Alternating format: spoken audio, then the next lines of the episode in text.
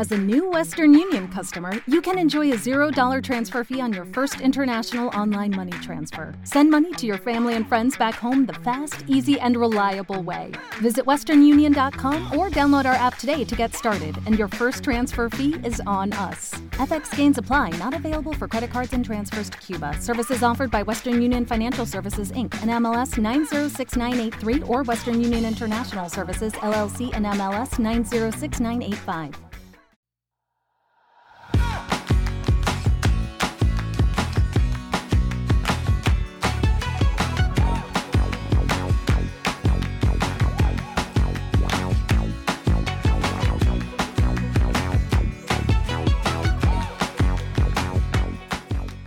Hola, esto es Plug and Drive, un podcast de Milcar FM, en su capítulo 33 del 28 de abril de 2019. Yo soy Paco Culebras y aquí hablaremos sobre vehículos eléctricos de forma sencilla y clara, sobre su uso, funcionamiento, características, posibilidades, ventajas y retos a superar. También tendrás opinión, análisis, noticias, debates y entrevistas para mantenerte informado de todo lo que acontece en el mundo de la movilidad eléctrica y la automoción del futuro.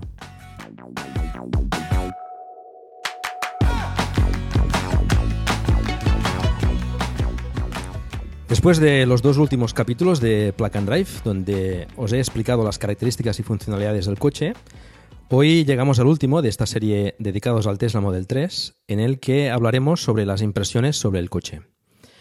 Creo fervientemente que este es un coche especial, tanto en el ámbito de la movilidad eléctrica como en, la industria de la automoción en general. Por ello, en vez de daros o explicaros solo mis, solo impresiones, he querido contar con más propietarios para dar una visión más amplia y variada sobre, sobre este coche. Sin más preámbulo, eh, paso a presentarlos. Eh, el primero de ellos es eh, David Isasi, eh, compañero en la red de Emilcar FM con su podcast Perspectiva y Proyecto Macintosh, que por supuesto pues eh, os recomiendo escuchar. Eh, muy buenas Paco y buenas al resto de los compañeros y sobre todo pues nada, agradecerte que hayas contado conmigo pues para esta charla que yo creo que lo vamos a pasar bastante bien. Nada, un placer. El siguiente es Lars Hoffman, también eh, ha participado una u otra vez con nosotros. Es, eh, bueno, hace el, canal de YouTube Tesla para Todos con sus hijos eh, Sara y Alex. Y, bueno, pues aquí lo tenemos también dispuesto a participar explicándonos sus experiencias.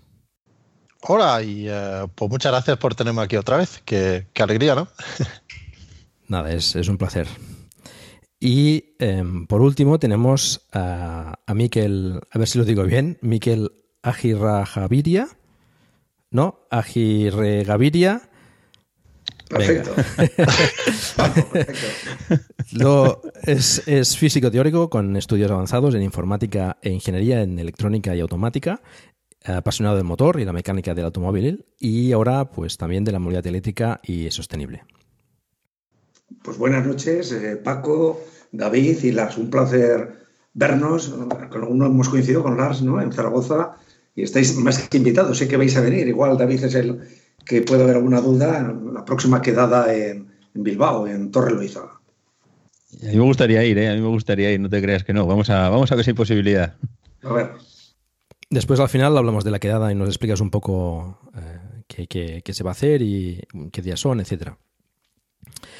Em, para empezar, yo creo que sería interesante pues, conocer a los, eh, a los coches de cada uno. Em, tienen, eh, bueno, como sabéis, o quizás no, pero los Tesla tienen la posibilidad de tener un nombre, pues cada uno lo tenemos bautizado y explicaremos en todo caso pues eh, qué coche tenemos y para tener una, un poco de idea de, de, sobre qué estamos hablando. Y sería interesante también pues saber a qué coche sustituye para también pues tener una, una perspectiva de, de, qué de, qué paso estamos dando. Empezamos con David. Eh, ¿Nos presentas a Nicola? Eso es. Bueno, la verdad es que no hemos sido muy originales con el nombre. Eh, tratándose de Tesla, pues estuvimos aquí dándole vueltas en casa, porque yo creo que una de las cosas que hacemos todos con los coches es que, bueno, yo por lo menos me da la sensación después de ver los foros y ver los grupos, es que no lo elegimos particularmente, sino que hacemos un poco más partícipe a la familia de, oye, ¿cómo le llamamos? ¿Cómo no sé qué?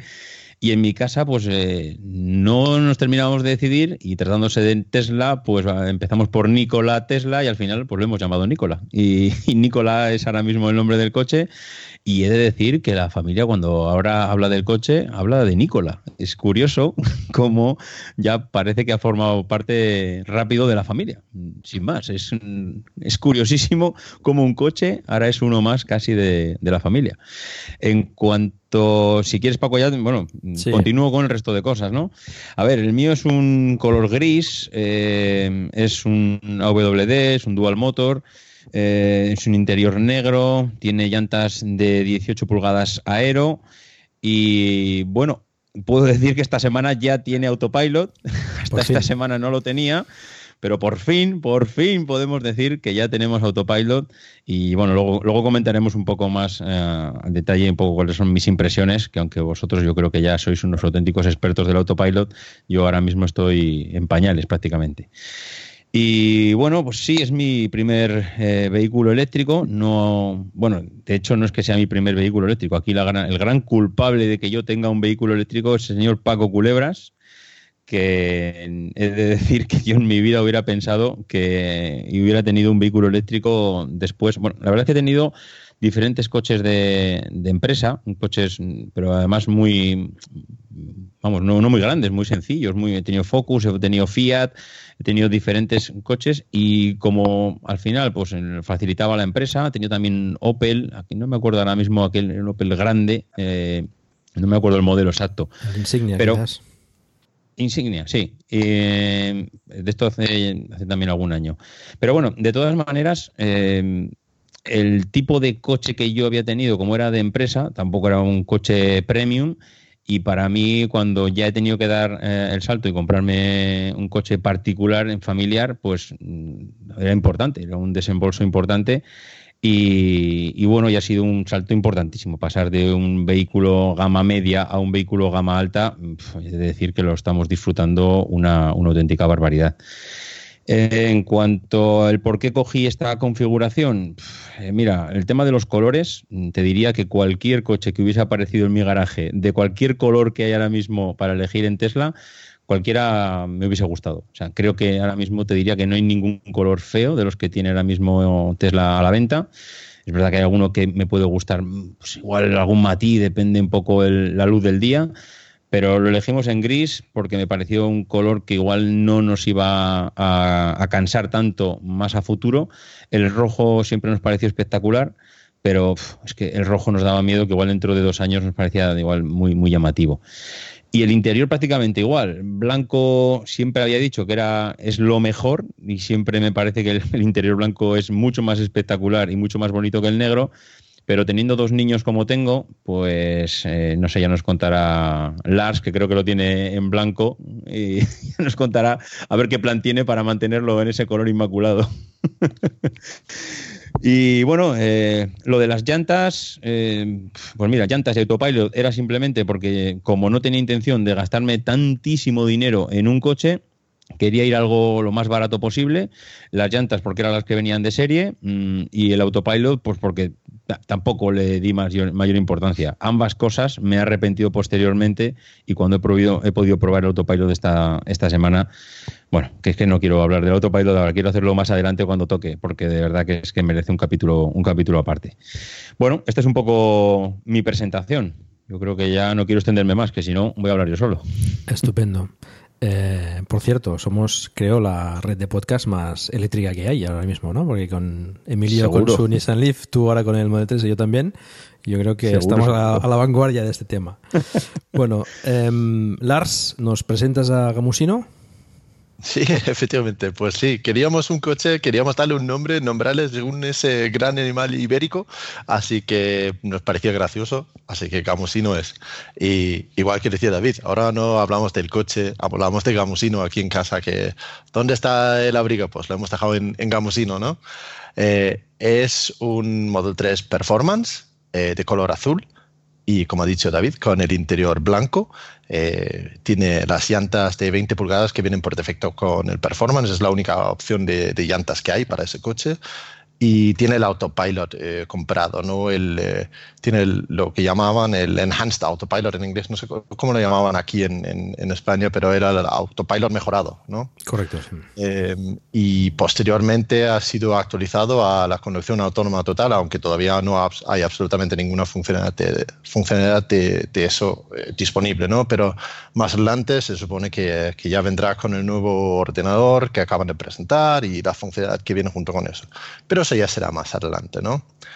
Y eh, pues, ¿por qué ese coche? Pues eh, si, si, alguno quizás me ha visto en YouTube y eso, Tesla es mi pasión y lo ha sido desde quizás casi, no sé, ocho años, desde que eh, en 2000, bueno, 10 años, madre mía, desde que en 2009 vi por primera vez un Tesla en el programa de Top Gear, que era una prueba, un Tesla Roadster, donde por cierto le, le ponían fatal pero me, me, fascinaba ese, ese, concepto, ¿no? Y desde entonces ya he ido soñando con un Tesla y ya por fin cuando tenemos, vemos el Model 3 y he tenido la posibilidad económica de comprarme el, Performance, digo, pues mira, con mucho permiso de mi mujer, vamos a realizar ese sueño que es el Performance y así ha sido. Pues, pues eso, es, eh, para mí el Tesla era desde muchos años un sueño y entonces eh, por eso hemos ido por el performance. Me gusta la conducción deportiva que lleva.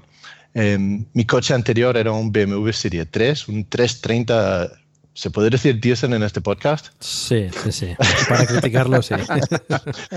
pues era un 330 diésel, un, un coche que, vamos, me lo tenía desde hace bueno, tenía creo que casi 12 años cuando lo entregué y me, ha encantado siempre ese coche, me ha gustado, ha sido mi coche de día a día, tenía casi 300.000 kilómetros cuando lo he entregado a Tesla a cambio de, de gamosino y eh, pues tenía ese coche porque también era un coche con un buen empujón, con una conducción deportiva y eh, pues eso es el trayectorio que llevamos.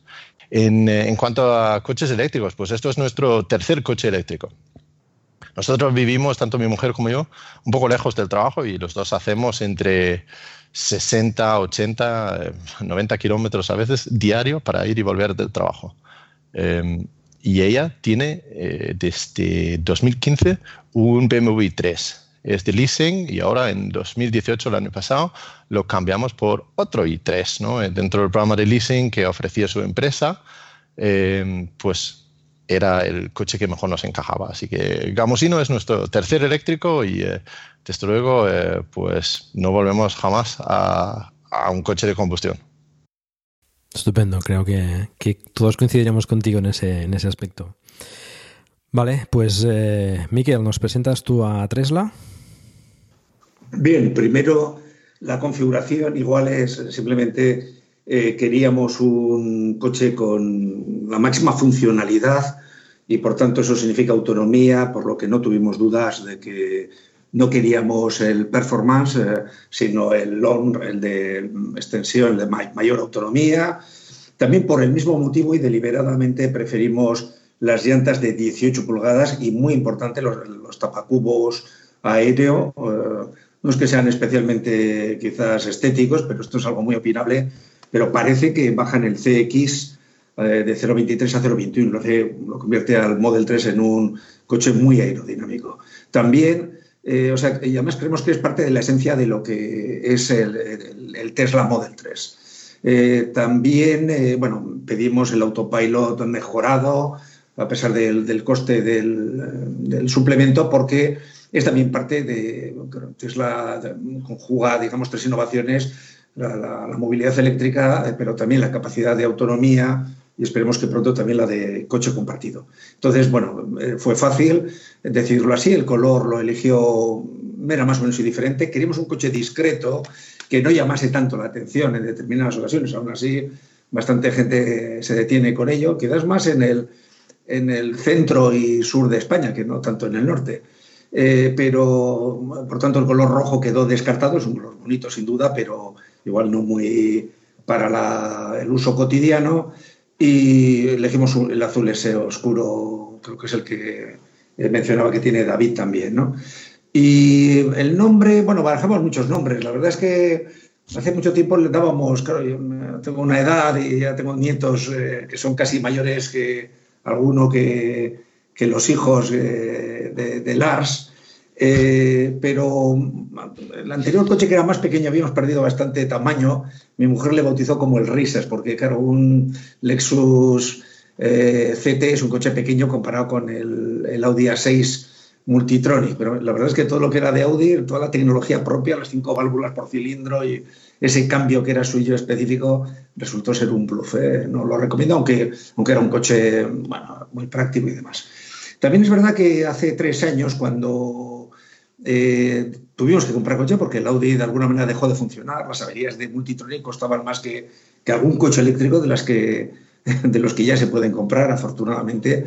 Eh, entonces, hace tres años vimos también el panorama de coches eléctricos y no había ninguno con un nivel mínimo de autonomía para, funcionar en viajes largos, que hacemos de casi 900 kilómetros, tres o cuatro veces al año, de, carácter obligatorio, de ida y vuelta, eh, y otros viajes también muy largos por, pues, por Europa y demás y a modo de tiempo de espera, pues adquirimos este, un híbrido de Lexus, es un coche muy fiable, una marca fiable y un modelo muy fiable que tenemos aún en garantía y que lo, sigue, lo seguimos utilizando en la familia. ¿eh?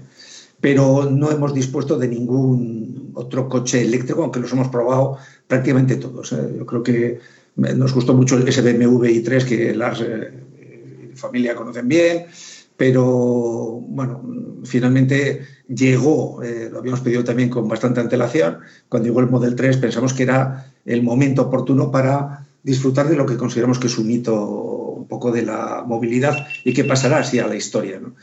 En cuanto al nombre, en fin, barajamos muchos nombres. Eh, creo que hice un post al respecto y creo que hasta barajamos 100 nombres, ¿no? En inglés, en, latín, en, en, euskera, en lengua vasca. Eh, nombres de, todo tipo. Lo cierto es que hemos tenido la suerte por la matrícula, esperamos un poco para que fuese la matrícula KIT, bueno, sin la I, ya sabéis que en las matrículas españolas no hay, no hay vocales, pero tenemos un número, pero con las letras KIT, eh, KTT, y, finalmente, bueno, Tesla fue una, una, opción sencilla, Tesla Model 3, y descartamos nombres de caballo, nos gustan, a mis nietos también les gustan los nombres de, bueno, de los 129 caballos que tuvo Napoleón, hay algunos preciosos, vinculados a batallas o no, o nombres, digamos, de la mitología, eh, nombres vinculados con la inteligencia artificial, que también nos parece interesante. Eh, Watson, por ejemplo, o Watson, eh, puede ser interesante, o sea, hablando de la unidad de potencia activada, y lemas de tipo Carpe Diem o Tempus Fugit, o, en fin, o eh, ubi bene y patria, ahí donde se está bien, esa es mi patria, etcétera, ¿no? Pero bueno, eh, finalmente, o res non verba, o sea, hechos y no palabras. Pero finalmente, bueno, parece que cuando tuvimos que poner nombre, pues decimos eh, Tresla, que no es demasiado original. Bueno, es original, pero creo que no está repetido. Pero vamos, tampoco hemos dado igual con el nombre definitivo. Bueno, está bien. Ahí nos das unas cuantas sugerencias para quien tenga necesidad de bautizar a, su coche. Eh, creo que nos has comentado el interior, es negro, ¿verdad? bueno, el interior es, sí, es, mm, nos parecía negro más, eh, más funcional. ¿eh? Y, bueno, también es verdad que buscamos un coche, siempre nos ha gustado probar productos de innovación, disruptiva si es posible, pero que estén al alcance del gran público. O sea, lo que sucede es que Tesla en este momento no queríamos esperar, lo que me han jubilado hace poco más de un año, ahora tengo 66 años, a los 65 me obligaron a jubilarme, no podía esperar más. Eh, y bueno, yo igual luego hablaremos también, habrá tiempo para ello, pero eh, no, no quisimos perder ni un minuto más, pero en fin, nos parecía, creo que era un pequeño suplemento que no, no lo valorábamos. Eh. me parece muy funcional la, tapicería básica que es el negro. Perfecto. Vale, pues eh, os presento yo por último a, Argus, que es eh, nuestro Model 3. También coincido con, el resto que ya no es el, coche o el Tesla o no, no, es, es Argus, ¿no? Es, lo, lo personalizamos y lo, lo incorporamos a la familia. En nuestro caso, Argus eh, viene, pues bueno, es eh, mm, viene de, las cámaras de, que tiene el coche, las, las, ocho cámaras que están vigilando hacia todos lados. Y Argus, pues es un, es un ser mitológico que, que, bueno, se decía que tenía también ojos por todas partes, ¿no? Para, para ver lo máximo posible. Me parece un nombre, bueno, pues adecuado para, para este coche. Y ahí, bueno, la familia, pues eso siempre es importante que, también lo, corrobore y lo, lo, apoye y bueno, pues sí quedó entre, entre otras muchas alternativas, ¿no? En mi caso Argus es de gris medianoche, como el de David, tenemos dos grises y dos azules. Em, también es eh, bueno, AWD, el, dual motor, eh, con interior negro, también nos pareció pues más sufrido. Eh, yo estaba bastante decantado hacia el blanco, pero bueno, mi mujer me, me quitó la idea de la cabeza. Y, y bueno, llantas de 19. Mm, consideré seriamente las Aero por la autonomía, pero bueno, me gustaban más las, las de 19, son, creo que son muy bonitas. Y bueno, pues al ser una autonomía bastante ya elevada, creo que creí en, su momento que, que podría sacrificar ese, esa pequeña autonomía por, por, un poco más de estética. Pedí también el autopilot mejorado y bueno, a ver si nos llega en un futuro el, el Full Self Drive, la, la conducción autónoma total, esto, bueno, da para otro podcast y bastante largo además, con las recientes eh, eh, informaciones que ha, que ha presentado Elon. Pero bueno, también en ese sentido el autopilot creo que era, era un poco mm, compra obligada en mi caso, porque la conducción autónoma pues eh, hay que probarla y, y, hay que hay que estar ahí, ¿no? Es, también nos gusta estar pues o probar cosas nuevas y, el autopilot creo que también pues, acompaña a Tesla en, en todo, vamos. Bueno, pues ya en mi caso ya nos, ya nos conocéis, eh, teníamos también eh, el Zoe, en mi caso sustituye Argus a una Volkswagen Touran, eh, diésel, se puede decir diésel en este, en este podcast, Lars, no hay problema. pero bueno, siempre eh, siempre hemos creído, bueno, siempre no, pero recientemente mm, estaba claro que la, la movilidad eléctrica era, era es, el futuro y es el camino y es el presente, como dicen muchos, ¿no? Em, hemos sustituido ya todo lo que es eh, diésel y en nuestro caso, pues, mm, tanto, eh, bueno, como Lars, mi mujer conduce el Zoe y yo conduzco el, el, el Model 3. Y totalmente eléctricos y bueno, a ver, de momento muy contentos. Bueno, esta es otra pregunta que, os quería comentar. ¿Estáis satisfechos con, con la compra? Yo deduzco por vuestras palabras hasta ahora que sí, pero bueno. Sí, sí, yo, vamos, por, por empezar yo de nuevo, yo te puedo decir que el 31 de enero, bueno, la verdad es que tampoco quería dar mucho detalle sobre la fecha porque sé que hay algunos de los reservistas que, desgraciadamente llevaban mucho más tiempo que yo esperando el coche y les llegó más tarde, pero bueno, la verdad es que lo de las entregas de Tesla ha sido yo que me incorporé al grupo de reservistas de, Telegram y que pude ver en vivo y en directo lo que sufríais, lo que el día a día de cómo iba avanzando los pedidos y las llegadas y madre mía, la verdad es que fue, fue un auténtico calvario.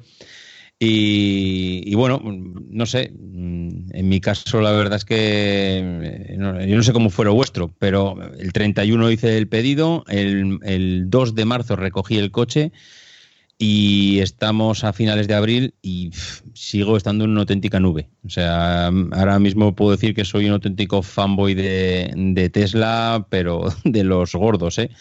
El coche es una auténtica maravilla y la prueba más irrefutable es que cada vez que surge una oportunidad, pues dan ganas de ir al coche, montarse y hacer kilómetros. Es que yo creo que eso no ha pasado o no me ha pasado a mí con ningún coche el tener ganas de eh, planificar excursiones, de hacer kilómetros, de subirte al coche, eh, de, de, comprarle accesorios. Yo no le había comprado accesorios a ningún coche, ni mío ni de mi mujer, nunca jamás y ahora o me quitan la tarjeta o voy a arruinar a la familia comprando de todo, de todo tipo. La verdad es que yo no puedo estar más contento. Sé que hay diferentes experiencias, ahora me gustaría escuchar las de los demás y, sé que fuera hay, hay de todo, pero yo, mm, resumen es que estoy enamorado del coche.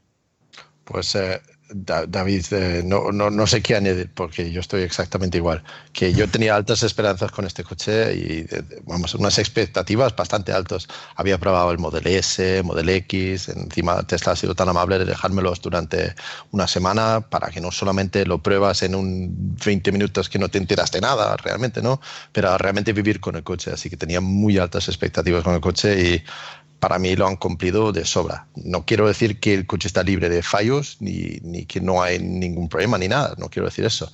Pero dentro, si, si lo miramos así en plan global, pues eh, lo positivo eh, es muchísimo más eh, impactante que lo negativo de este coche. Y vamos, mi, yo estoy encantado, me levanto todos los días con una sonrisa porque tengo que ir a, conducir al trabajo, ¿eh? fíjate, nunca. ¡Yuju! Hay atasco. es, eh, no, encantado, vamos, no podía estar más contento. Bueno, por mi parte, quizás estoy plenamente satisfecho de, de la adquisición. Creo que luego tendremos ocasión de hablar de aspectos a mejorar, que los hay y algunos son importantes. Eh, igual por matizar algo más, a diferencia de David, yo, no, no, me gusta cambiar el original porque creo en el original, creo que es un, es un hito el, Model 3 y no soy de poner accesorios. Igual he, usado otros accesorios cuando eran necesarios, pero el Model 3 lo veo bastante completo y, he visto y me pueden agradar algunas luces para eh, que mejoren, no sé, eh, que proyecten que es un Tesla, etcétera, pero pero me gusta el coche tal como está. O sea, quiero probar este producto que naturalmente siempre con las eh, sucesivas mejoras que vía eh, actualizaciones eh, inalámbricas nos está ofreciendo la compañía, ¿no? Pero, bueno, creo, creo era un coche que lo esperaba. Es un coche que yo en el año 2012 fui en una visita a California, estuvimos en una tienda de Tesla o sea, tengo foto de, haber estado allí. O sea, mm, bueno, Nikola Tesla es uno de mis físicos de cabecera, que tengo todavía, le debo eh, un post, porque, porque es una historia verdaderamente interesante, vinculada también a, los motores eléctricos de los que disfrutamos en los, en los coches que van a batería.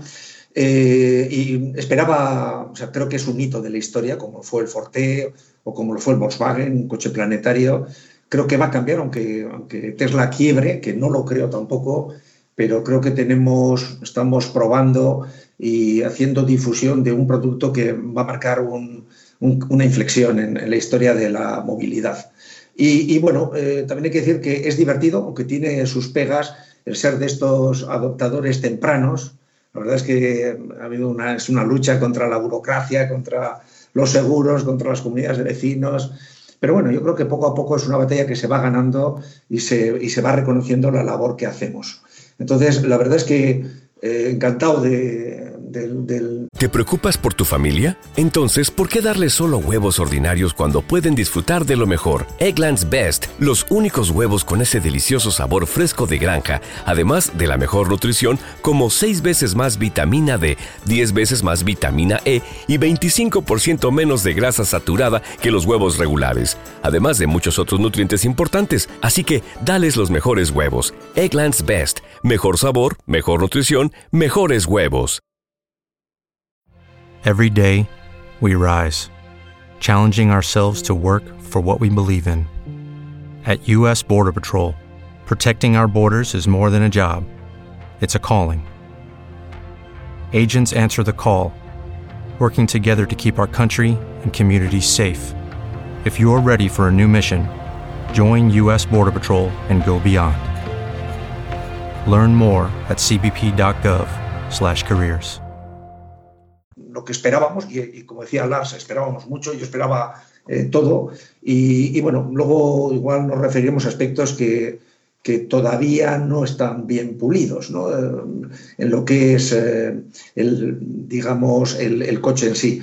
A mí, por simplemente en esta ronda, yo mencionaría que a mí me, llama mucho la atención, me gusta mucho el contar con inteligencia artificial que, que nos ayude a los humanos. O sea, yo creo que nuestros Argus, eh, Gambusino, Tesla, etcétera, nos están enseñando lo mal que conduce un gran número de, seres humanos. ¿no? Yo creo que cuando nuestro Tesla no se reincorpora al carril derecho es porque no hay que hacerlo antes de tiempo. Y, y, la verdad es que yo me estoy hartando de grabar con las cámaras, lo que pasa es que no hay tiempo de, editar tanta barbaridad, pero, pero algún día nos preguntaremos cómo dejábamos coches o incluso aviones en manos de seres humanos cuando ya la, la tecnología que poco a poco va demostrando que, que puede ser mucho más segura. ¿no? Y, creo que los Tesla eh, están haciendo mucho al respecto. Pues sí, yo también eh, puedo añadir que bueno, también estoy súper satisfecho, ha, ha, superado mis expectativas.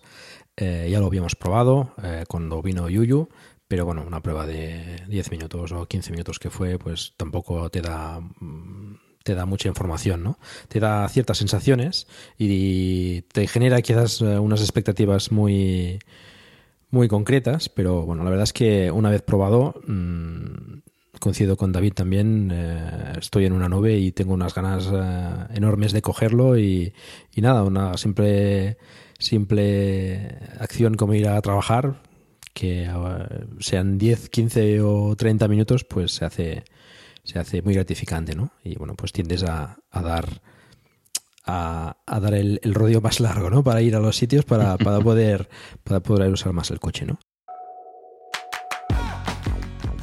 Eh, pasamos quizás ya un poco más en detalle. Mm, vamos a ir ya un poco a la idea de, bueno, de, aspectos del coche. Empezamos por el exterior que bueno, tiene una estética particular, es muy, muy Tesla, ¿no? Todos los coches de Tesla mmm, coinciden en, los aspectos generales de diseño y el Model 3 no, no es menos. ¿Qué, qué, qué tal os parece el diseño de, y el aspecto del coche?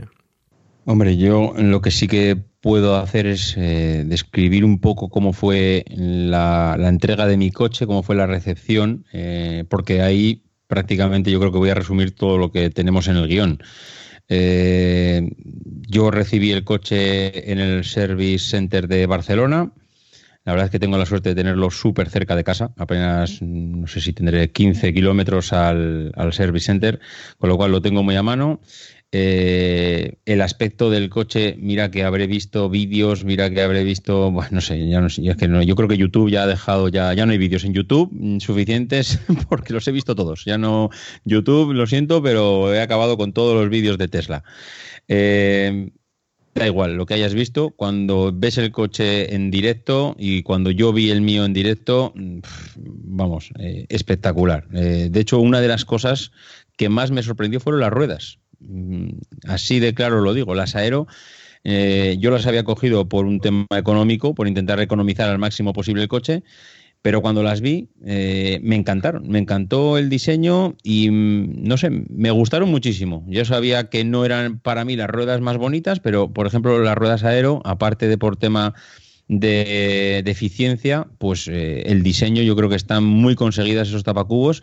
Fijaros que le había comprado incluso los tapones y el diseño del logo para quitarle el tapacubos y ponerle y todavía ni se lo he puesto. O sea, casi dos meses después sigo teniendo en una bolsa los tapones de los tornillos y el logo central por si le quito el tapacubos, pero la verdad es que todavía ni se lo he quitado. El diseño, bueno, espectacular. Yo creo que hay poco más que decir diseño Tesla. Lo que se puede decir es lo que ha dicho Paco. Los coches de Tesla tienen diseño muy Tesla y es que es verdad, se reconocen muy fácilmente porque tienen unas líneas la verdad es que yo creo que están logradísimos eh, y no hay otro coche. Es verdad que el Model 3, el Porsche, eh, puede ser un coche que también se le parece mucho, pero Tampoco el Model S creo que se parezca a Porsche. Eh, en cambio, el Model 3 sí, pero no lo sé. Tesla tiene algo que parece que es muy identitario y que le distingue claramente de los demás. En cuanto a alineación, pintura, acabados, yo he de decir, y lo decía esta tarde en el, en el grupo, yo sé que ha habido experiencias buenas, malas y regulares. La mía fue inmaculada. O sea, mm, el coche se entregó perfecto, nos dedicaron todo el tiempo del mundo a a explicarnos cosas.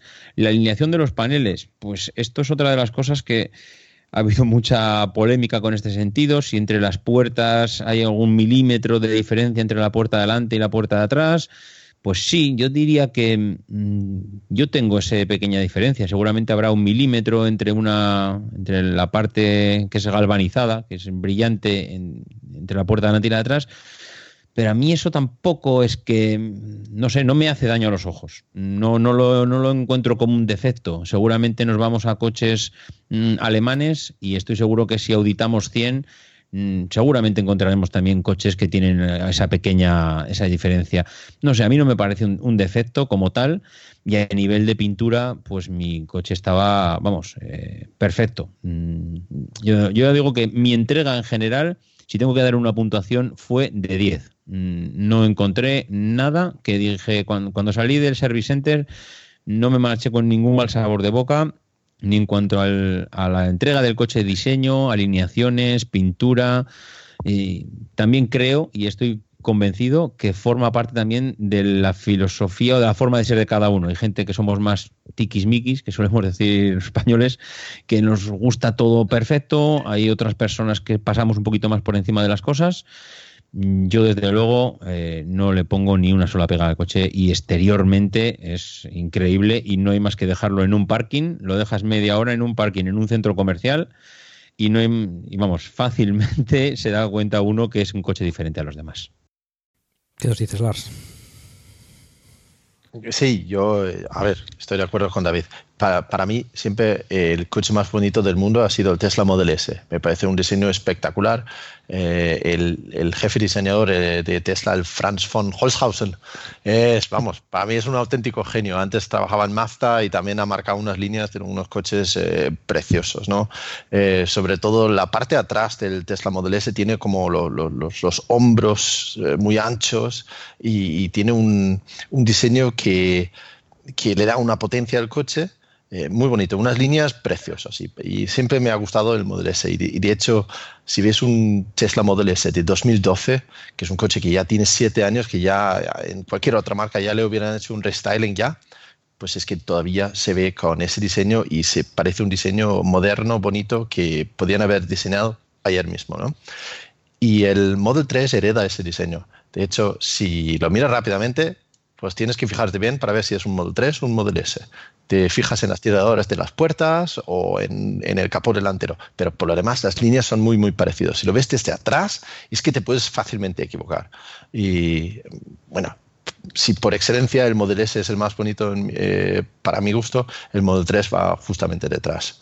Y vamos, como ha dicho David, lo dejas en, en, un parking cualquier modo con el modo centinela ahí grabando a la gente y tienes vídeos para aburrir luego de la gente cotillando tu coche, ¿no? Es, es, claramente espectacular en ese sentido. El hecho también que el morro no tiene, como lo que llaman el grill, el, eh, la rejilla de ventilación del motor delante, ¿no? La rejilla, como no lo tiene, da un aspecto como mucho, mucho más limpio que, que otras marcas deberían adaptar para sus modelos eh, eléctricos. Vemos ahora eh, Audi y otros con un, una rejilla enorme ahí delante que no hace falta y, y me, parece un, me, me, parece un error, que esa es una oportunidad de dar una, un diseño limpio a los coches y eso creo que los, los Tesla lo llevan eh, muy bien.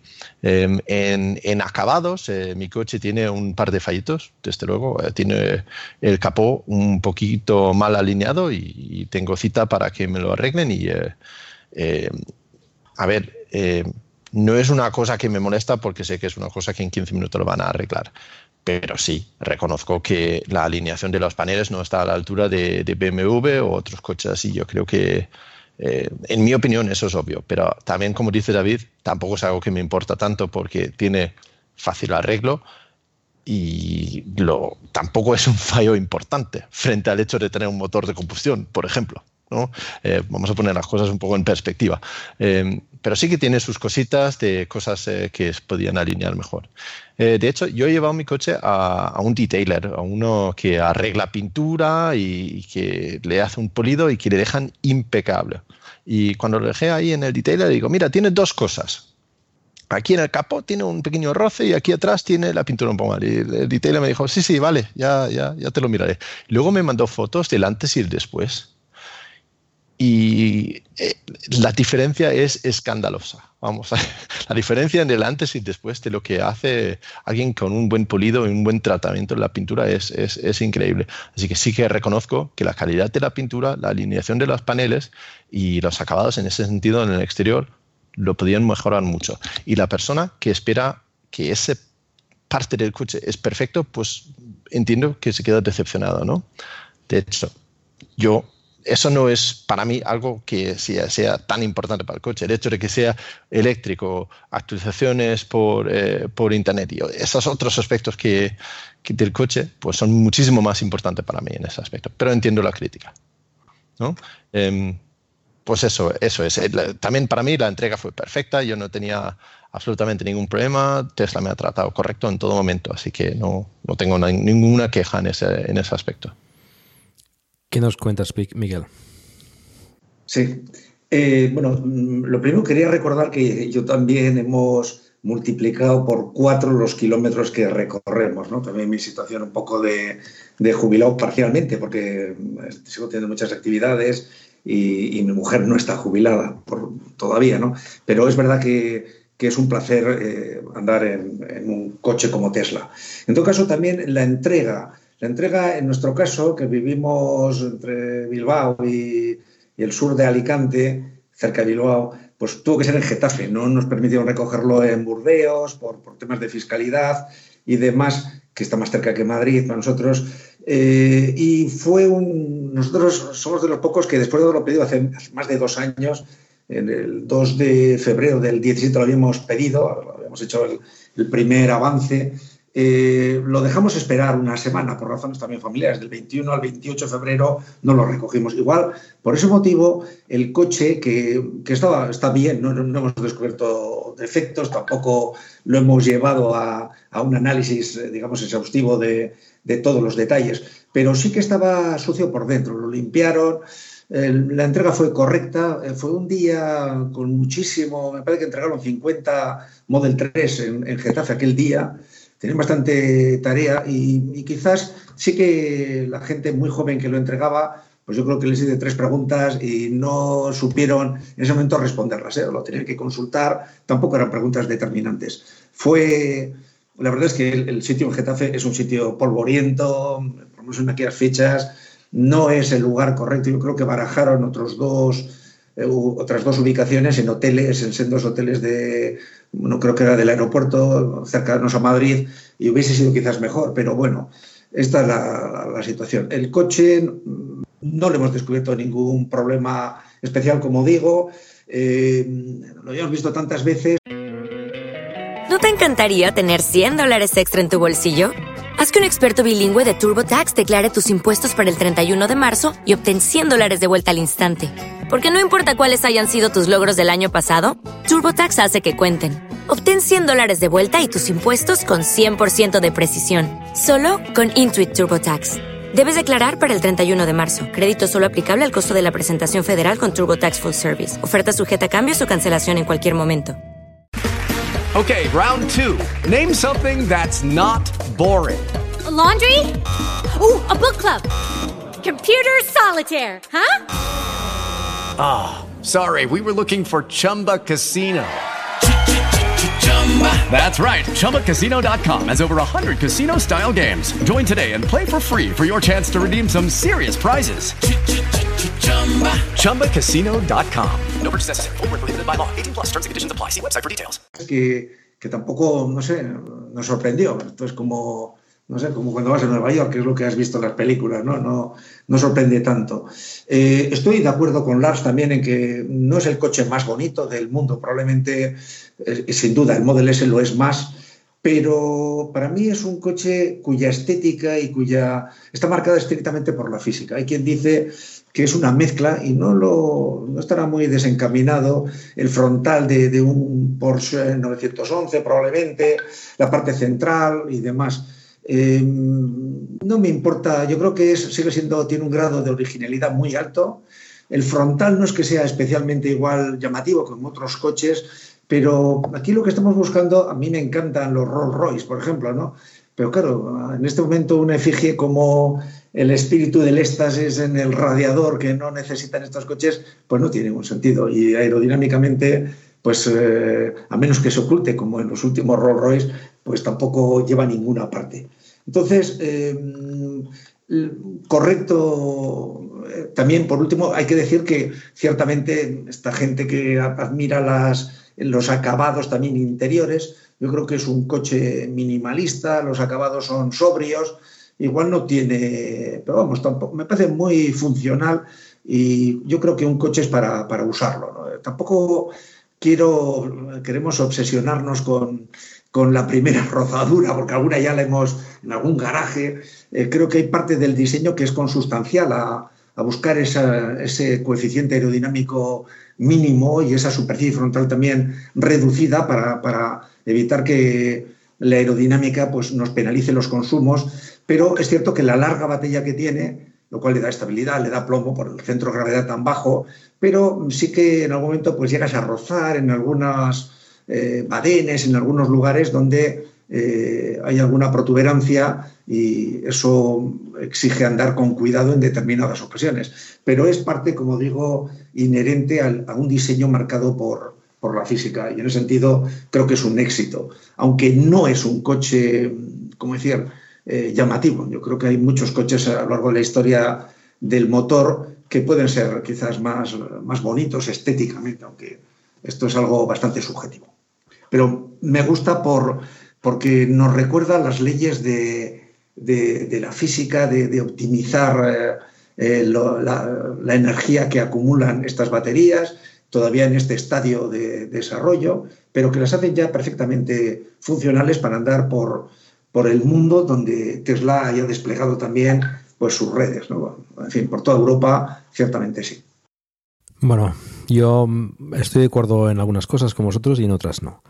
Em, estoy de acuerdo con Lars, por ejemplo, y con Miquel en que el Model S es más bonito que el Model 3. A mí también me gusta más las líneas em, angulosas o... bueno, estamos grabando en vídeo y, me he parado porque me están, me están, me están mirando mal. Em, bueno, como decía, a mí también me gusta más el Model S. Yo lo encuentro estéticamente más bonito que, que el Model 3 pero es cierto que, se confunde mucho, ¿no? Eh, lo que decía Lars es cierto, ¿no? A veces tienes que fijarte en las manetas, ver cómo son, para, saber si, es un, un Model S o un, o un Model 3 o incluso un Model X, depende del ángulo en que, en que lo estés mirando. Eh, frontalmente es bastante diferente y en ese sentido pues eh, también coincido con Miguel en que el trabajo aerodinámico que han hecho con el Model 3 es eh, espectacular absolutamente ¿no? Y, y, en un coche eléctrico que necesita una autonomía en carretera pues elevada como es este para circular con, a, grandes distancias pues es fundamental ¿no? Respecto al, al, acabado en paneles, etcétera, pues sí. Mm, no es que esté mal, eh, pero sí que eh, alguna alineación de paneles pues se puede mejorar, ¿no?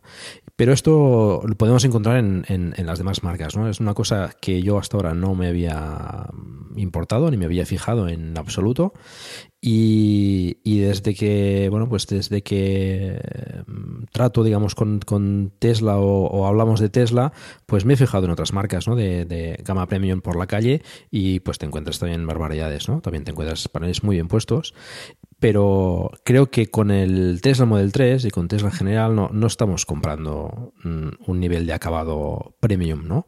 Creo que el, premium del Model 3 y, de los eh, otros Tesla es, diferente, es un premium en tecnología y, lo que estamos comprando es tecnología, tecnología de baterías, tecnología del motor y del chasis y, otros aspectos, ¿no? Mm, mm, Aún así, pues el premium del Tesla Model 3 pues no es malo. Mm, es minimalista y todo lo que quieras, esto lo comentaremos después en el tema del interior, pero eh, yo creo que, son cosas que se pueden mejorar, por supuesto. Mm, creo que en este sentido, pues otras eh, marcas premium alemanas, sobre todo, pues eh, pueden, pueden mejorar el Model 3 en ese sentido, pero bueno, mm, como os decía, no es una cosa que, me haya preocupado en exceso. Respecto a la entrega, mm, también tengo la suerte de estar cerca de, del Service Center, bueno, unos 100 kilómetros más o menos, lo, lo hice en el, en el, de Barcelona, creo que bastante mejor que en el de Madrid como, como sitio para, para, la entrega del coche. El de Madrid pues es un sitio provisional y creo que lo cambiarán pues en un futuro, espero que breve. Pero bueno, en mi caso pues sí que encontré algunas eh, rascadas en el capó que, que me pulieron allí mismo y me ajustaron un poquito las puertas que también estaban un poco descuadradas, me lo hicieron en un momento y, y ya está, ¿no? No, no le di más importancia. Mm, respecto a lo demás, pues eh, bueno, la entrega muy rápida. Mm, hay que tener en cuenta, esto se ha criticado mucho de, de, las entregas de Tesla en este, en este coche, pero tenemos que tener en cuenta que la cantidad de automóviles que tiene que entregar Tesla en estos momentos para suministrar eh, todas las reservas que había hasta ahora y que todavía no se han, no se han entregado todas, pues bueno, esto es, exige Mm, cierto compromiso a la hora de hacer las entregas. ¿no? No, podemos obtener las entregas que tenemos con un coche normal porque no, no ha sido ni una, ni una ni unos pedidos, ni unas fabricaciones, ni, ni unas entregas normales. ¿no? Eh, hasta aquí podemos, creo que podemos disculpar en, cierta medida a las entregas, ¿no? sin, sin desmerecer pues, a los que hayan tenido por lo mejor problemas o, o, inconvenientes que, bueno, pues cuando nos pasan, pues siempre nos, siempre nos afecta más. Pasamos quizás a, bueno, tema exterior, mm, comentar también, mm, bueno, el tema de las medidas. Eh, creo que el tamaño es bastante correcto y adecuado para Europa y para nosotros, ¿no? Que tenemos pues, calles más, más pequeñas. Eh, el Model S, pues es un coche muy grande, pues el cambio, el, el, Model 3 es un poco más, más, más pequeño, pero aún así, eh, en mi caso, yo lo he encontrado pues eh, grande, ¿no? Sobre todo ancho, ¿no? Y, y además eh, un poco bajo, ¿no? Con lo que, con lo que decía Miquel, que, que, en algunos sitios pues cuesta, ¿no? Tienes que, que ir con cuidado para, para, no tocar, ¿no? Pero bueno, yo creo que también en un coche de este tipo, ¿no? Es un coche, un sedán también tirando deportivo, bueno, no tirando no, es deportivo. Eh, claramente, sobre todo por la potencia que tiene, pero eh, el ser bajo también, pues volvemos a insistir en el tema de la, de la, aerodinámica, ¿no? Tiene que ser así para, para, para, ser más eficiente, pues bueno, es un, es un peaje a, a, tener, ¿no? No sé qué, qué, os, qué os habéis encontrado en el tema de las medidas, ¿son adecuadas para vosotros? Pues Paco, yo no sé cómo conduces tú, ¿eh? porque yo no tengo ningún problema de la altura del coche, que no roza para nada en ningún sitio, ¿eh? para nada, nada. Yo tengo. Eso es porque el performance va, va más rápido y pasa volando por encima. y encima es un poquito más bajo, ¿eh? Que, bueno, bueno, verdad, yo no, en, concreto no he tenido problemas con, eh, con la altura y, el tamaño me parece súper correcto. Es, es, casi idéntico al, al, BMW Serie 3 que tenía antes, por lo tanto yo, yo, ya estaba acostumbrado a eso. Sí que tiene un radio de giro eh, bastante grande, ¿no? Eh, no gira tan, tan fuerte como otros eh, coches. De, y eso sí que a veces tienes que ir un poco para adelante, para atrás para aparcar o algunas cosas así. Pero bueno, yo la verdad es que me he acostumbrado bastante bien y, y siendo eléctrico es bastante ágil en, en, moverse para adelante, para atrás, ¿no? Pero, pero sí, pero sí, no roza, eh, Paco, no roza. No, no, yo de momento tampoco he rozado, ¿eh? pero sí que algunos están seriamente preocupados con este tema, ¿no? Sobre todo en el grupo ya vemos que el tema de la rampa es es, es, importante. Es sí. importante, sí. sí. Esto que comentabas, David, ahí, Lars, eh, sobre la palanca de, de, vamos a decir, marchas, eh, sí. que en el Model 3 pues está detrás del volante, a la, a la derecha, es súper práctico para conducir ¿no? y, y para maniobrar, porque con un, con, con un pequeño... Eh, ajuste, pues ya pones marcha adelante y marcha atrás. Es súper práctico para, para aparcar. Sí, es, un, un, estilo muy americano, ¿no? De, de, cómo manejan las marchas en las automáticos americanas. Lo, lo, único malo de eso es luego entras en cualquier otro coche y para cambiar de marcha te pones las limpiaparabrisas y para apagarlo ya te echas agua encima y todo. Así que es bastante distinto, hay que acostumbrarse. Pero una vez acostumbrado, sí, es un sistema muy bueno. Bueno, David, ¿qué, qué comentabas de tema medidas? No, yo iba a decir que cuando fui a pedir el coche eh, siempre me quedaba un poco la sensación, claro, pasa, primero fui a verlos, porque primero fui a la Store de Barcelona, eh, allí había, estaban los tres coches, cuando llegó el primer Model 3 eh, a Barcelona, el, claro, vas al Model 3, claro, maravilloso, muy bonito, pero claro, tienes allí el Model S y el Model X y, claro, luego te montas en los otros y el Model 3 te parece un coche pequeño comparado con los otros, pero es que los otros son gigantes. El Model S es un auténtico autobús y el Model X es un helicóptero, o sea, tal cual, son, coches tremendamente grandes y la primera sensación que tienes es que te estás comprando un coche pequeño, porque es que te estás comprando el pequeño de los tres, pero luego vuelvo al día de la entrega cuando realmente vi el coche en directo y era enorme, pero enorme. Eh, el Model S para el tipo de trabajo que tengo yo, en el que me tengo que mover por Barcelona y por dentro de la ciudad, el Model S me duraría las ruedas enteras muy poquito tiempo, lo rozaría por todos los lados seguro. También yo tuve mi, mis semanas de obsesión con el tema de las rampas, los garajes, eh, sobre todo por lo que leían los grupos pero la verdad es que yo he de reconocer que no he rozado en ninguna rampa, no he tenido ningún problema y bueno, no sé, no sé, ningún problema, vamos. Mejor, mejor. Una de las cosas que veo además, eh, el tema de maletero, digo por que ya que tengo el uso de la palabra, ya continúo, el tema de los maleteros. Eh, yo me lo he distribuido de la siguiente manera. Eh, el maletero delantero, he metido todos los chismes, entre comillas, que traía el coche cuando lo recibí. He metido el kit antipinchazos, he metido la bolsa con el botiquín, los triángulos y todo lo que lleva he metido el cable Meneques tipo 2 que me dijeron que no lo tendría el coche, pero que cuando abrí el maletero ahí estaba. Oh, oh sorpresa. Eh, digamos que todo lo que no estoy utilizando, porque como cargo en casa y no, no, utilizo ningún cable de carga, ni de momento he pinchado, ni tengo que parar en la carretera para poner los triángulos, ni nada. Es decir, todo lo que no uso lo meto allí en el maletero de adelante, porque eso sí que lo voy a decir cuando he tenido que cerrar el capó adelante, eh, da un poquito de miedo, ¿eh? porque es un aluminio mm, que a nada que lo apretas un poquito, da la sensación de que se va a quedar marcado o la chapa hundida. Y de hecho yo creo que, no sé, es, igual es más miedo mío que otra cosa. Yo estoy un poquito en esto de que me leí el manual de, Tesla y ponía, no, tienes que presionar con las dos manos en los laterales del logo y luego encima vi al, comercial de Tesla en el store que lo hacía con un trapo para no marcar las huellas y vivo obsesionado con, ese, con esa chapa. Pero bueno, eh, eso, sin más, es un, es un habitáculo que no uso, pero que me, elimina eh, todos esos cables de carga, antipinchazos y demás que trae el coche y que no me ocupan sitio en el de atrás.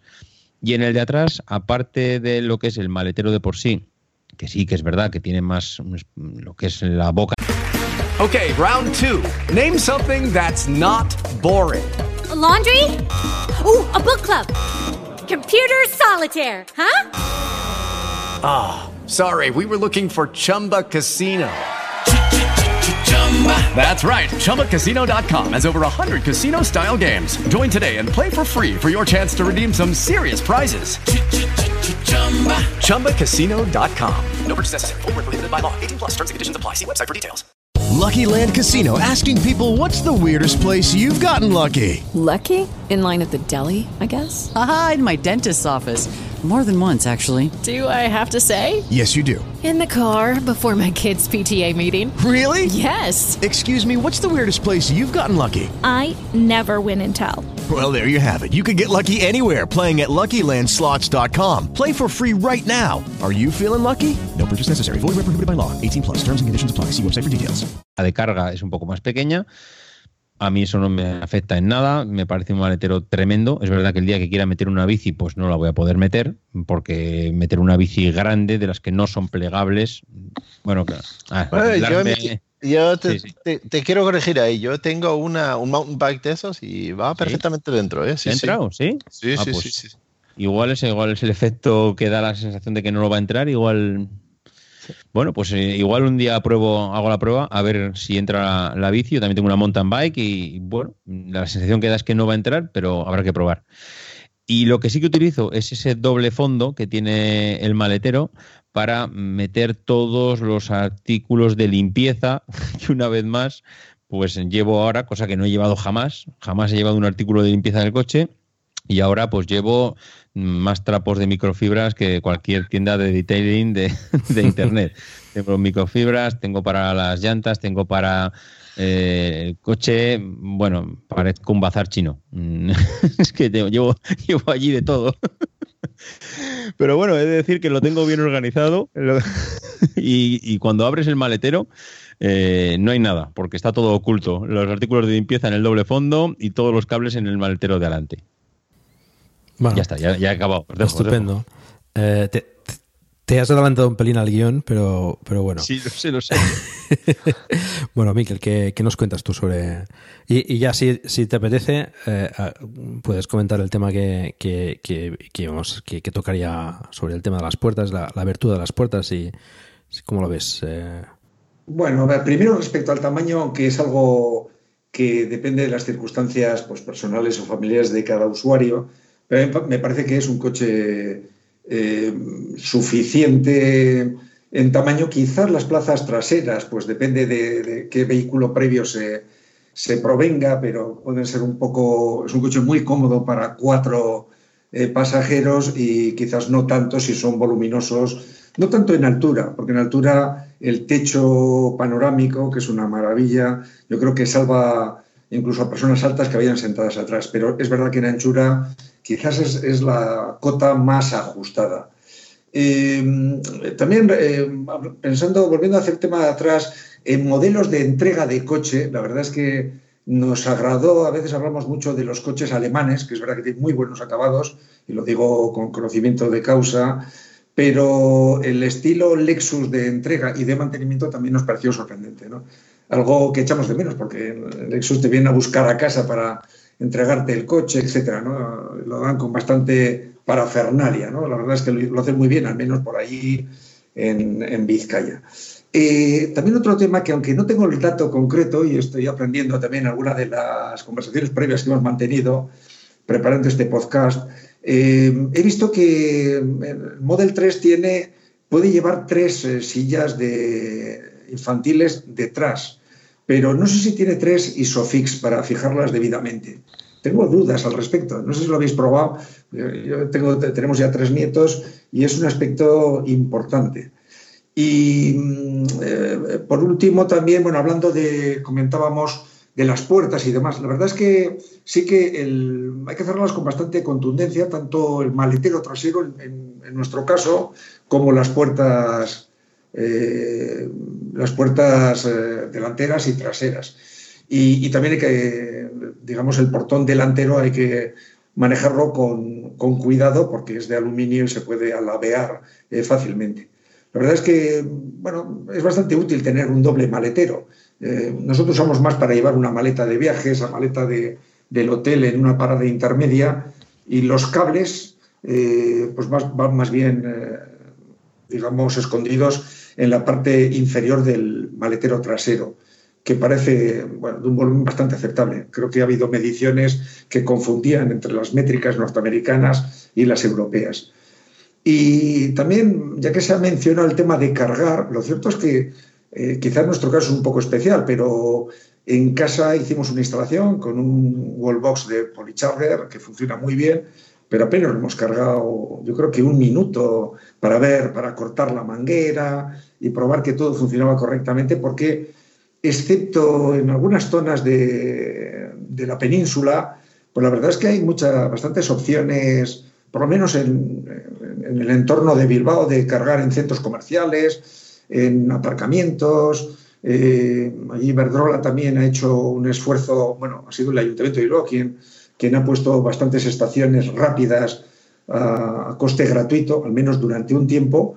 Y lo cierto es que no sé si es muy habitual, pero yo, nosotros hemos hecho más de 5.000 kilómetros, todavía tirando también de los superchargers eh, en estos seis meses gratuitos, eh, pues por el coste de un euro, que creo que menos de un euro que lo que costaría la recarga que hicimos en casa.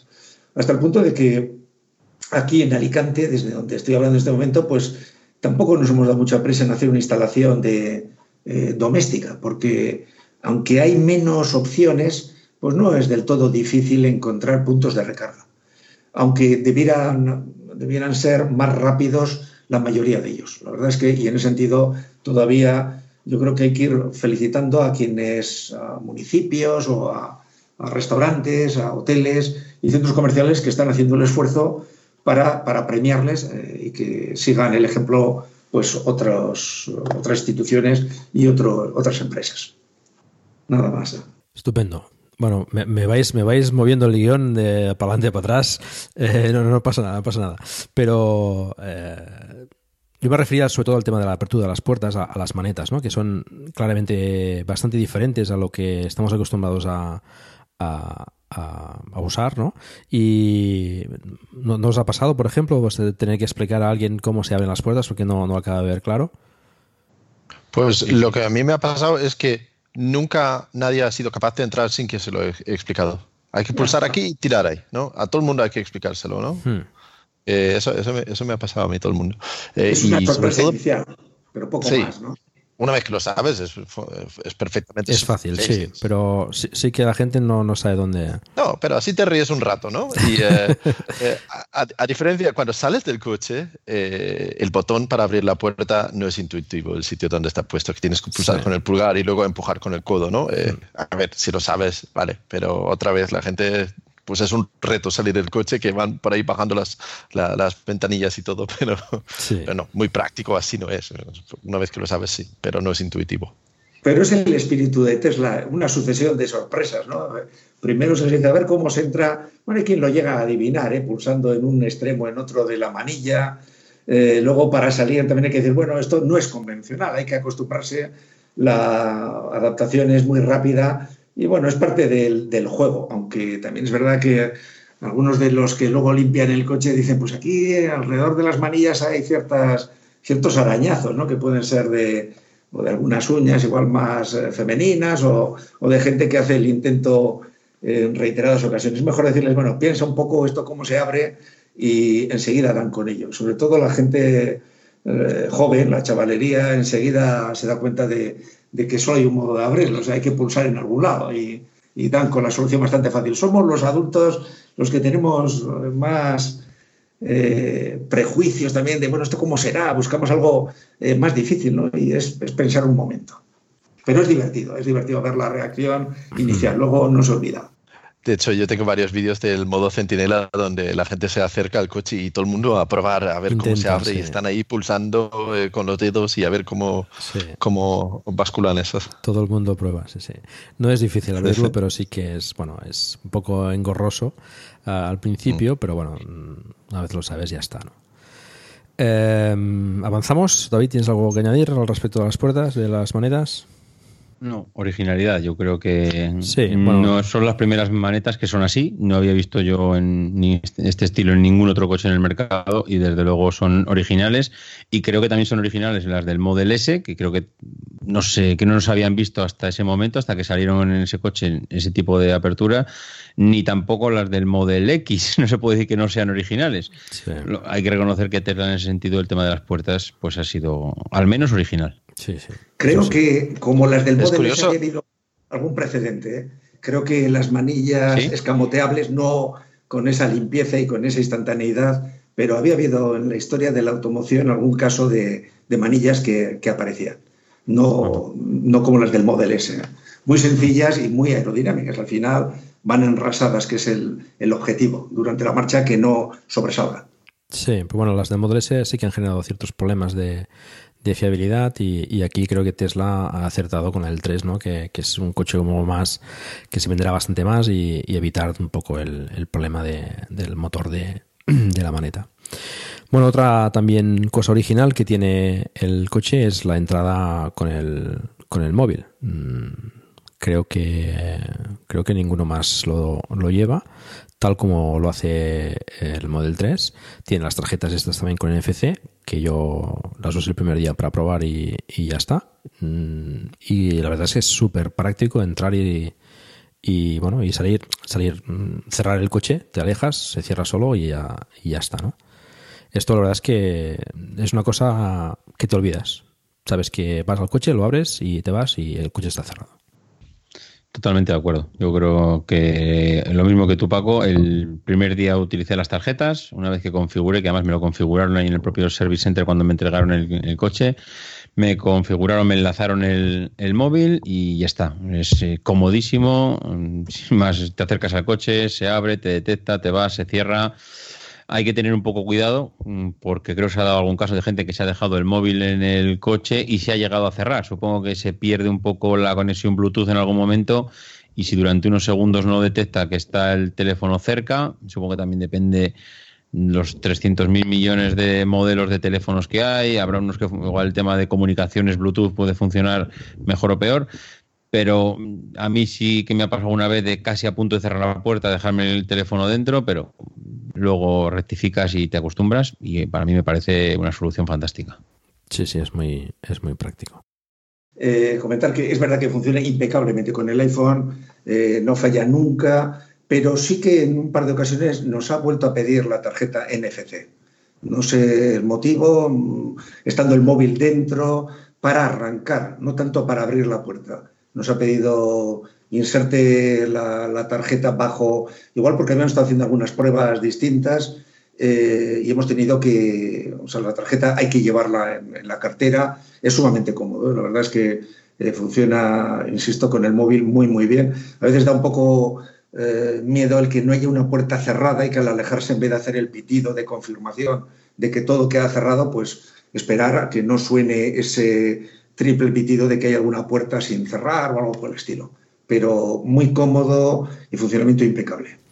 Ese es un tema a mejorar, ¿eh? eh el tema de, de, avisar cuando no, no, están las puertas cerradas. Eh, no lo haces. O sea, si dejas alguna puerta un poco medio cerrada, mmm, sería fácil para Tesla pues enviarte una notificación, oye, el coche está, está abierto eh, y tú estás lejos, ¿no? Porque te tiene geolocalizado. Y no, no, yo lo he probado y bueno, pues ni te avisa ni, ni nada, ¿no? o, confías en que en el pitido de que se ha cerrado el coche o, te lo puedes dejar abierto. Lo bueno es que nadie se llevará el coche si no tiene, no tiene la llave, ¿no? Avanzamos tema maletero, ya ha comentado David. Eh, bueno, es una forma de organizarse. Yo en mi caso, por ejemplo, tengo también los trastos. Los trastos de limpieza los tengo en casa. También. Eh, With lucky landslots, you can get lucky just about anywhere. Dearly beloved, we are gathered here today to. Has anyone seen the bride and groom? Sorry, sorry, we're here. We were getting lucky in the limo and we lost track of time. No, Lucky Land Casino, with cash prizes that add up quicker than a guest registry. In that case, I pronounce you lucky. Play for free at LuckyLandSlots.com. Daily bonuses are waiting. No purchase necessary. Void where prohibited by law. 18 plus. Terms and conditions apply. See website for details. Hello, it is Ryan, and we could all use an extra bright spot in our day, couldn't we? Just to make up for things like sitting in traffic, doing the dishes, counting your steps, you know, all the mundane stuff. That is why I'm such a big fan of Chumba Casino. Chumba Casino has all your favorite social casino style games that you can play for free anytime, anywhere with daily bonuses. That should brighten your day a little. Actually, a lot. So sign up now at chumbacasino.com. That's chumbacasino.com. No purchase necessary. BGW. Void were prohibited by law. See terms and conditions 18 plus. He dado esa, esa manía de, bueno, quizás también cuando el coche se es nuevo, ¿no? De, dentro de, de, unos meses o unos años quizás no, no seamos tan maniáticos, ¿no? Con, con este tema. Pero eh, yo en el, en el, maletero de delante no, no llevo nada lo dejo libre para cualquier cosa, cualquier bolsa de compra o, o lo que sea que pueda necesitar. El maletero de, el fondo del maletero trasero, los cables. En mi caso también me los entregaron todos, eh, así que hay pues compañeros que, que, no han recibido el kit anti, antipinchazos o el, cable Meneques, lo cual pues bueno tampoco no es correcto y, bueno es un coche eléctrico y necesita sobre todo el cable el cable para cargar, ¿no? Aunque la verdad es que tampoco lo necesitas demasiado, solo lo he usado una sola vez en este tiempo que llevo el coche. Y, respecto al maletero, pues la verdad es que me parece, me parece bastante correcto. Es grande. Mm, por supuesto, luego echaré bastante de menos el maletero de la Turán. Es un concepto totalmente diferente. En la Turán podía meter cualquier cosa, prácticamente. Y en este, pues bueno, es otra, es otra historia. Pero bueno, mm, maletas y, todo, perfecto. Lo único que quizás la altura del maletero, pues eh, es un poco justa, pero, pero más que nada suficiente, ¿no? Tiene Lars, ¿qué quieres decir sobre el maletero? No, yo quería, justamente ya que tocas lo, la, la, altura del maletero, eh, la apertura en sí no me molesta, me parece perfecto, todo lo que quiero meter ahí lo meto perfectamente, pero el portón se levanta muy alto. Sí. De hecho, mm. eh, se levanta a 1,95 o algo así por encima de mi cabeza. Y eso me fastidia un poquito porque mi garaje es muy bajo y toca el techo. De hecho, tengo que tener cuidado al abrirlo porque si no voy rozando ahí el, alerón trasero, trasero que lleva contra el techo y, sí que se, se, eleva muy alto ahí el, portón trasero. Tienes que vigilar en los parkings, sí. Sí, sí la verdad es que se, se, se levanta mucho. Sí. Y, y, el tema de la lluvia, uh, ¿ha entrado agua cuando, cuando abres el maletero y cae el agua sobre el cristal trasero y, y al maletero? ¿Habéis tenido algún...? Pues es, totalmente se ha comentado bastante. Vivo, en Madrid, apenas llueve, no sé. bueno, en Bilbao creo que llueve bastante más. Sí, bueno, y últimamente ha llovido por aquí también más que en Bilbao, ¿eh? pero bueno, por el, es verdad, es por verdad. el Mediterráneo. No, pero hemos visto vídeos todos, pero yo la verdad es que no, no se me ha producido esa... Parece previsible, ¿no? Y también como apuntaba Lars, es innecesaria esa el que el portón alcance esa altura, pero bueno, es por el donde están si todas las bisagras y demás. Eh, probablemente sea, sea, algo a mejorar, aunque no he tenido ningún problema, ¿no es cierto? Incluso con lluvia, ¿eh? yo creo que no he llegado a entrar en el agua, o no lo he visto, pero hay vídeos que parece que, depende también de la lluvia como sea, si es, eh, digamos, tiene una inclinación lateral, en fin. Eh, es difícil con el portón que tiene por la posición de las bisagras pues se, eleva innecesariamente en altura. Pero bueno, es parte, son de alguna forma una contingencia derivada del diseño, que es que queremos que sea aerodinámica, queremos que cierre perfectamente y bueno, pues tiene esos efectos colaterales, ¿no? Sí, no, no hay mucho más, la verdad es que... Pero no parece, yo la verdad es que me he movido el mojado y no he visto que sea escandalosa la entrada de agua. En algún otro coche también se produce en determinadas ocasiones que con el maletero, sobre todo si es un portón, pues es inevitable que entre el agua. Es difícil que bajo una lluvia intensa y sesgada no, no se produzca esa... que se moje, digamos, el maletero. En fin. Sí, bueno, pero también es parte de ser tipo sedán y bueno, pues. Sí, sí, sí. Pues es lo que hay. Em, podría ser mejor, pero bueno, no, no hay nada perfecto. El maletero delantero, lo que es el, el capó, pues es bastante delicado. Eso sí, también vamos todos con mucho cuidado. También en el Service también te lo recalcan mucho, ¿no? Cuidado, no se cierre. Pero bueno, también eh, forma parte del diseño, ¿no? De, de, ser tan bajo, de, de, ser de aluminio. Y bueno, pues sí que sí que es así, pero tampoco es eh, ningún problema excesivo. Pasamos, si os parece, a hablar del interior, que aquí también pues, ha marcado tendencia, yo creo, el Model 3. Ha generado bastante controversia y, bueno, pues eh, no, deja a nadie indiferente, ¿no? Hay gente que les encanta y hay gente que, que dicen que, bueno, que es, que es horrible, ¿no? Yo siempre me han gustado mucho los botones, cuanto más eh, cosas que puedas controlar mejor. Y la verdad es que me ha sorprendido el minimalismo del, del Model 3 y me ha gustado y me ha encantado, sinceramente. ¿Qué opináis vosotros? Yo es que de verdad que la parte interior es una de las cosas más bonitas que tiene el coche. El minimalismo que decías tú, Paco, es espectacular. Al principio las primeras dudas que tienes cuando vas a ver el coche y cuando tienes que decidirte por comprarlo es si te vas a acostumbrar o si te va a acabar gustando el no tener la pantalla delante del volante de toda la vida, porque es que yo creo que es lo que más choca tener a la derecha semejante pantalla tan grande y no tener nada delante. Y yo, desde luego, si tuviera ahora mismo que elegir, vamos, yo lo tengo claro, a mí que no me vuelvan a poner más una pantalla delante del volante, no la quiero volver a ver. Es más, eh, espero y me gustaría ver en el restyling que le tienen que hacer al Model S y al Model X que incluso quitaran esa pantalla. Lo veo complicado porque creo también forma parte un poco de Lars dice que no. No sé, ese no, no sé qué quiere decir, no la verás o no lo van a quitar. Un poco de todo, un poco de ambas cosas. Un poco de todo. Eh, diría que no la van a quitar de los otros modelos porque creo que tienen que diferenciar algo todos los coches, porque si no van a acabar siendo todos lo mismo y ya bastante está canibalizando el Model 3 al resto de los modelos, como para que encima a los amantes del Model X y Model S, pues ya les, les metamos el Model 3 por los ojos y que acabe siendo el mismo coche más grande. Creo que va, me, creo, me da la sensación de que van un poco por ahí los tiros, pero yo es que estoy encantado. El tener toda la vista delante de la cara libre, mm, sin ningún elevado. De hecho, creo, ya no sé si fue ya no sé qué eléctrico se presentó después, el Polester, este pudo ser, o el Audi e-tron, que tenía súper elevado delante del volante, estaba súper elevado lo que es el, salpicadero. Y me pareció feísimo, pero feísimo. Y no sé, me he adaptado rapidísimo a todo. La pantalla para mí es, vamos, de lo mejor que tiene el coche. Es que sinceramente la pantalla es espectacular el cómo se ven los mapas, cómo puedes interaccionar, los menús, todas las configuraciones no sé, a mí el interior eh, me, encanta. La verdad es que el minimalismo, creo que es, ahí circulan fotos por ahí por internet de lo que era antes un teléfono y lo que supuso el iPhone a nivel de botones. Y para mí el, Model 3 es lo mismo, pero en versión automoción. Y, eso lo dice todo.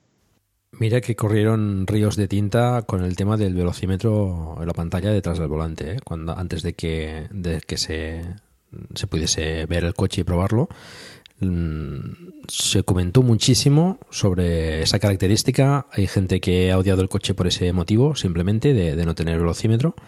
Y bueno, no sé vosotros, pero es que a los cinco minutos te olvidas del tema. Mm, tienes la información adecuada en la pantalla y ya está. Yo, sinceramente, preferiría una pantalla adicional, ¿no? Pero mm, pero es que no molesta ni en absoluto tenerla al lado y, bueno, tienes todo lo que necesitas ahí. Yo, estoy de acuerdo. Lo que diría yo es que la mayoría de la gente que se queja de no tener la segunda pantalla es porque no han probado el coche o que solamente lo han probado durante un, recorrido corto de cinco minutos o así, porque como dices, se acostumbra enseguida y no es un problema, es un problema inexistente para la mayoría de la gente. Entiendo que por estética quizás prefieres tener el, velocímetro ahí, si eso es lo que prefieres, pero no es ningún problema en absoluto.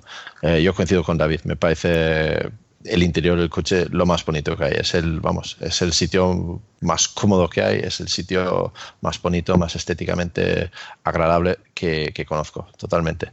Em, es, era uno de los puntos más fuertes eh, a favor del coche. Además, eh, seguramente Mikel estará de acuerdo que eso sí que no solamente es por diseño, también es por filosofía de minimalismo, de actualizarlo, de que no tenga un botón, porque un botón es un botón, es un botón. Y ese, lo que hace ese botón lo va a hacer toda su vida. Pero en la pantalla, pues mañana hace una cosa nueva a través de software, ¿no? Y eso es una filosofía tan fundamental que si pones un botón, pues no puedes hacer esto, ¿no? Ah. Eh, y eso. No sé, Miquel, si, estás de acuerdo. Sí, sí, sí, completamente de acuerdo. Yo creo que, el minimalismo también es una, filosofía, es un modo de, vivir, ¿no? El menos es más, el, lujo es el espacio eh, libre. Yo entiendo que hay, un hábito de, tener muchos botones, pero francamente creo que es un criterio estético que va a marcar una diferencia y va a ser irreversible, porque de verdad, yo he visto recientemente el Audi e-tron, y me parece que es un prodigio también, eh, es un esfuerzo de de una compañía, pues bueno, eh, que hay que reconocer toda la historia que tiene detrás, pero, pero francamente es que llega el momento que parece ridículo tanto botón. Cuando dices, ¿y para qué necesito yo esto?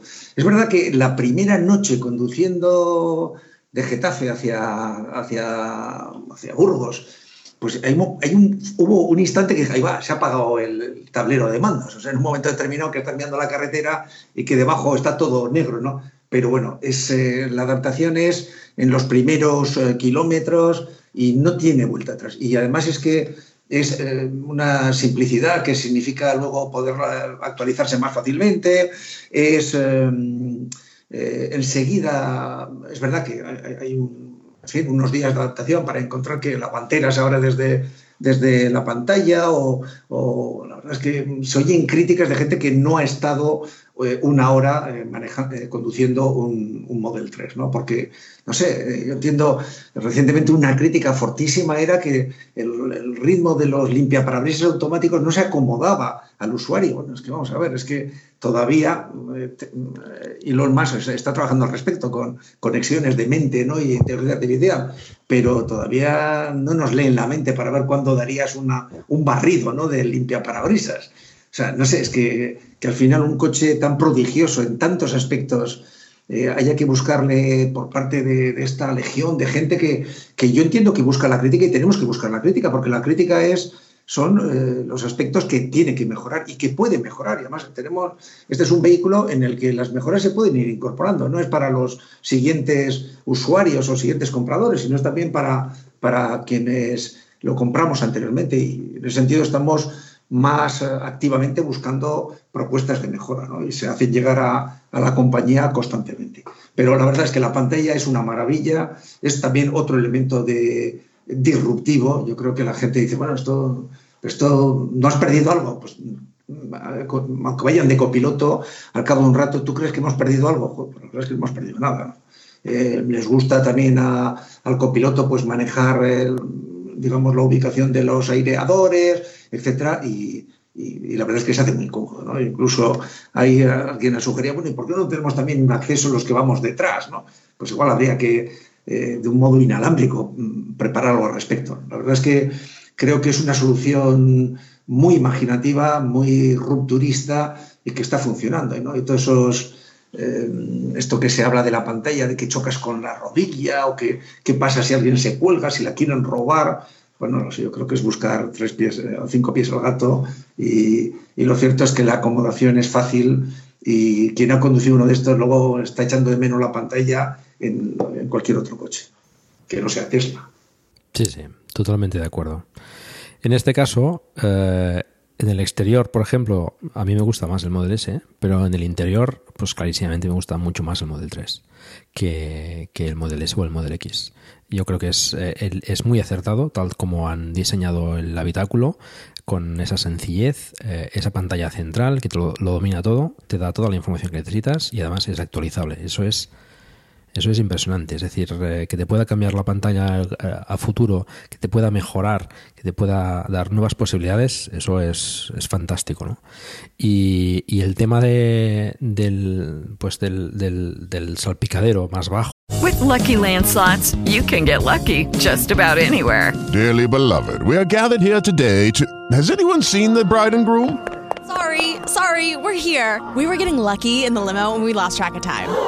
No, Lucky Land Casino, with cash prizes that add up quicker than a guest registry. In that case, I pronounce you lucky. Play for free at LuckyLandSlots.com. Daily bonuses are waiting. No purchase necessary. Void where prohibited by law. 18 plus. Terms and conditions apply. See website for details. It is Ryan here, and I have a question for you. What do you do when you win?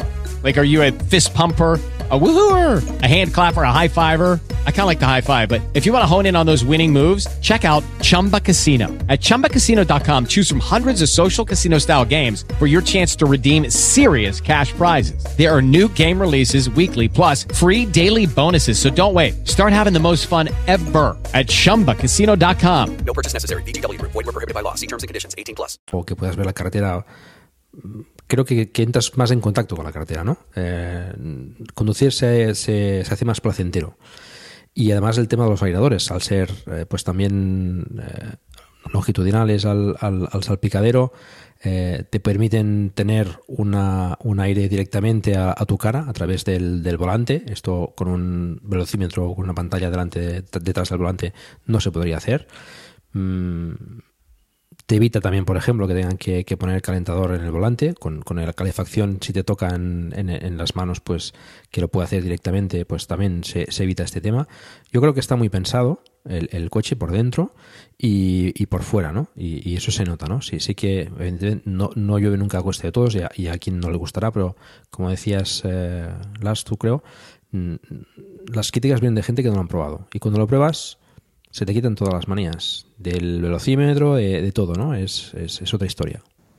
Mm, esa, esa, es la experiencia que tengo yo también. Y, y, otra cosa que quería yo decir del interior. Antes criticaba un poco la alineación de paneles y, y, eso por el exterior, pero el interior en el coche mío es totalmente impecable. Y anda que no lo he mirado en detalles por todos los lados. Y, y el, el, interior con su sencillez y todo lo que tiene, eh, vamos, está perfectamente todo alineado al milímetro, absolutamente todo. Sí, sí, de acuerdo.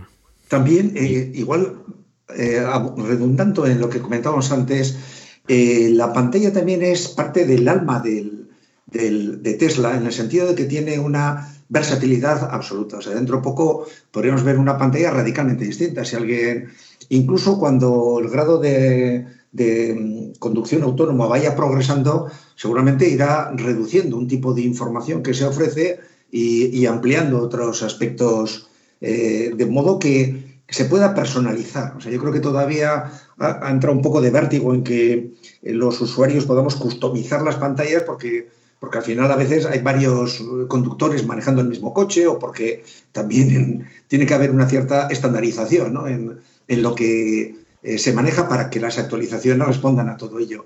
Pero, pero mm, si queremos, o sea, es que ojalá eh, tuviese esa capacidad de adaptación a lo que vaya a venir como tiene la pantalla. Eso con botones sería imposible. O sea, un botón que tiene una función, o sea, los dos botones obligatorios por legislación, que es el de, el de los cuatro intermitentes de emergencia y el de llamada de socorro, estarán ahí, pero no se le puede dar ninguna otra funcionalidad a futuro. O sea, eh, Tesla es personalización, es, es un objeto dinámico que va cambiando, que está mejorando. Lo tenemos desde hace dos meses escasos y nos ha llegado tres, cuatro eh, actualizaciones del firmware. Eh, tenemos un coche que es más, eh, más potente, ojalá dentro de poco sea más autónomo, más autónomo en el doble sentido, de más capacidad de recorrer kilómetros con la misma carga y, con mayor capacidad de autoconducción, ¿no? Con ese autopilot hacia, caminando hacia esa conducción, hacia el sistema de conducción realmente autónomo de niveles, no sé, tres o cuatro en algún momento. Pues sí. Mm, seguimos eh, avanzando. Eh, tema de comodidad, eh, asientos. ¿Habéis tenido ocasión, por ejemplo, de probar las, las plazas traseras? ¿No? Por probarlos, Solo conducir. Solo sí. conducir.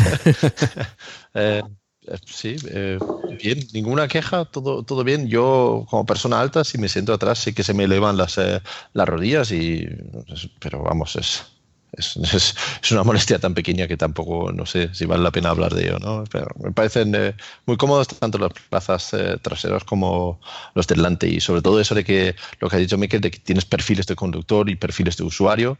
Eh, mi mujer y yo somos bastante distintos en, en estatura, y eh, ella tiene su perfil, yo tengo la mía, y el coche se ajusta directamente, asiento, volante, todo, cuando, cuando entra ese, ese conductor, ¿no? Y eso sí que es muy cómodo. Es fantástico eso, sí.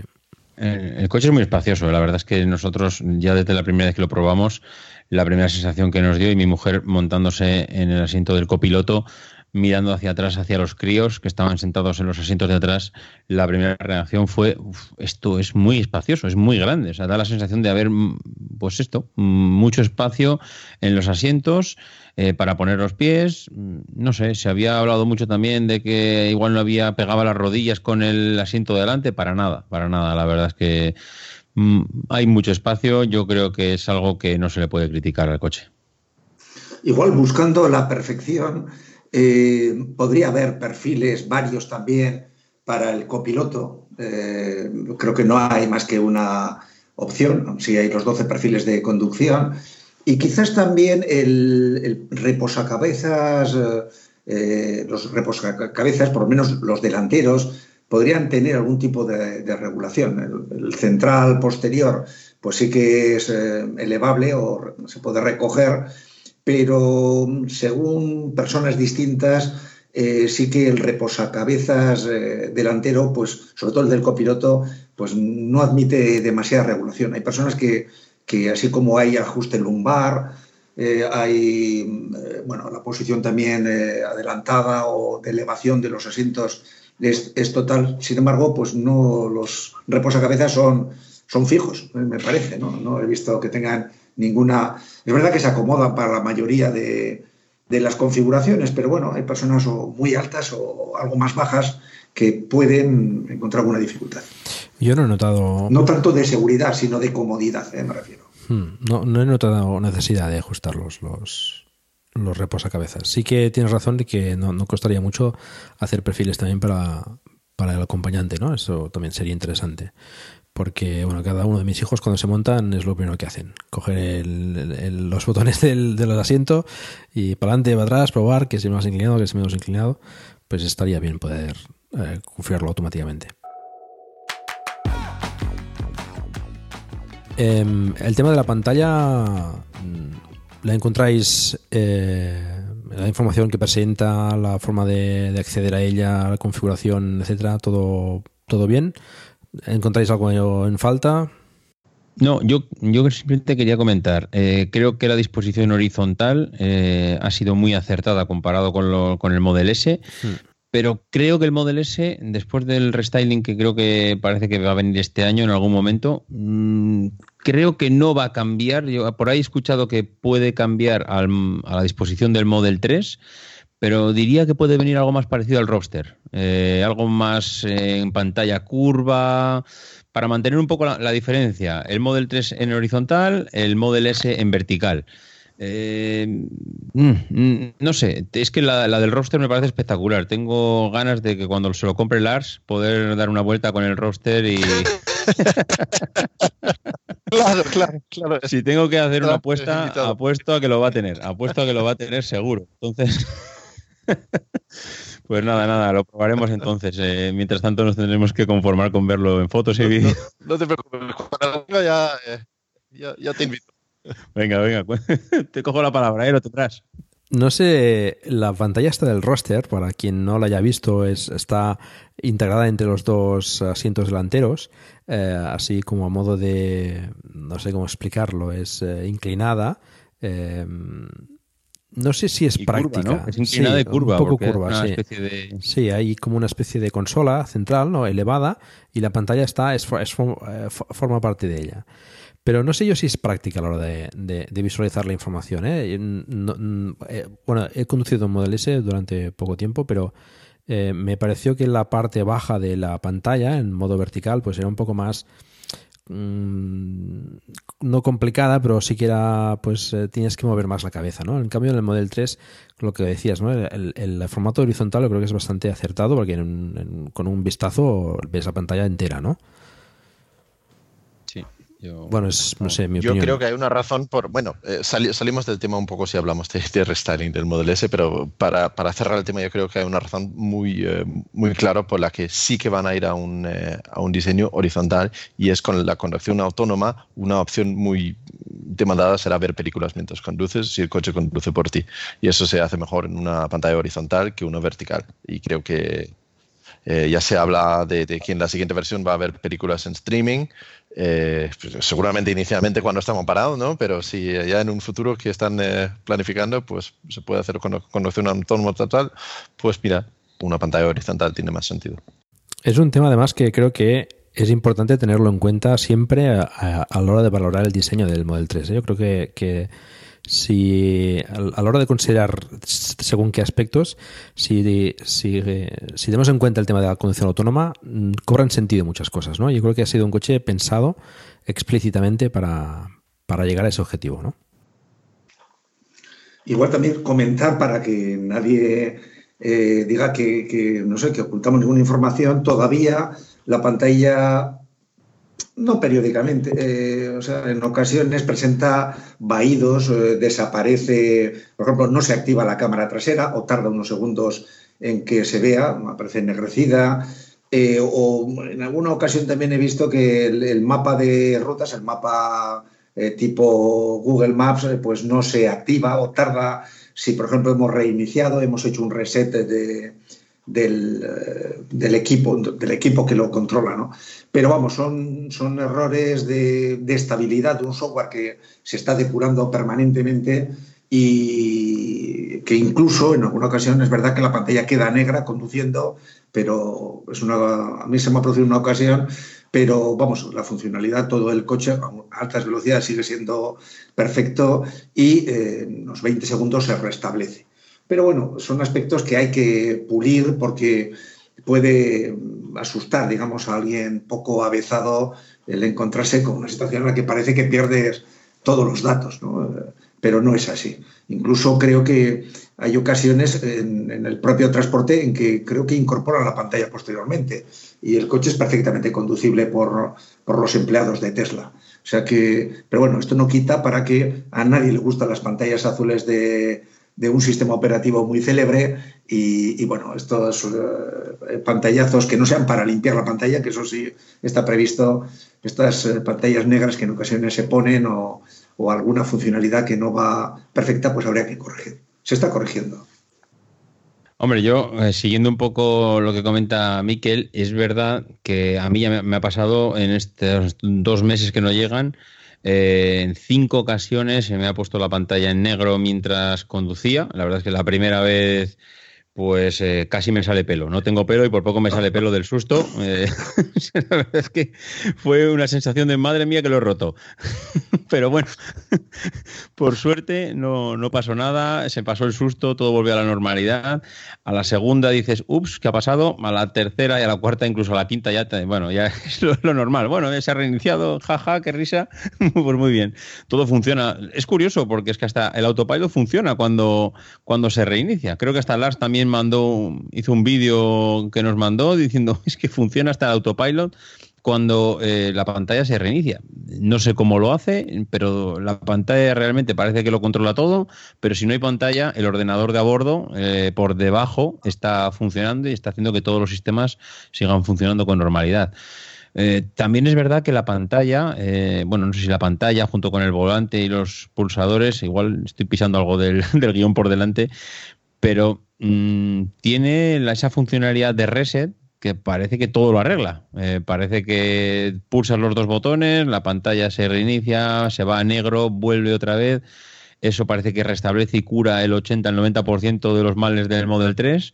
Si no tienes otro tipo de reinicios, no sé, te acostumbras muy rápido. La verdad es que en, la, en, el tiempo que vivimos, en el que los móviles también se reinician y tienen cuelgues y hay que muchas veces. Judy was boring. Hello. Then Judy discovered chumbacasino.com. It's my little escape. Now Judy's the life of the party. Oh, baby, Mama's bringing home the bacon. Whoa. Take it easy, Judy. The Chumba life is for everybody. So go to ChumbaCasino.com and play over 100 casino style games. Join today and play for free for your chance to redeem some serious prizes. ChumbaCasino.com. No purchase necessary. Void where prohibited by law. 18 plus terms and conditions apply. See website for details. With the Lucky Land slots, you can get lucky just about anywhere. This is your captain speaking. Uh, we've got clear runway and the weather's fine, but we're just going to circle up here a while and uh, get lucky. No, no, nothing like that. It's just these cash prizes add up quick. So I suggest you sit back, keep your tray table upright, and start getting lucky. Play for free at LuckyLandSlots.com. Are you feeling lucky? No purchase necessary. Void where prohibited by law. 18 plus terms and conditions apply. See website for details. Es el mejor, la mejor solución cuando algo no funciona de un móvil es reiniciarlo, pues el, al final el Model 3 no deja de ser también un equipo tecnológico que con un reinicio rápido, como decía Miquel, 20 segundos, creo que no durará más, eh, vuelve a estar completamente operativo y bueno, normalmente funciona bien. Es curioso el tema de la pantalla y sus reinicios. Hmm. Aclarar para la tranquilidad de los oyentes que, son sistemas diferentes, es decir, el, reinicio de la pantalla no afecta a la conducción en absoluto y el coche funciona perfectamente.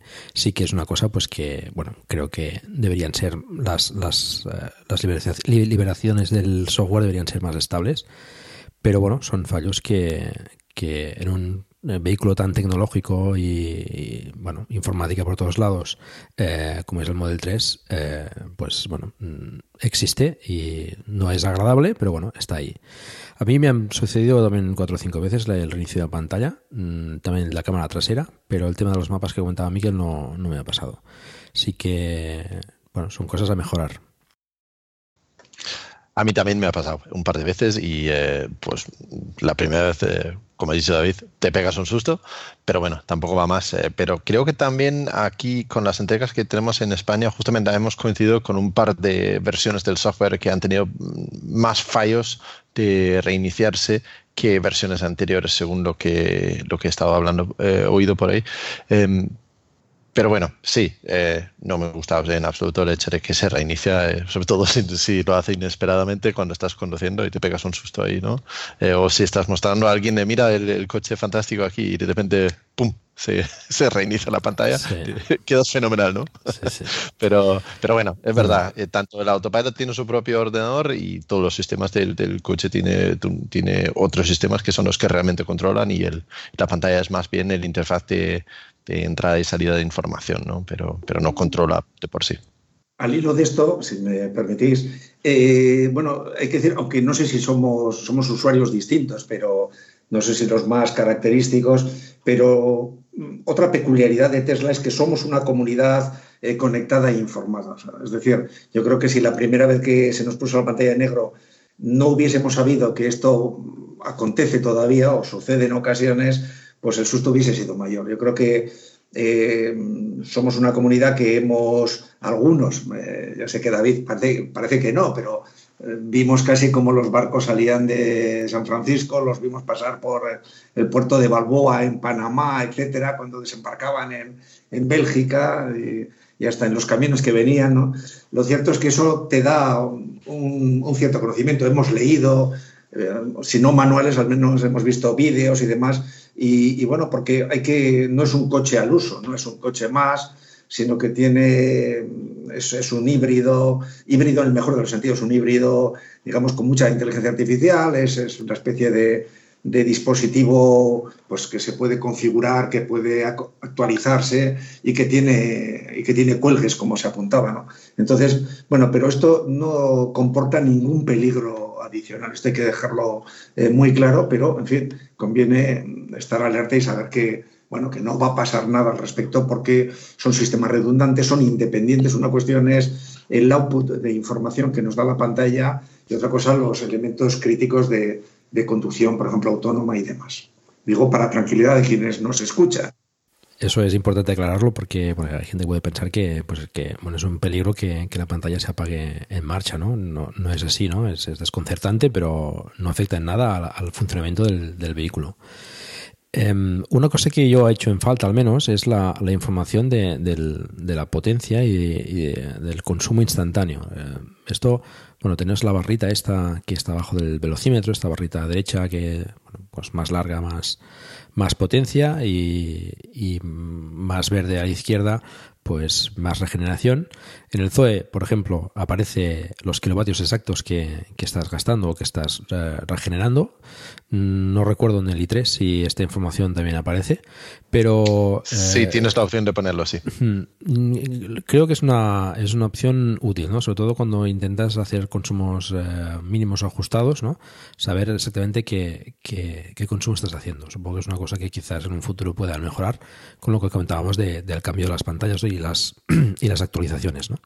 Sí, tienes la, eh, el gráfico. eh, hay una eh, aplicación Sí. que va dentro de la pantalla, ¿no? Donde muestra el gráfico y sí que sí que tienes ahí un gráfico que muestra, no sé si es instantáneo, pero por lo menos eh, de los últimos 5 kilómetros, me parece 5, 10, 50 Sí. o alguno. Sí, así. pero no, no, no es instantáneo, es... No, no es instantáneo de la misma forma. Yo he hecho en falta eso, un pequeño, un pequeño numerito en, en la barra donde diga pues si son 5 kilovatios los que estás gastando, o 10, o, o 50, o, o 200, no sé. Porque Sí. ahí a veces eh, es interesante, sobre todo cuando eso, quieres mantener un consumo, un consumo mínimo, pues eh, para llegar a hacer más kilómetros, ¿no? Em, os comento una pregunta que, que nos ha hecho un, un participante en el, en el grupo de Telegram de Plug and Drive, Andrés A, que nos comenta lo siguiente. Em, sería interesante ver hasta qué punto los comandos de voz hacen innecesario tocar la pantalla táctil mientras conduces, fijar destino, poner música, contestar, etcétera. Esto, em, ¿qué experiencia tenéis vosotros con el tema de los comandos de voz? Yo la verdad es que lo he utilizado poco. Eh, es más, creo que de los últimos días es cuando he empezado a hacer algún pinito de llamar a o llamar, porque si le dices ya llamar a, ya empieza a buscar por la agenda A, empieza por la A. Eh, llévame o navega a, eh, creo que también hice una prueba el otro día, pero la verdad es que no, no, no controlo todavía exactamente el potencial que tiene el coche. No sé si Mikel o Lars han podido hacer más pruebas. Yo sí que lo uso, eh, pero quizás también porque yo lo tengo configurado en inglés. Eh, para indicar música, eh, artistas, canciones, me funciona, vamos, es infalible en mi caso. Eh, quizás también porque mi pronunci- pronunciación en castellano quizás no permite que use el coche de esa forma, por lo que lo he puesto en inglés, que me, me resulta más cómodo, ¿no? Eh, y, y lo uso tanto para poner música, eh, buscar un artista, una canción, pero también eh, para indicar al navegador a, a- a dónde ir, ¿no?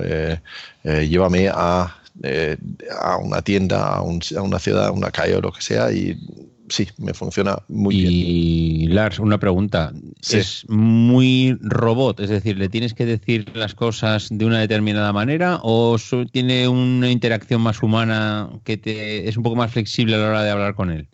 En inglés Es bastante sí. flexible, no, no tengo que decir llamar a tal Ah, y no, eso no, ¿eh? no, pero no sé, creo que el sistema está desarrollado principalmente en inglés, ¿no? Y, y creo que No, por ya, eso funciona de forma más natural en inglés. Eh, sí, sí, la verdad es que funciona bastante bien, hasta que puedes decir eh, llévame a Burger King en París, ¿no? Y te encuentra un Burger King en París y muchas cosas así, sí. Sí, eh, yo corroboro un poco todo esto. Creo que todos los asistentes vocales eh, informáticos eh, son muy sensibles al idioma y la verdad es que el desarrollo que tienen en inglés es incomparablemente superior al que tienen en otros idiomas, ¿eh? aunque sea el castellano, que es un idioma, o el español, un idioma importante. Yo lo uso poco porque no es muy certero, sí para elegir digamos, a quién llamar en el listín telefónico, no siempre acierta, pero para elegir canciones en, en Spotify y demás, la verdad es que no, o no hablo bien el castellano, cosa que dudo, claro, eh, no tiene ese nivel de, de precisión que tienen en inglés. Yo creo que esas conversaciones fluidas que se tiene con eh, Alexa, con Siri o con, o con Google Home, eh, OK Google, digamos, con este tipo de comandos, en inglés son de conversación prácticamente y en español, que es seguramente el segundo idioma, ¿eh? o no sé si el chino como andará, pues sin embargo dista bastante. es algo que se echa de menos, aunque se entiende que, tiene muchas prioridades y urgencias Tesla, pero un coche fantástico como es Tesla, digamos, comandos de voz serían muy, muy interesantes. ¿no? Yo creo que liberarían, o sea, permitirían otra interacción, digamos, más eh, eh, amistosa, más amigable. Eh, se podría igual facilitar haciendo que, bueno, que hubiese una serie de comandos que en inglés, aunque no hablásemos inglés tan dignamente como lo hace Lars, pues que nos permitiese utilizar comandos eh, en inglés. Esto de mezclar además dos idiomas es complicado en, un programa. El programa, el coche, debe actuar en, o en inglés o en, en español. A veces en muchos sistemas informáticos es más fácil manejarse si es escrito en inglés porque hay menos incertidumbre con las traducciones que se han manejado en otros idiomas. Pero es, un aspecto a mejorar. Yo le iba a hacer una pregunta a Lars. Si le pides eh, que te ponga música de un grupo concreto de un álbum concreto de ese grupo, eso te lo, te lo llega a hacer. O sea, quiero del. ¿Sí? ¿Sí? Sí, te pone hasta la canción. Si dices. Hasta la eh, canción. Ponme la canción tal, ponme ese álbum tal, ponme ese artista. Y si dices artista, lo que realmente hace es una búsqueda sobre la frase que, tú indicas eh, y acierta. Vamos, de hecho, me acierta mejor que Siri del iPhone, eh, que también no tengo en inglés. Eh, pero no está a, nivel de Alexa. Alexa eso es lo que, te la segunda pregunta. Es increíble. Sí, pero es mejor que Siri, pero, Siri va como va y bueno, entiende a veces sí, a veces no. Y hay veces que es mejor dejarlo Siri, que ya, ya lo hago yo. eso es, eso es. vale, vale. pero en inglés funciona muy bien. Y que conste que no, yo lo tengo en inglés no para que funcione mejor, pero porque para mí es un idioma que llevo más de forma más natural. Lo bueno es que es una cosa que en un futuro pues seguramente vaya mejorando, ¿no? Eh, tengo entendido que ya se han detectado algunos, eh, algunas funcionalidades futuras de comandos de voz en, en los firmas eh, beta de, Tesla para, pues no sé, para activar el, los limpiaparabrisas o hacer otras funcionalidades que de momento todavía no tiene, ¿no? En, en comandos de voz que yo recuerde es llamar a alguien, navegar hacia algún sitio y pedir algo de música. Creo que esas son las tres opciones que, maneja. También por comentar eh, alguna de estas, cómo se utilizan librerías de traducción al español, pues estándares.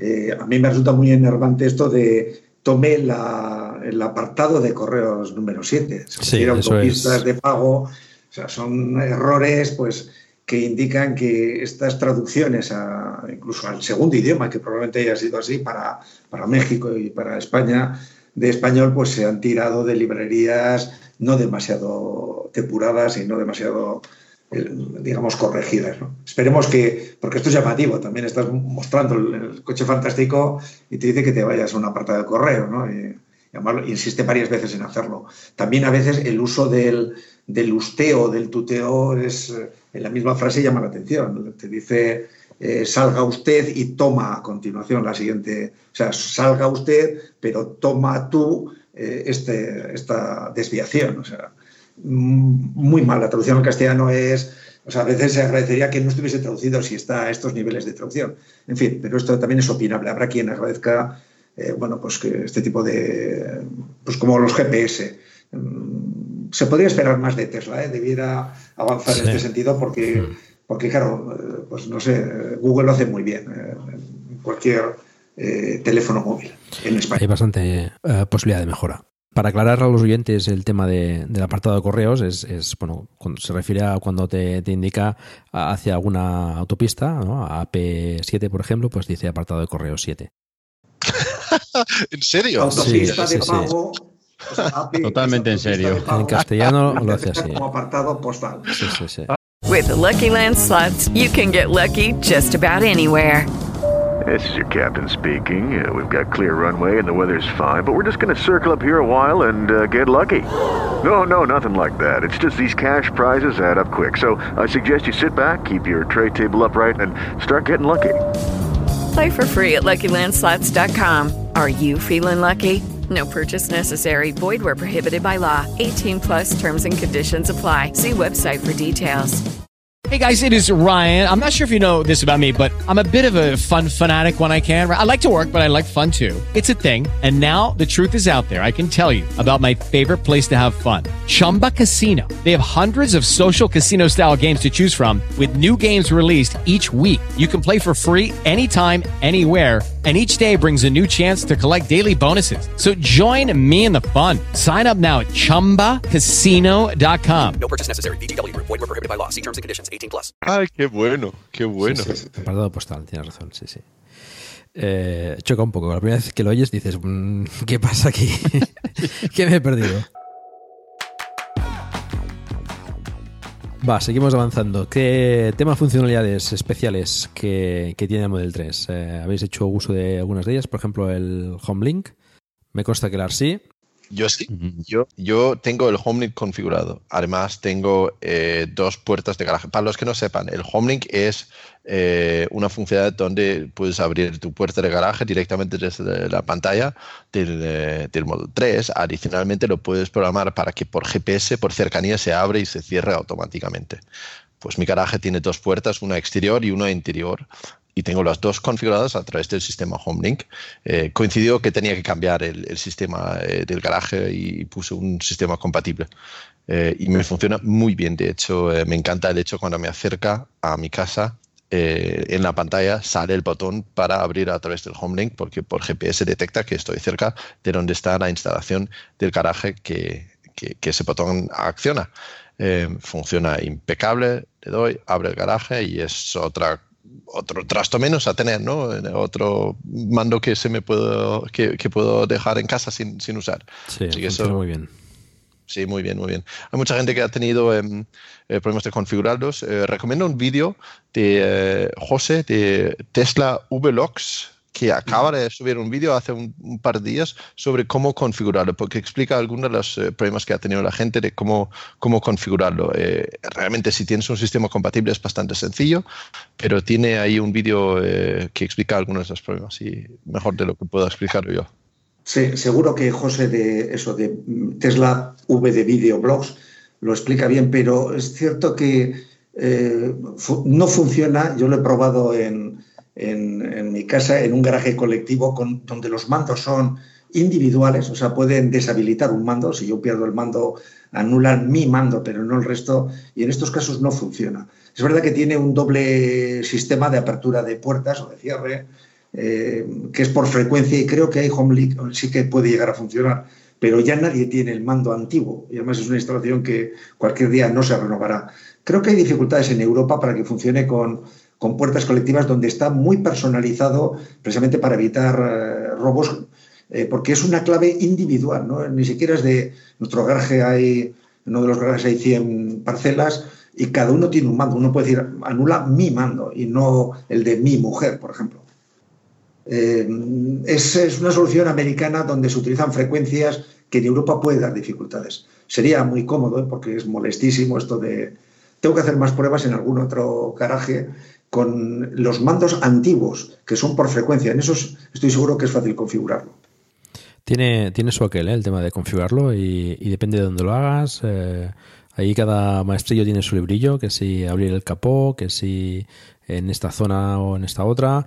A mí me ha funcionado cuando el mando y el coche estaban en situación de poder abrir la, la puerta, es decir, probarlo, por ejemplo, lejos de- del mando que tienes que abrir, como si fuese, como si aprendiese cualquier frecuencia, eso no me ha funcionado, pero sí me ha funcionado en el sitio y punto eh, concreto que abría la puerta.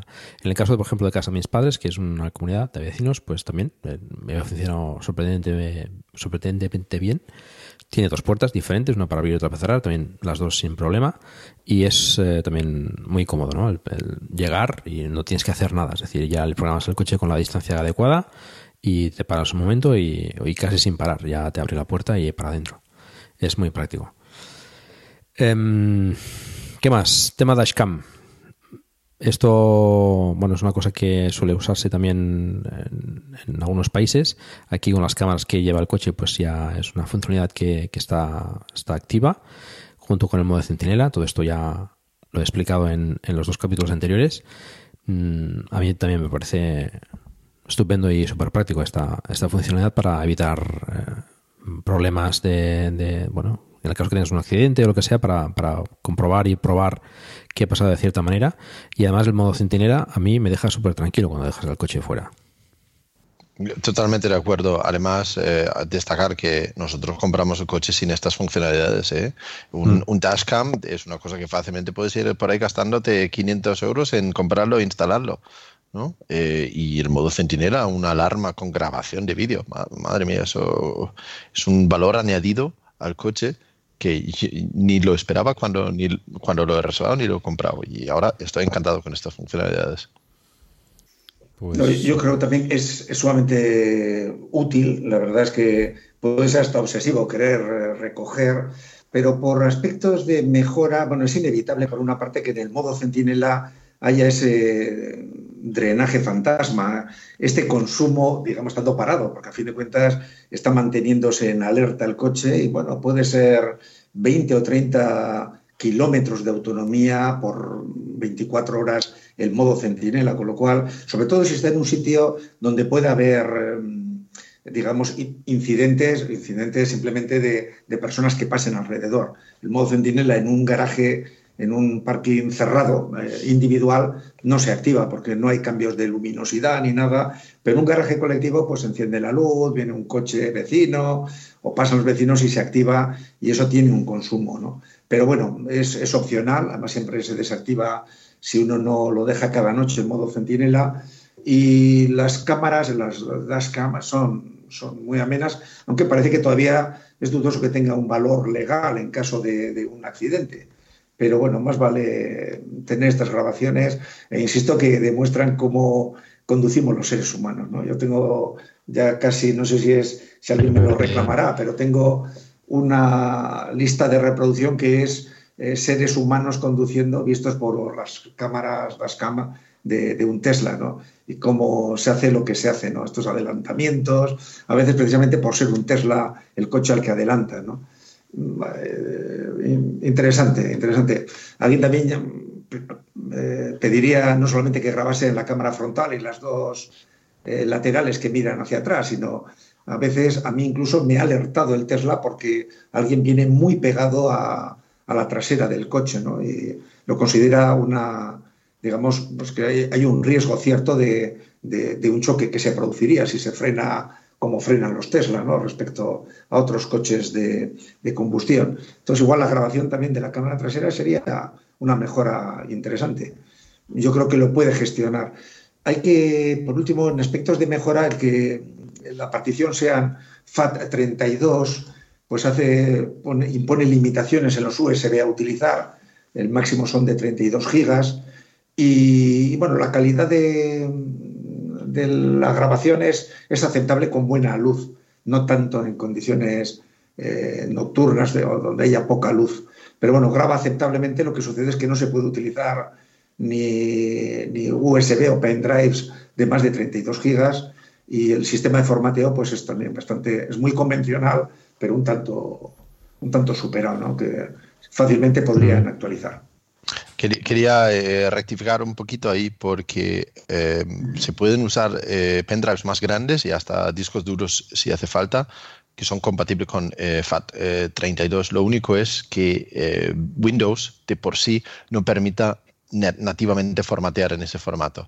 Eh, buscando en internet una pequeña aplicación que se descarga, eh, se puede usar. Y, y, utilizo un pendrive de creo que de 128 o 256, donde caben horas y horas de, de grabación de, de, gente. Sí que se puede, es un poco, es un poco, eh, sí, hay que hacer una maniobra ahí, pero sí que se puede.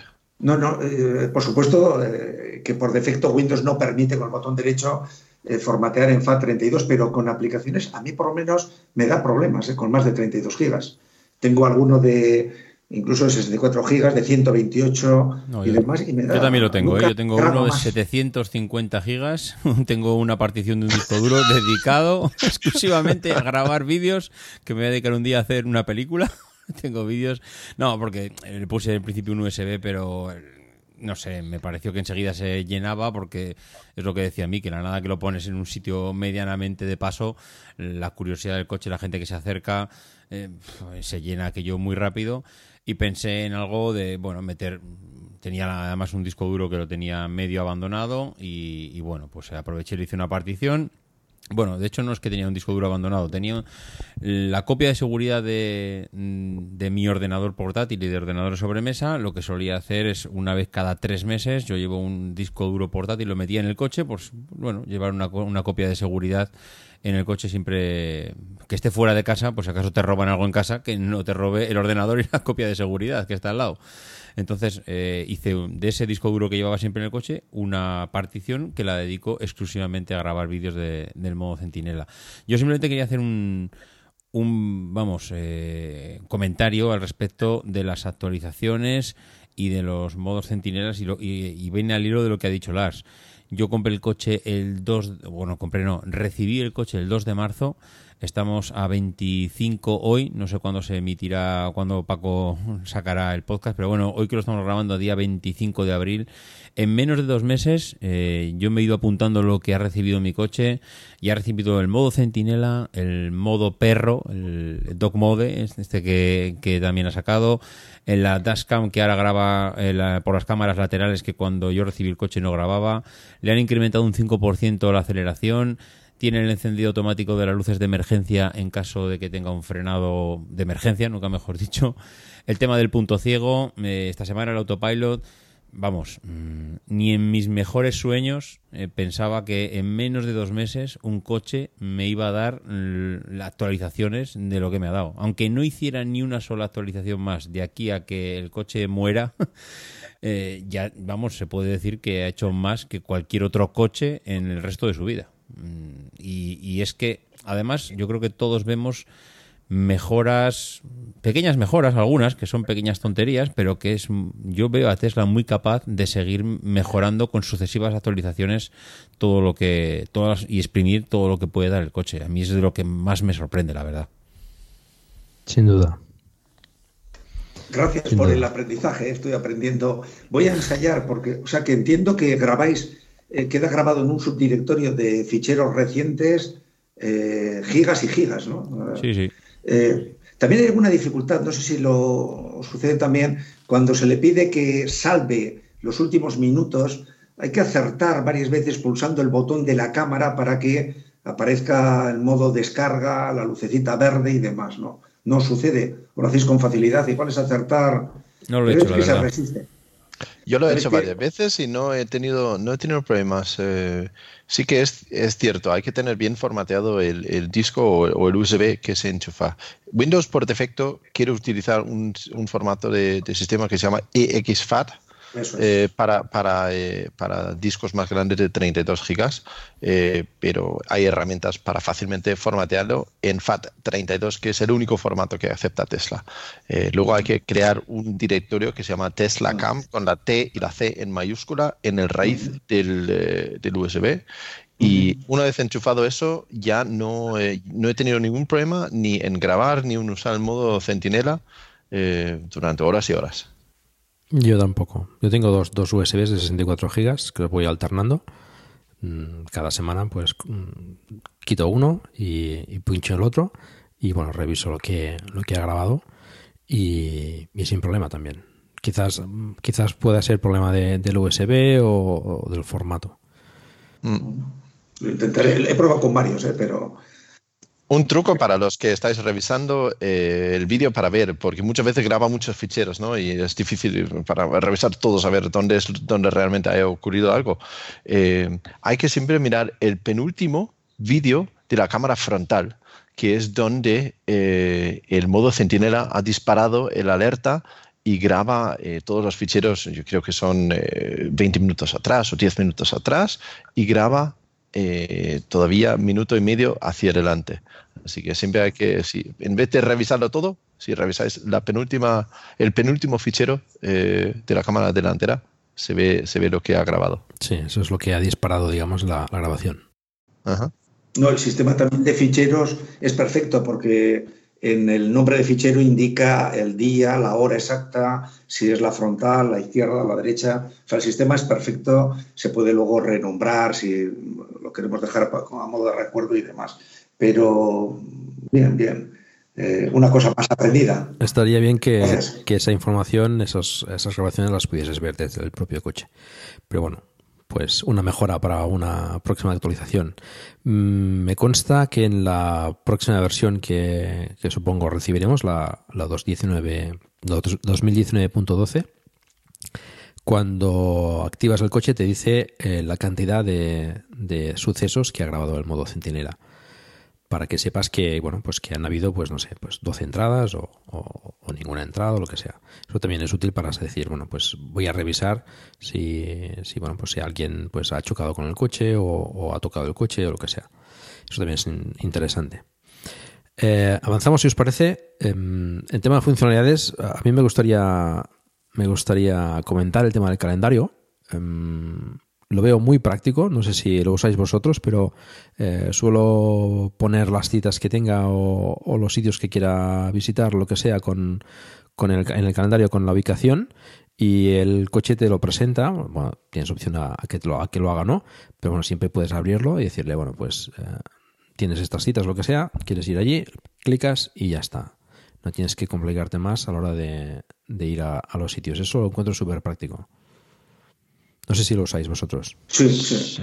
Yo uso Google, el calendario de Google y al arrancar el coche cada día te recuerda la agenda del día, hmm. con todo el nivel de detalle. Bueno, es puede parecer redundante si uno está procura llevar la agenda, eh, digamos, puntualmente, pero me parece útil. Me parece útil y es uno de un enlace que también debiera facilitar, aunque entiendo que Tesla quiere su propio sistema pero el facilitar, que es algo que echamos en, cara a, otros, eh, otras marcas, esas posibilidades que hay con eh, Apple Car o con Google Car, con estas eh, comunicaciones que hay entre los móviles y los coches. En el caso de Tesla habría que hacerlo de una manera que respetase ese espíritu de Tesla, pero sin perder ninguna capacidad de, quienes utilizamos todo este tipo de recordatorios, de sistemas de gestión que, los llevamos en los móviles. Entonces, igual haría falta una mejor comunicación. Esta es una concesión. O sea, aquí el calendario, al arrancar el coche inicialmente, eh, sobresale en la pantalla el calendario que tienes para el día, con los detalles mismos que hayas tenido, que hayas apuntado, que hayas gestionado. Útil. Bueno, el tema del CarPlay, eh, bueno, en mi caso que uso iPhone eh, o Android Auto, la verdad es que no lo he hecho tan en falta, ¿no? Es una cosa que, antes eh, consideraba imprescindible para el próximo coche, que tuviese CarPlay, y en el caso del Tesla, al tener ya una, un sistema de, de infotainment bastante completo, con, los mapas, con eh, multimedia, bueno, calendario, etcétera, no lo he hecho tan en falta, ¿no? Quizás un poco el tema de, de la aplicación de podcast, eso sí, eh, por desgracia, Plug and Drive no puede escucharse en el Tesla por razones eh, que todavía no, tengo demasiado claras, pero em, es la única cosa que, que, he hecho en falta en el, en el tema del CarPlay. Em, avanzamos también con el tema de la aplicación, la aplicación móvil, en la cual podemos controlar el coche de forma prácticamente total. Dime, Lars. Sí, en la, yo lo uso mucho para, para todo tipo de cosas y sí que hay una cosa que he hecho en falta en, ese, en la aplicación y es la posibilidad de controlar la velocidad de carga desde el móvil, porque puedes parar la carga e iniciar la carga, pero imagínate la situación que tu coche está eh, enchufado en tu garaje, estás arriba y dices, pues voy a cocinar, por lo tanto necesito eh, los cuatro eh, de la vitrocerámica, el microondas y voy a gastar mucha energía y para evitar que nos salten los plomos, pues mira, voy a bajar la velocidad de carga a, menos amperios en el coche. Cosa que puedes hacer perfectamente desde la pantalla del coche, pero te obliga a bajar y hacerlo. Y eso es una cosa que me parece que sería tan fácil hacerlo desde el móvil, porque el coche claramente tiene la funcionalidad, pero eh, solamente lo puedes hacer desde el coche. Aparte de, eso, aparte de eso, la aplicación la encuentro muy, eh, muy, muy completa, muy completa. Sí, totalmente de acuerdo también. Creo que ya está bastante solicitado el tema de, cambiar el amperaje, no sé por qué no lo he hecho todavía, pero, pero sí sería bastante conveniente poderlo hacer. Sí, bueno, también, por supuesto, eh, hay wallbox que son de regulación dinámica, ¿no? que, que controlan, por supuesto, el consumo del, del, hogar y, y, restringen, digamos, de forma que nunca se supere la potencia contratada, pero sería una funcionalidad interesante. También igual apostar, o sea, la aplicación de Tesla, la app, es, es magnífica, pero también pone de manifiesto que a veces en los puntos de recarga de públicos, no sé, sub, subterráneos de garajes y demás, a veces pues no llega el, el 3G y el, ni el 4G ni el LTE y el coche queda incomunicado. Y esto es bastante molesto porque no porque no funcione, sino porque, digamos, el propio Tesla necesita estar conectado. Y hay ocasiones en que en la planta menos 4, con forjados muy metálicos, queda pantallada la señal. Y es bastante molesto el, no saber, porque nos hemos acostumbrado ya a que nos avise, a, que, a saber en cada momento cómo está recargando y demás. Y sería pues una llamada de atención también a, a que una instalación completa debiera hacer llegar allí también una señal, una señal wifi gratuita o digamos o duplicar la señal 3G por lo menos o GPRS de modo que el coche no quede incomunicado. A mí me ha sucedido bastante más frecuentemente de lo que desearía, ¿no? Y eso no permite monitorizar la carga que está produciendo. Eh, luego, en este tipo de aplicaciones complementarias tipo Tesla Spy o lo que se quiera, pues también queda un registro falseado porque ha estado el coche eh, incomunicado. ¿no? Pero bueno, son ideas de mejora, algunas ajenas enteramente a, a la marca, claro. Hmm. Y no, no solo eso, sino que te impide, por ejemplo, utilizar el, el, el modo de convocar, el, el summon. Supuesto, al no estar comunicado, pues a mí me ha pasado que he tenido que aparcar el coche en un, en un parking subterráneo, en un sitio ajustado, y, y, y, que el summon me hubiese ido perfecto. Y no lo pude usar porque no había cobertura. Pero bueno, son problemas de, del primer mundo, ¿no? Eso, eso iba a decir. Digo, en serio, nos estamos quejando de que no podemos sí. mover nuestro coche eléctrico a través del sí. móvil porque estamos en un menos cuatro. Mira, si eso es el mayor problema que tenemos con el coche, ¿será sí. que tenemos el mejor coche del mundo? Sin duda. Sí, sí. No obstante, también es una idea, eh, no, eh, por supuesto, completamente de acuerdo con, con, lo que apunta Lars ahora, ¿no? Es verdad, nos quejamos de vicio, de puro vicio. Pero también es una idea para que los supercargadores de Tesla no creo que costase mucho, dado que son instalaciones relativamente costosas, el poner, eh, el permitir que tengan una señal wifi, por ejemplo, pues que actualice. Hay, hay, usuarios que probablemente pues no pueden aparcar demasiado cerca de una señal wifi, aunque es verdad que por LTE, por 4G, se actualiza perfectamente, llegan las actualizaciones OTA, ¿no?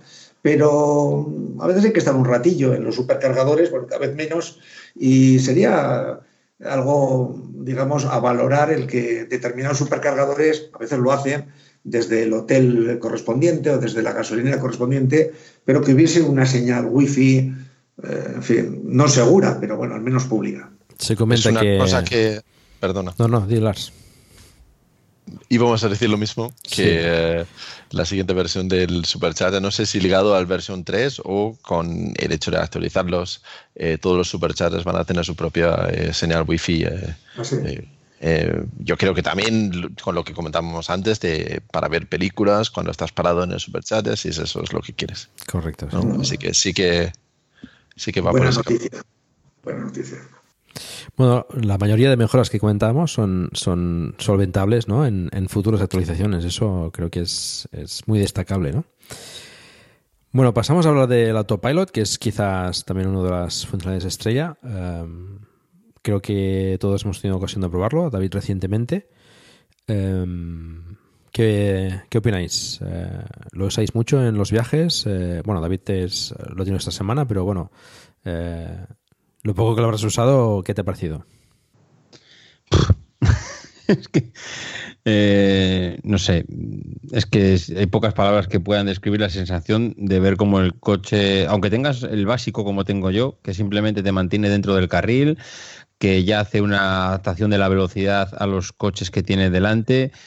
Eh, aunque solo tengas esto, mmm, ya es como conducir eh, la Enterprise. O sea, es que es dejarle al coche Eh, yo, eh, vamos, hoy iba con mi hijo en el coche y, no lo había visto todavía. Y digo, mira, eh, el coche conduce solo. Y, y me di- al principio se, se pensaba que le estaba vacilando. Dice, este, aquí está mi padre, aquí ya que me está tomando el pelo. Y cuando lo he puesto y ha visto que el volante eh, giraba y me dice, pero enséñame las manos. Pero y no se lo creía. La verdad es que mm, el niño alucinaba y el padre alucinaba más viendo al coche y al niño. Entonces, mm, no sé, me parece un paso de gigante que es verdad que cuando eh, escuchas y vas escarbando en otro tipo de marcas, hay marcas que ya hacen cosas similares o parecidas eh, o iguales, pero yo creo que Tesla lo hace bastante bien. eh, y la experiencia que tienes ya de el coche, si a esto le sumas el autopilot, no sé, a mí me parece, ya digo, alucinante. De hecho, estoy esperando, lo decía ayer en el grupo de Telegram, que eh, estoy en la versión, la 8.4. Mm, Me ha parecido ver que la gente que ha pasado a la 8.5, incluso la 8.6, como que tenía sensaciones de que el coche ya no, mm, no, no tenía tanto miedo a la hora de salir, de asomar el morro, de respetar a uno que venía. No sé, como que la- van mejorando y van depurando y yo creo que todavía lo del autopilot lo mejor está por venir. Y, y fíjate que ahora ya me parece de ciencia ficción, con lo cual lo que... Ya no, ya no te digo lo de Navigator en autopilot, es- que eso ya me parece de otro planeta. Creo que lo veremos de aquí a dos años por España, aunque ellos, eh, Elon dice que será antes, pero Yo no espero que sea creo. antes. Espero que sea antes, ¿eh? No sé, no sé. Eh, ojalá, ojalá lo veamos. ¿eh? Yo creo que, aunque me parece que será un dinero muy importante, cuando realmente veamos que los coches circulan por las ciudades, pararse en los semáforos, tomar iniciativas, mm, ponerles un destino y que vayan solos, acabaremos yendo a los service centers a tirar el dinero allí, por favor pónmelo porque necesito tener esto en mi coche. Y eso es algo que a futuro Tesla sabe que va a pasar. Tú, Miquel, ¿qué tal? Eh, has, has hecho quizás proyectos más largos, ¿no? De Bilbao a Alicante. Me, me pareció mágico, incluso, se dice que toda tecnología suficientemente avanzada es indistinguible de la magia, ¿no? Pero ese detalle de que te avisan, bueno, los primeros 50, 80 kilómetros tiene que aprender a conducir y se va viendo cómo se va completando el, el circulito del, del, del AP, del autopilot. O sea, me pareció mágico, ¿no? O sea, esto de que vas conduciendo al principio With Lucky Land slots, you can get lucky just about anywhere. Dearly beloved, we are gathered here today to. Has anyone seen the bride and groom? Sorry, sorry, we're here. We were getting lucky in the limo and we lost track of time. No, Lucky Land Casino, with cash prizes that add up quicker than a guest registry. In that case, I pronounce you lucky. Play for free at LuckyLandSlots.com. Daily bonuses are waiting. No purchase necessary. Void where prohibited by law. 18 plus. Terms and conditions apply. See website for details. Oh, oh, ¿Necesitas ayuda? En O'Reilly Auto Parts te ayudamos. ¿Necesitas algún consejo? Te aconsejamos. Nuestros profesionales en autopartes están siempre disponibles para ayudarte a encontrar lo que necesites. Excelente servicio al cliente es solo una de las ventajas que ofrece O'Reilly Auto Parts. Los profesionales en autopartes.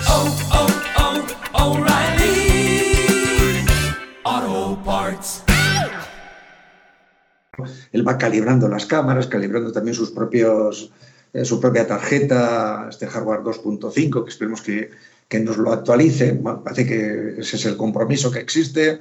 Eh, y, luego el, grado de funcionamiento. La verdad es que es bastante llamativo. Yo lo uso bastante frecuentemente. Me funciona no solo en autopistas, sino también en, en carreteras eh, locales o urbanas. Eh, también es, para mí es ese, test que da la inteligencia artificial de si una carretera está bien pintada o no. Porque a veces doy clases, a veces de español a refugiados, y les digo, yo no, yo no es que te entienda o no te entienda lo que quieres decir en español, quiero que te entienda eh, el Google Home, ¿no? Quiero que Google te entienda, y si Google te entiende tu español es que hablas español, ¿no? Y aquí lo mismo, digo que a veces eh, para discutir con un concejal si está algo bien pintado, digo, mira, Tesla cuando están mojadas estas rayas no las reconoce. O sea, es verdad que a, a ojo de buena, digamos, a, eh, ante el ojo humano puede decir, bueno, pues se ve más o menos las rayas. No, no, si el Tesla, la inteligencia de Tesla no reconoce esas rayas cuando está mojado, es que no está bien pintada la carretera, ¿no? Y que requiere que para todo tipo de usuarios se vaya cambiando. Eh, también, mm, evidentemente, hay, tiene mucho que mejorar, ¿no? Al entrar en una rotonda, en determinadas ocasiones. Hay alguna situación también a veces en que se resiste a, tomar control del, no tanto de la velocidad eh, pilotada, sino del autogiro, seguramente porque o la carretera o el firme no es muy bueno, no, o hay demasiadas oscilaciones en el coche, yo creo que tiene sensores distintos. Eh, y también, pero vamos, el autopilot es, es, una maravilla. Yo creo que es un descanso, aunque requiere ir atentos, pero eh, simplifica los viajes. Y lo que sí, no sé si me anticipa, pero lanzo que me sorprende lo bien que funciona el autopilot respecto a lo mal que funciona el autoparking. O sea, para mí, no sé si requiere dimensiones norteamericanas de plazas grandes, de anchura de vía grande, porque porque me cuesta que, que, aparque el coche. O sea, sinceramente, creo que también hay que enseñarle un poco a iniciar la maniobra, pero lo bien que conduce solo y lo mal que aparca solo. Yo creo que a veces peor que, que otros coches mucho más sencillos, de tecnología francesa, tipo Renault o Peugeot, que incorporan autoaparcamiento y que en situaciones tasadas lo hacen francamente bien. Tú, Lars, ¿qué, qué opinas? ¿Ya habías probado el autopilot con el Model S y el Model X? Que, Yo lo había probado antes, dejó, sí. Pero ¿qué tal la, la experiencia de viajar con, con, con Camusino en autopilot? Pues yo lo uso eh, todos los días. En ir y volver al trabajo pongo el autopilot eh, a diario. Y el, cuando estoy en la autopista, el 90% de los kilómetros lo hago, los hago con el, con el autopilot. Y, y, tan a gusto y vamos lo que ha dicho Miquel me parece igual es, me parece mágico. Y David apunta que hay pequeñas mejoras que son muy sutiles cada vez y, y también los he notado en la última eh, actualización que tengo que es el 20, el 8.5 creo que es el siguiente al que tiene David. Noto que cede mejor el paso al que quiere entrar en, en la vía donde estoy yo. Si alguien viene en una incorporación en la autovía pues cede el paso incluso antes de que pisa el carril donde estás. Eh, otras sutilezas así que, que, de repente dicen, madre mía, que se está comportando de forma eh, casi humana en, en algunas eh, circunstancias, ¿no? alguien se arrima demasiado a tu carril y marca una distancia mayor hace cosas así que hace un par de actualizaciones no lo hacía. Entonces sí que noto ese, esa, esas, esas, pequeñas mejoras eh, continuamente y, me parece, vamos, un, una maravilla. Y vamos, ya, ya no puedo conducir sin. vamos, eh, a veces me gusta llevar el coche yo porque, vamos, para, para eso es un performance, para, para, que tenga el dinamismo también, ¿no? Y, y esa parte también, pero cuando estás en, en un atasco, donde, vamos, nadie disfruta de un atasco y el autopilot te quita todo el estrés. Que el día que está lloviendo aquí y, hay un atasco kilométrico que, que, tengo que estar una hora para llegar a mi trabajo, pues antes llegaba estresado, mosqueado y de mala leche porque había estado ahí peleándome con todo el mundo en la carretera, ¿no? Pero el autopilot pelea por mí y ya llego yo eh, eh, tan, tan tranquilo al, al, al trabajo, ¿no? Yo precisamente quería preguntarte eso, Lars, porque probándolo hoy, mmm, cuando baja la velocidad y prácticamente, bueno, prácticamente no, cuando se para, porque hay un coche delante que está parado, cuando reanudas la marcha tienes que pisar el acelerador tú, ¿no? No, no reanuda la marcha, o sea, estás en un atasco, el coche de adelante se para, el autopilot se para, cuando el coche de adelante reanuda la marcha, me ha dado la sensación que el autopilot no, no, reanudaba la marcha, sino que tenías que ser tú el que decirle pisándole el acelerador que comenzase a circular otra vez. ¿Eso es así eh. o, o, realmente estoy equivocado porque llevo poco tiempo usándolo? Eh, más bien lo último, eh, pero quizás también por el ajuste que lleva, eh, porque sí que el coche mismo eh, sí, ¿no? eh, reanuda la marcha eh, sin problema. Lo único es que quizás tienes la distancia ajustado al coche que va adelante, que se, tiene como un índice ah. de 1,7. Si lo tienes sí. muy alto, tarda mucho en arrancar. Lo tengo en 10, lo tengo en 10. Eh, lo tienes a tope, ¿no? Entonces sí, tarda mucho más en arrancar de lo que estamos acostumbrados a, a aquí en España. De hecho, ah. cuando yo estoy en tráfico de, de, parar, ir y parar, ir, lo pongo en uno, en, en lo mínimo, porque si no es demasiado perezoso para arrancar. Vale, vale, vale. Pues es que mira, no había caído en que al aumentar la distancia, eh, evidentemente el coche espera hasta que el siguiente coche está muy lejos para arrancar. Vale, vale. Claro, claro. Ok, tenéis esa duda. Ya sabes, David, a nivel 1. Yo sí, también. Sí. Hombre, el nivel 1 lo que pasa es que cuando vas en autopista me imagino que no será conveniente, ¿no? Yo lo llevo siempre en el 1. ¿Sí? Sí, sí. Yo, tam yo también, en, en general, sí. En general, sí. Si voy en, en, en, tráfico mucho más tranquilo, eh, por ejemplo, cuando fuimos de Madrid a Zaragoza y no había mucho tráfico, pues sí que lo llevo en 4 o 5 así tranquilamente, pero en, tráfico intenso aquí lo llevo en el 1 también. Sí, sí. Yo creo que esto marca las personalidades, ¿no? Lo llevo, lo llevo a ver qué vas a decir. No, no, no, no, lo llevo, no, no quiero decir nada, eh, a tres coches de distancia. Me parece que es el mínimo, aunque es verdad que en ocasiones hay algún listillo que aprovecha los tres coches para meter el suyo, ¿no? Pero creo, creo en las distancias de seguridad e incluso en atascos que también lo sufro a veces yendo de Hecho a Bilbao. Eh, bueno, es, suficiente tres. Y es cierto que es muy cómodo en, en atascos utilizar el autopilot, es una gozada. Estoy de acuerdo en el tema de la seguridad, pero mi experiencia es que con el nivel 1 el coche reacciona más como, como yo quisiera, ¿no? Es decir, no, no guarda una, una distancia de un coche, guarda más. Al menos mi experiencia, ¿eh? Pero en el 1, pues, eh, bueno, creo que se, se ajusta mejor al, al, comportamiento que yo espero del coche. También un, eh, tenemos que acostumbrarnos a, a, ser un poco cyborgs, o sea, eh, organismos vivos pero asistidos por inteligencia artificial y el autopilot también te enseña que cuando activas el autopilot inmediatamente se centra en, digamos, en medio del carril correspondiente. Eh, a veces habría que pedir también que la inteligencia artificial fuese un poco más, se humanizase, porque todos sabemos que si va un camión a la derecha, pues un, un buen conductor humano no va exactamente en el medio del carril.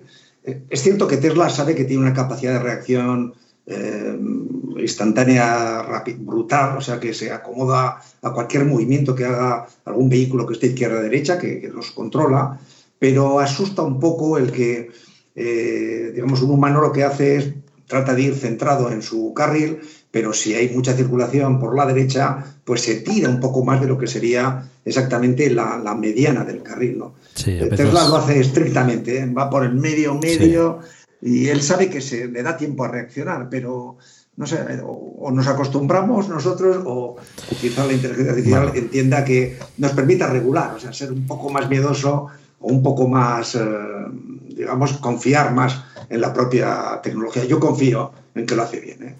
Yo creo que irá aprendiendo más adelante y, tienes razón, a veces con un camión se ajusta demasiado. Yo en alguna ocasión lo he tenido que desconectar porque no veía claro que, bueno, o, me parecía que, que, podía haber un riesgo eh, innecesario ahí, ¿no? Tesla seguro que con la inteligencia artificial de, de, del autopilot mmm, irá mejorando ese aspecto, se va fijando en lo que van haciendo los conductores y seguro que esto, bueno, mm, estoy convencido de que, de que mejorará en, en, futuras actualizaciones, estoy seguro. Bueno, eh, por añadir un poco pues, el tema del autopilot, en mi caso, pues creo que reduce mucho el estrés a la hora de viajar a, a distancias largas. Yo creo que es muy gratificante poderlo usar, que va va bastante bien y, bueno, la verdad es que mmm, confías enseguida en él, ¿no? Mmm, ves que lo hace, lo hace todo pues estupendamente, ¿no? Tanto el cambio de carril, eh, mantenerse en el carril, eh, frenar, todo esto pues creo que, que incluso a veces eh, lo hace mejor que, que, uno mismo, ¿no? El tema del aparcamiento también coincido que a veces le cuesta, necesita dimensiones extra, extraordinariamente grandes. Eh, sí que ahí también hace falta mejorar. ¿eh? He visto otros coches que aparcan mejor. También, también estoy de acuerdo contigo en eso, Miquel. Sensaciones dinámicas. Quizás aquí esta es la parte más importante que, que me, me, gustaría destacar en el coche. ¿no? Eh, creo que es una de las cosas que, aparte del tema de la tecnología, etcétera, pero es una de las cosas que, que veo más diferentes ¿no? a, un, a, un, coche térmico tradicional, ¿no? la sensación dinámica. Eh, había un, un, youtuber, no recuerdo el nombre, americano, que comentaba que el uso del Model 3 le había estropeado el resto de coches, ¿no?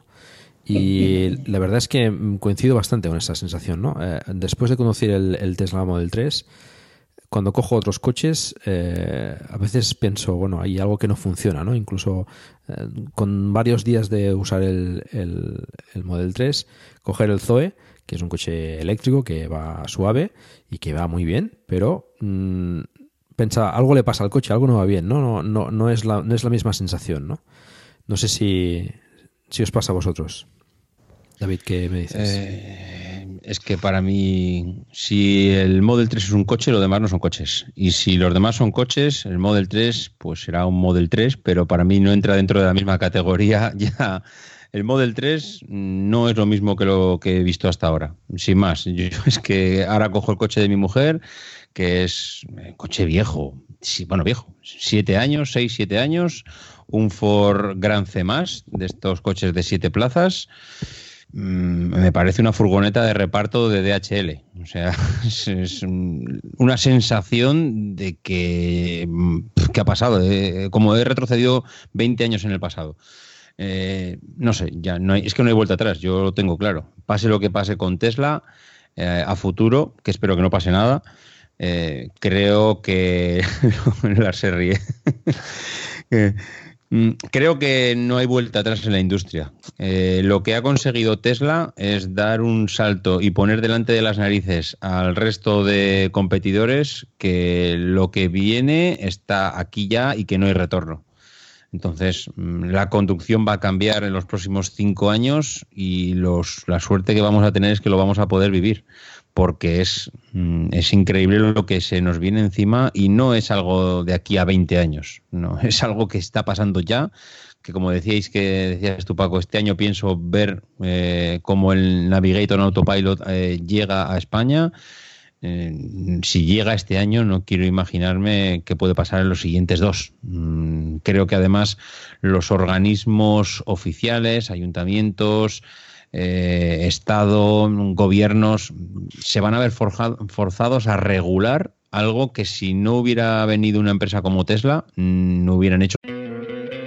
¿No te encantaría tener 100 dólares extra en tu bolsillo? Haz que un experto bilingüe de TurboTax declare tus impuestos para el 31 de marzo y obtén 100 dólares de vuelta al instante. Porque no importa cuáles hayan sido tus logros del año pasado, TurboTax hace que cuenten. Obtén 100 dólares de vuelta y tus impuestos con 100% de precisión, solo con Intuit TurboTax.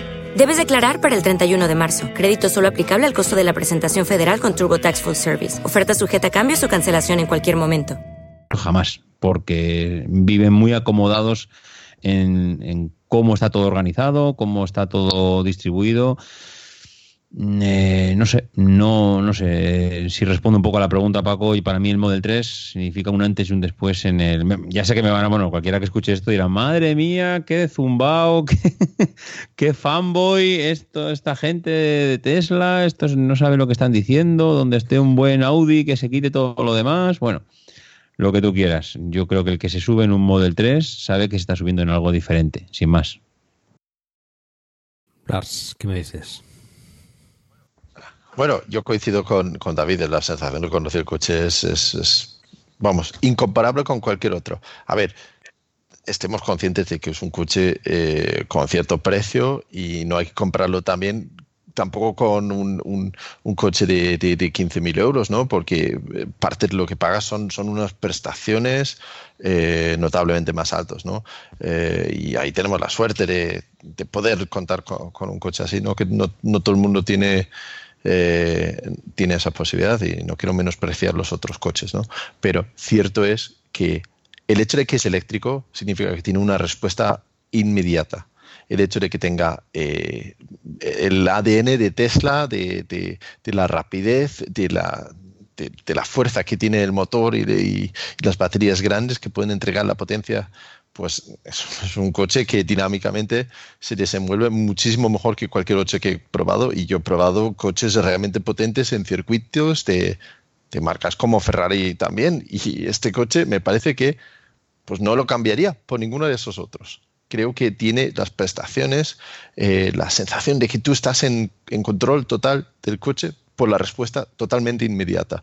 Tiene el punto de gravedad tan bajo por la batería pesada que tiene tan bajo que se mantiene totalmente plano independientemente de la curva. Y a pesar de tener, creo que ahora con la actualización 480 caballos, el, el performance, soy incapaz de hacer derrapar las ruedas. ¿no? Tiene un control de estabilidad totalmente superior a cualquier otra cosa, porque un motor eléctrico puede reaccionar en milisegundos, donde un motor térmico tiene un retardo a cualquier acción muchísimo mayor.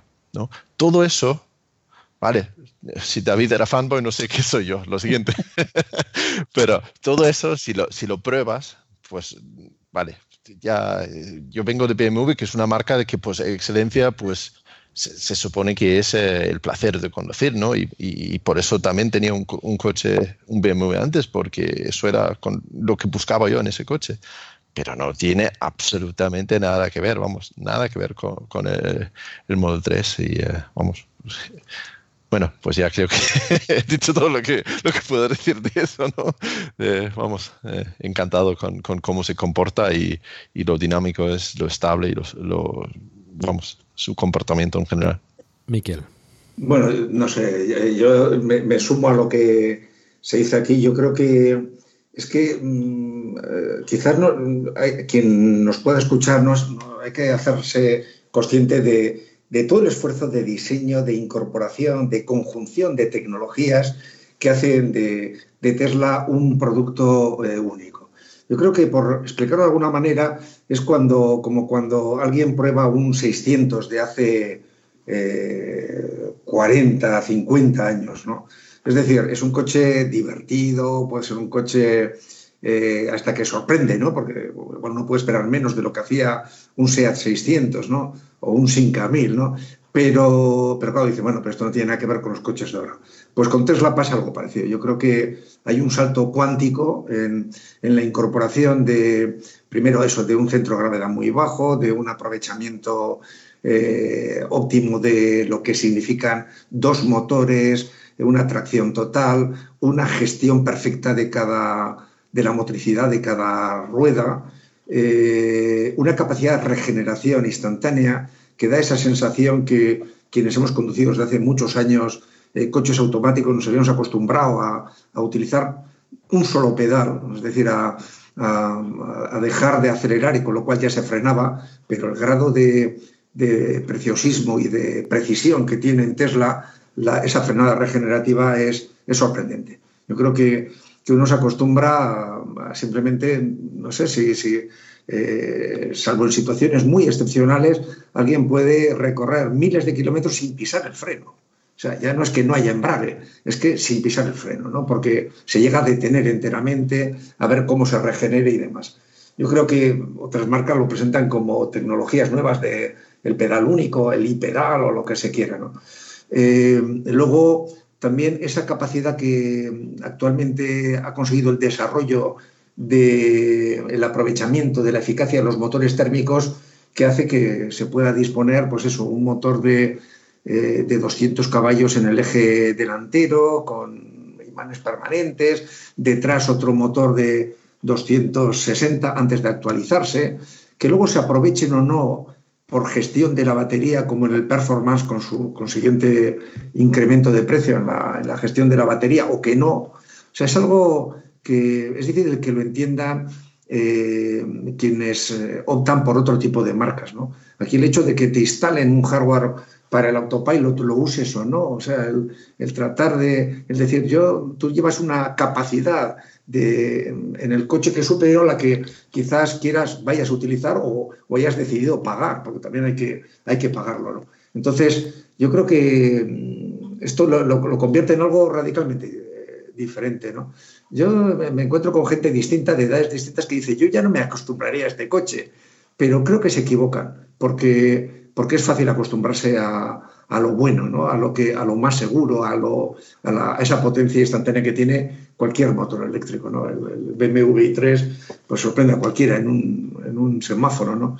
Y aquí, eh, por ser sinceros y también por definirnos como conductores de, de Model 3, pues yo, he visto que hay gente que hace pruebas en un performance y lo lleva en modo relax. Yo lo llevo, lo reconozco que salvo en alguna demostración para algún niño o para, o para algún amiguete que, cree que es una nevera lo que conducimos, pues no lo pongo en aceleración estándar porque me basta con el modo relax para incluso, bueno, pues, si alguien trata de hacer el tonto algún listillo, pues decirle, oye, no trates de competir con, con un Tesla o que sea el Tesla menos caro, porque barato no se puede decir que sea, y, se vaya al modo relax. O sea, es, eh, es viajar en el tiempo, ¿no? Y por eso eh, es difícil luego volver atrás. También hay que decir algo que hace décadas decíamos, que quienes manejamos coches automáticos no se te olvida conducir, si no se te olvida andar en bici, pues periódicamente alquilamos, cualquiera alquila coches eh, de estos de alquiler en una isla, donde quiera que sea, manuales y no se te olvida conducir, o sea, no es que sea, pero vamos, te das cuenta que estás viajando en el pasado y no en lo que actualmente Tesla está ofreciendo. A un precio muy caro. Esto también hay que decirlo, como apuntabais, eh, un precio que hay que reconocer que es quizás el, mayor defecto, que no es, eh, que no es asequible pues, para tanta gente que, disfrutaría con un coche así. Bueno, es un coche premium, eh, ya lo hemos comentado, pero sí que creo que es una cosa que, hay que probar, ¿no? Em, mucha gente habla de él sin haberlo probado y, creo que es difícil a veces, aún que lo intentemos, ¿no? Lo hemos intentado ahora, eh, explicar las sensaciones y, tal, ¿no? Pues, creo que, hay que probarlo y experimentarlo por ti mismo para, entender mm, hasta qué punto el Model 3 eh, eh, cambia totalmente el, el conducir, ¿no? Se hace se hace súper cómodo, súper práctico, súper divertido. Es un coche muy divertido de conducir. Em, la precisión del volante, la precisión del acelerador, eh, todo, ¿no? Eh, las suspensiones también creo que están muy conseguidas, con un tacto, con muy, un, un muy duro para, para situaciones eh, más deportivas, pero suficientemente cómodo como para poder viajar. Mm, pues eso, cómodamente, ¿no? Creo que ahí también hay, hay, hay un, un talado de la suspensión muy acertado, ¿no? Y, el tacto del, freno de regenerativo al conducir con un solo pedal es fantástico, ¿no? Es, el poder conducir con un solo pedal es, una maravilla. La verdad es que en sensación de conducción es, es, algo, es algo fuera de serie. lo que decía antes, ¿no? Te estropea el resto de coches, ¿no?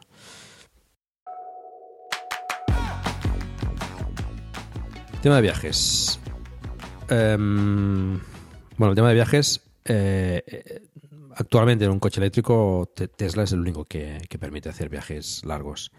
Eh, la realidad es esta y esperemos que cambie y que bueno pues más vehículos eléctricos puedan puedan puedan efectuarlos pero de momento Tesla es lo único que lo hace no esto una conjunción de, pues eso de, la gestión de la batería de la capacidad de la batería de los supercargadores los supercargadores es fundamental y en esto, pues, eh, el cálculo de, las rutas de los viajes, pues te, permite, eh, te dice dónde tienes que parar, el tiempo que tienes que parar, cuánta carga tienes que, hacer. ¿Qué, experiencia tenéis vosotros con, los viajes? Yo he hecho pocos viajes eh, largos, pero el, el, primero que hicimos era de Madrid a Zaragoza y lo hicimos, vamos, sin parar directamente de Madrid a Zaragoza y, eh, llevando el coche al ritmo normal de, autovía sin ningún miedo, viajando eh, perfectamente normal como hubieras viajado en cualquier otro coche. A la vuelta sí que paramos a cargar en un supercargador, pero coincidió con una eh, parada técnica de, los niños y y tomar un café y seguimos y realmente nosotros no esperamos al coche, sino el coche nos esperaba a nosotros en esa ocasión. Eh, y es la misma, la misma sensación que he tenido con, en, otras ocasiones con, otros Teslas, con el Model X o el Model S, que, eh, que sí, tienes que parar de vez en cuando, tienes que cargar. El, hay personas que dicen, pues yo hago 800 kilómetros y no paro. ¿Vale? En tal caso, este no es el coche para ti y se acabó claramente eh, cuando tienes un coche así tienes que estar consciente de que entre cada 200 y cada 300 kilómetros tienes que parar, recargar el coche y seguir. Pero eso como seres humanos es lo que tenemos que hacer de todas formas. Eh, sí, es verdad, tú puedes conducir 500 eh, kilómetros o si son dos conductores se pueden turnar y eso no será la forma más saludable de hacerlo, se puede hacerlo. ¿no? Y, si eso es lo que necesitas, esto no es el coche para ti. para nosotros, no es ningún inconveniente viajar parando en los superchargers cada, cada 200 o 200 y pico kilómetros, eh, cargar 15, 20, 30 minutos y seguir el viaje. Es, es así, de hecho, casi así el viaje se hace más placentero porque no tienes el estrés de llegar, sino que tienes el viaje como parte de la experiencia. Eso, eso por lo menos es mi opinión de, de viajar así. Bueno, yo eh, coincido. Sí. Miquel, Miquel, tú. Bueno, eh, yo sí he hecho viajes largos y tengo programado también alguno bastante largo pues la próxima semana, ¿no? En ese medio puente. Eh, a ver, hay, que, como se comentaba ahora, como decía Lars, hay gente que le gusta ir rápido, mal hecho, no hay que ir a velocidades no legales, muy por encima de 120, porque es peligroso para uno mismo y para los demás y demás. Entonces, hay gente que le gusta ir muy rápido y que quiere ir sin parar. Pues hay que decirle, todavía no existe este coche. No sé si los nuevos eh, Model S, pero mm, eh, Tesla eh, y el Model 3 en particular es un ingenio que es un perfecto profesor de, ciencia y de, y de física. Y hay una fórmula de la aerodinámica que es implacable, o sea, es dependiente del... ¿No te encantaría tener 100 dólares extra en tu bolsillo? Haz que un experto bilingüe de TurboTax declare tus impuestos para el 31 de marzo y obtén 100 dólares de vuelta al instante. Porque no importa cuáles hayan sido tus logros del año pasado, TurboTax hace que cuenten. Obtén 100 dólares de vuelta y tus impuestos con 100% de precisión, solo con Intuit TurboTax. Debes declarar para el 31 de marzo. Crédito solo aplicable al costo de la presentación federal con Turbo Tax Full Service. Oferta sujeta a cambios o cancelación en cualquier momento. de la velocidad, o sea, yendo a 120 que se puede ir perfectamente y la autonomía es muy respetable, más con la red de supercargadores, pero a 120 al cuadrado sería 144, eh, gasta un 44% más de energía de rozamiento, de fricción contra el aire que yendo a 100 por hora. Entonces, esto si se va a 150, pues ya el, rozamiento es mucho más importante. También hay que comentar que esos detalles como los tapacubos aéreo eh, eh, son determinantes porque ese CX, el bajar un 10% de un 0,23 a un 0,21, también da eh, más capacidad. O sea, el que, el me gusten los tapacubos de 19 pulgadas, que son muy bonitos o lo que se quiera, y prefiere llevarlos sin tapacubos, pues tiene, eh, se le resta algo de autonomía, porque la física no va a perdonar esto.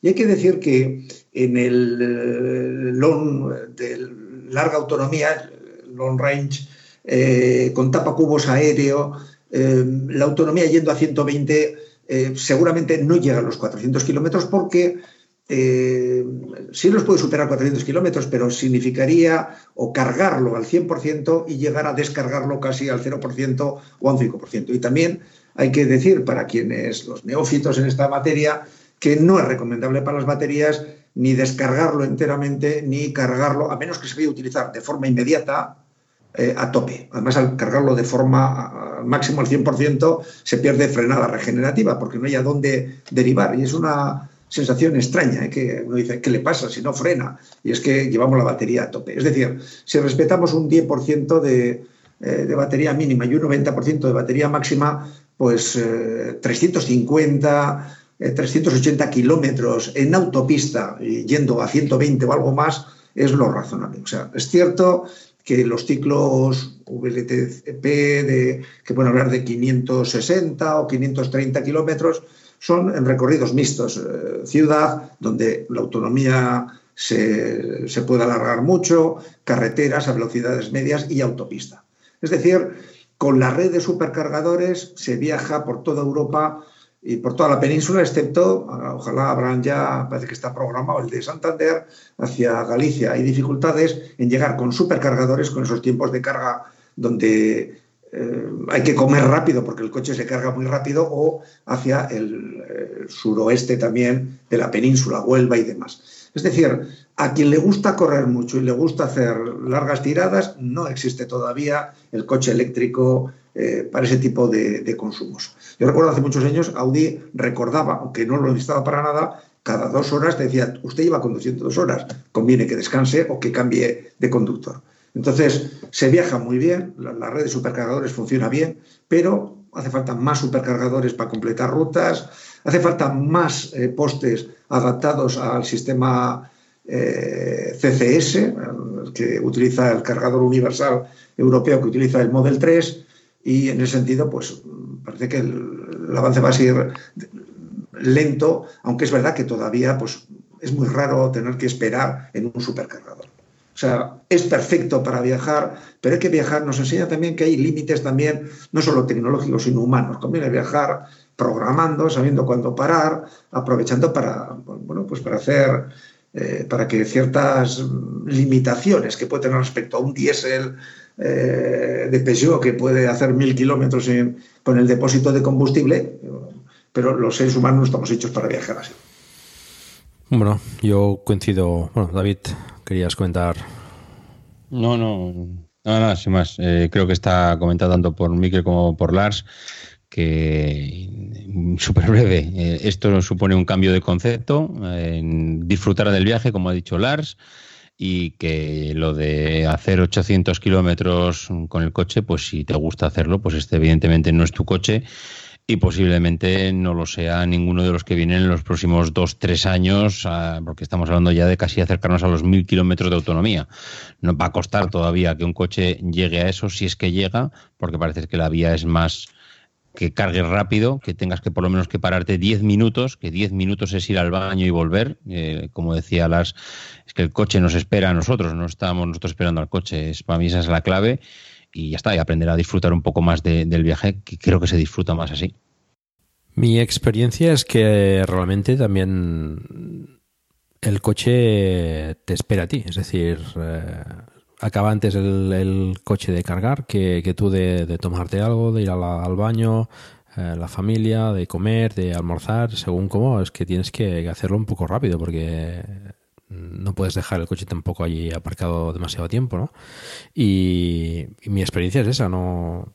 Mm, nos comentaba un, oyente también del grupo de Telegram, el mismo que, nos ha preguntado antes, Andresa, que nos preguntaba esto, ¿cuándo, se pasa la emoción inicial? ¿Se hace pesado tener que parar más que en un coche de combustión? Eh, que era clave, era clave la opinión de los, de los usuarios veteranos a los que ya les ha pasado el hype, ¿no? Em, yo en mi caso, mm, bueno, no sé si nos ha pasado el hype, yo creo que el hype lo vamos a tener bastante tiempo, pero mm, la verdad es que yo antes con, con la Turán también paraba cada 200-300 kilómetros. Ya lo he explicado varias veces. Y mm, si vas cada más con niños, pues eh, es que eso es absolutamente necesario. En este caso, igual. O sea, es lo mismo y, y espero no, no, no tengo que esperar a que el coche acabe de cargar, siempre, siempre acaba antes que nosotros. En fin, em, no sé si comentar algo más sobre el tema de viajes, pero para mí el viajar con el Model 3 eh, sin problemas. Coincido con Mikel que es necesario ampliar la, red de supercargadores, Tesla está en ello. El problema es que hace mucho tiempo que, está en ello y no, no acaba de, completar esas, esas nuevas instalaciones, pero bueno, espero que, que lo haga en breve. Lars, que ¿Nos queréis comentar? Justamente eh, comentaba Miquel lo de Santander y, Tesla confirma que en mayo abren el supercargador en, justamente en Santander. Así que uno más, por lo menos. Pero es cierto, hay otras zonas donde, donde sí que lo necesitan. Sí, Galicia, Galicia está, está necesitada de, más, de más. Y en el sur también se necesitan alguno más pero en el resto de Europa aparentemente está bastante, bastante completo. En Italia quizás también se necesite alguno. Yo visitaré Italia este verano y bueno, ya os explicaré qué tal la experiencia, pero bueno, creo que con, el Model 3 se viaja bastante tranquilamente. Consumos, eh, os he pedido deberes, no sé si los habéis hecho. ¿Habéis mirado consumos con vuestros eh, vehículos? Dime, David. Mm, no, bueno, yo, yo iba a comentar que yo llevo hechos 4.600 y pico kilómetros y la media creo que son 18 y algo eh, kilovatios hora a los 100. Mm, vamos, mm, no sé, que yo estoy bastante contento, vamos. Lars. Pues yo tengo un poquito más. no mucho más. Eh, tengo también de kilómetros, lo estaba consultando ahora con la app porque los kilómetros no lo sé exactamente. 4.273 ahora mismo. ¿no? Y tengo el consumo medio en, eh, en 90, eh, bueno, 19,7 casi, eh, casi 20. Eh, Está muy bien. como. Bueno, no está mal para, para eso, pero sí, claramente el performance tiene más sed a, a De- los electrones. De todas que- maneras, Lars, que- que tenéis. yo creo que durante los primeros meses, posiblemente primeros seis meses, eh, creo que los consumos van a ser altos porque quien más, quien menos, subimos a alguien al coche, eh, acelerones, pruebas. Yo creo que eso va a hacer que los primeros meses no sean precisamente los de menos consumo, sino que sean unos consumos un poquito más elevados. Yo tengo esa sensación que luego irán bajando. Esperemos. Bueno, creo que no te equivocas. sí, sí que es, eh, es un buen eh, entretenimiento eh, para entretener un poco a la gente, a enseñarles cómo es el coche. Sí que, que, que no desaprovecho ninguna aprobación, eh, eh, oportunidad para eso. Miquel, que Sí, yo coincido también con lo que comentáis. Creo que es, no me obsesiona mucho el, el tema de, de consumo. He recorrido 5.200 kilómetros. eh, bueno, pero dentro de poco serán 8.000 o algo más, espero. Eh, es muy determinante, el, digamos, el, por dónde se conduce. Yo creo que a mí me sorprende lo poco que consume en conducción urbana. Eh, yo creo que no llega igual a 11 kilovatios con leves atascos y velocidades de, de 30, 40, 50 kilómetros. Y, por supuesto, en estas demostraciones que hacemos, ahí se dispara el, consumo, ¿no? Pero, no sé, no me ha sorprendido demasiado. Hay- hay un consumo, esto es también pura eh, física de la energía, es lo que cuesta subir, eh, digamos, en energía potencial eh, a, un, a un punto más elevado y lo que me sorprende es que la capacidad de regeneración también es muy alta cuando se desciende, ¿no?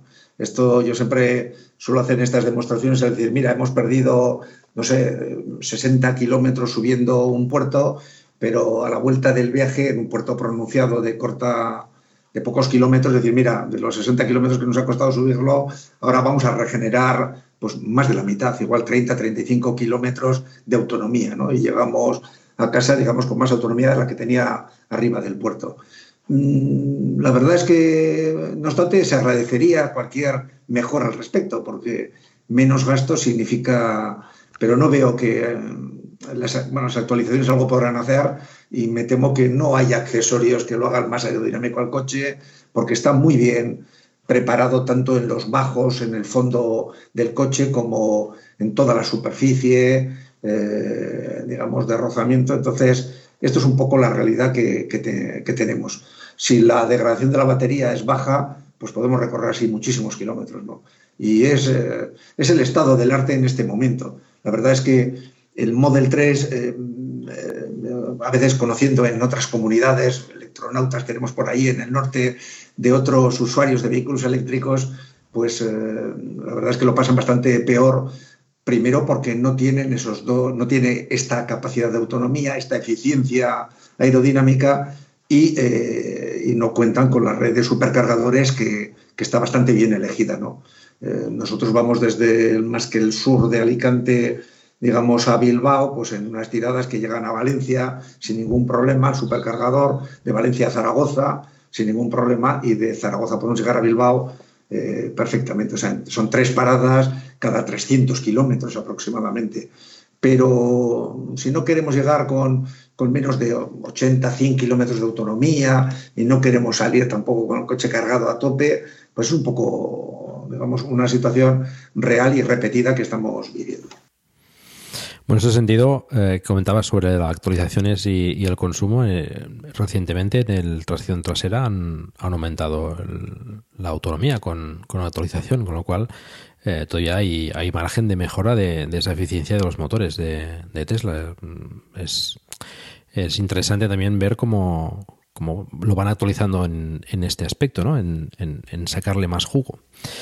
Em, ¿Tienes datos tú de, de- de los consumos que, que tienes con los kilómetros hechos, Miquel?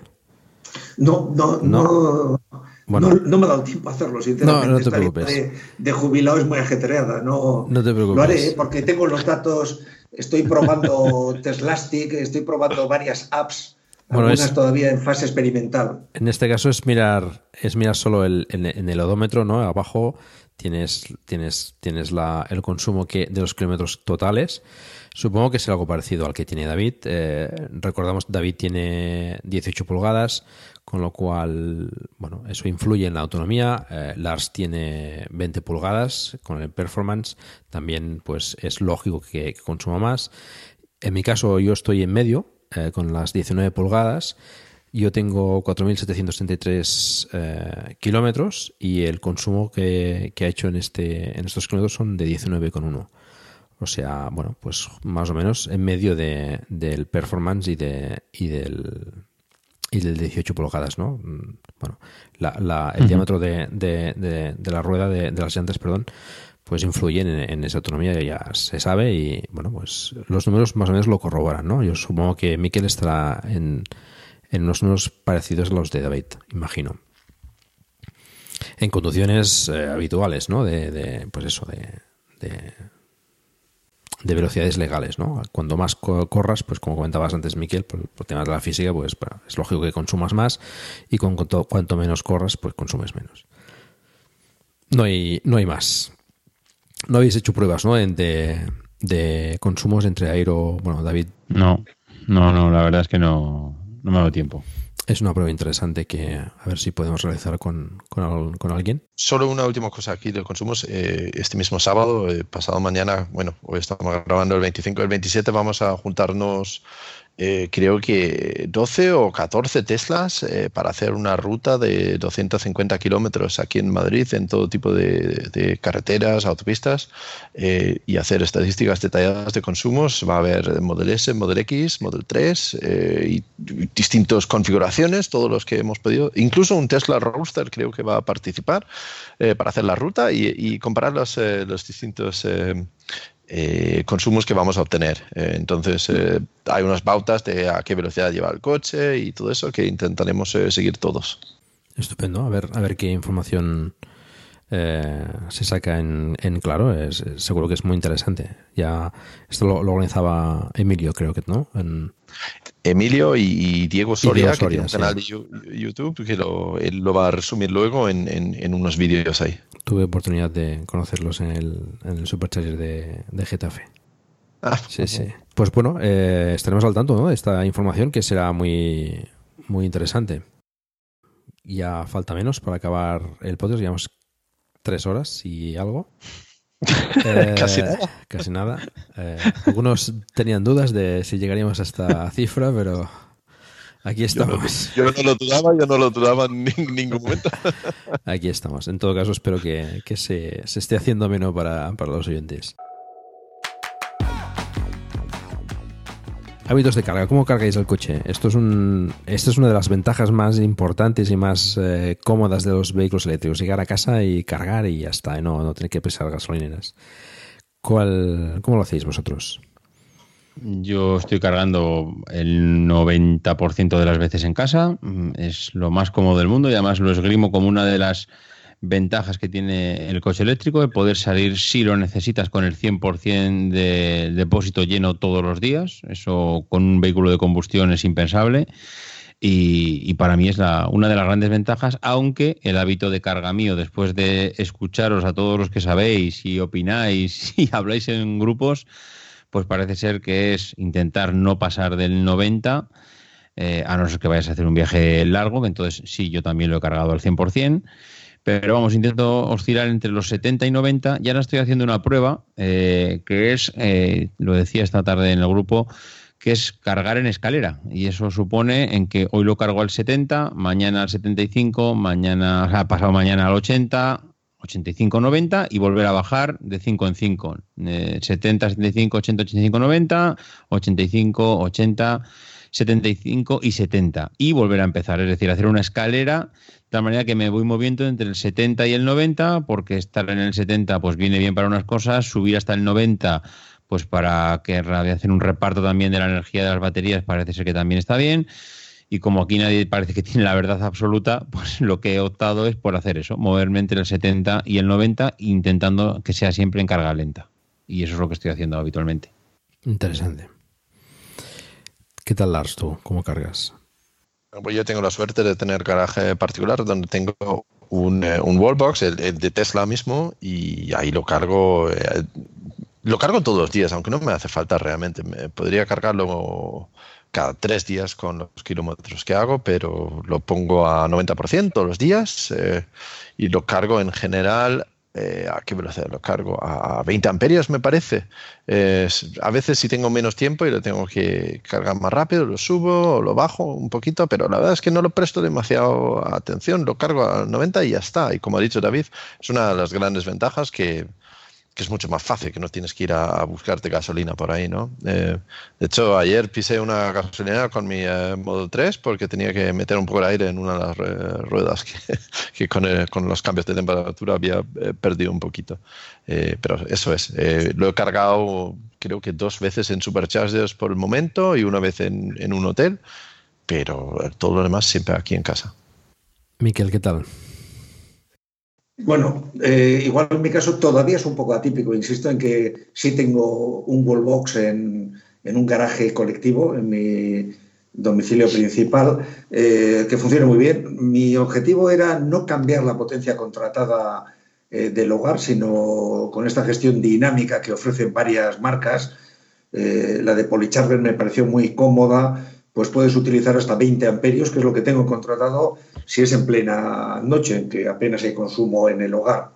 Pero mm, el, uso diario hasta la fecha ha sido también por ir completando electromaps, ir descubriendo sitios distintos. Igual he cambiado un poco el hábito de los garajes eh, públicos o de pago o gratuitos a los que iba eh, y ir descubriendo la red eh, que hay, que es bastante extensa, no tanto, por ejemplo, mm, es mejor en Vizcaya que en Alicante y en Alicante es mejor que en Murcia, pero mm, la verdad es que eh, cargo normalmente, en, ya, ya he dicho anteriormente que es que en casa no he llegado a cargar, o sea, porque porque probé para cortar la manguera que inicialmente había puesto bastante larga, la he reducido porque lo tengo muy bien para, para cargar.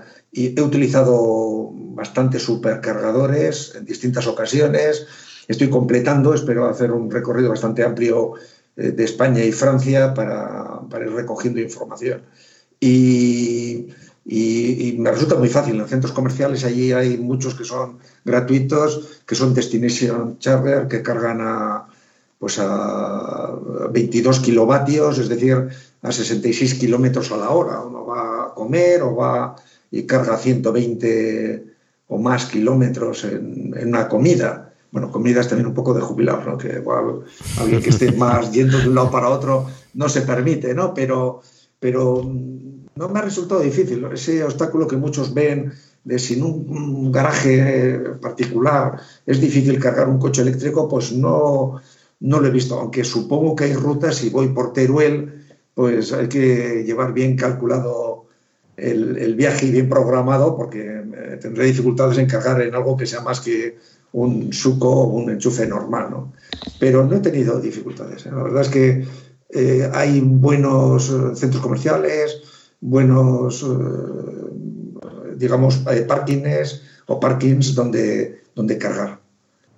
Y ya, ya he dicho anteriormente que lo estoy pensando en para los meses de verano, el mes y pico de verano, pues no instalar aquí. Ocasionalmente, pues tengo el garaje cerrado, pero en una urbanización cercana, pero no, no colindante con la mía. Y esto significaría contratar otra, otro cargador, otro, otro contador. Y la verdad es que ya sabéis que las eléctricas lo que cobran es por el término de potencia. Aunque creo que LAMS tiene una mujer que trabaja en una compañía y no hay problema ni de cuantía de potencia, es un poco singular. ¿no? El resto nos cuesta más el pasar, nosotros aquí ya no tenemos hijos en casa, pues, pues eh, con 4,6 kilovatios, incluso con bastante aire acondicionado y demás, no tenemos problema. ¿no? Y, esto permite cargar el coche si se gestiona inteligentemente, haciendo que se discrimine y haya un- una pinza que mira el control de la casa y destina el resto de los 20 amperios, de los 4,6 kilovatios, al coche en horario nocturno, sin ningún problema. Quería probarlo y parece que funciona. pues Miquel queda como ejemplo de que puede tenerse un vehículo eléctrico sin necesidad de cargar en casa. Aunque tenga la, posibilidad, pues eh, ya lo explicamos en un capítulo anterior de Pack and Drive, hay, diferentes eh, posibilidades, las que comentaba Miquel. Y, bueno, mm, es otra forma de, usar el vehículo, de- depende de la autonomía que necesites cada día, pues bueno, te puedes, puede- puedes apañar con cargas eh, esporádicas en, en otros centros. Eh, bueno, puntualizar que, que el Model 3 en todo caso em, cargará 11 kilovatios como máximo. Eh, lástima que no puede aprovechar esos 22 de, de muchos cargadores en, en- en supermercados y en centros comerciales, etcétera.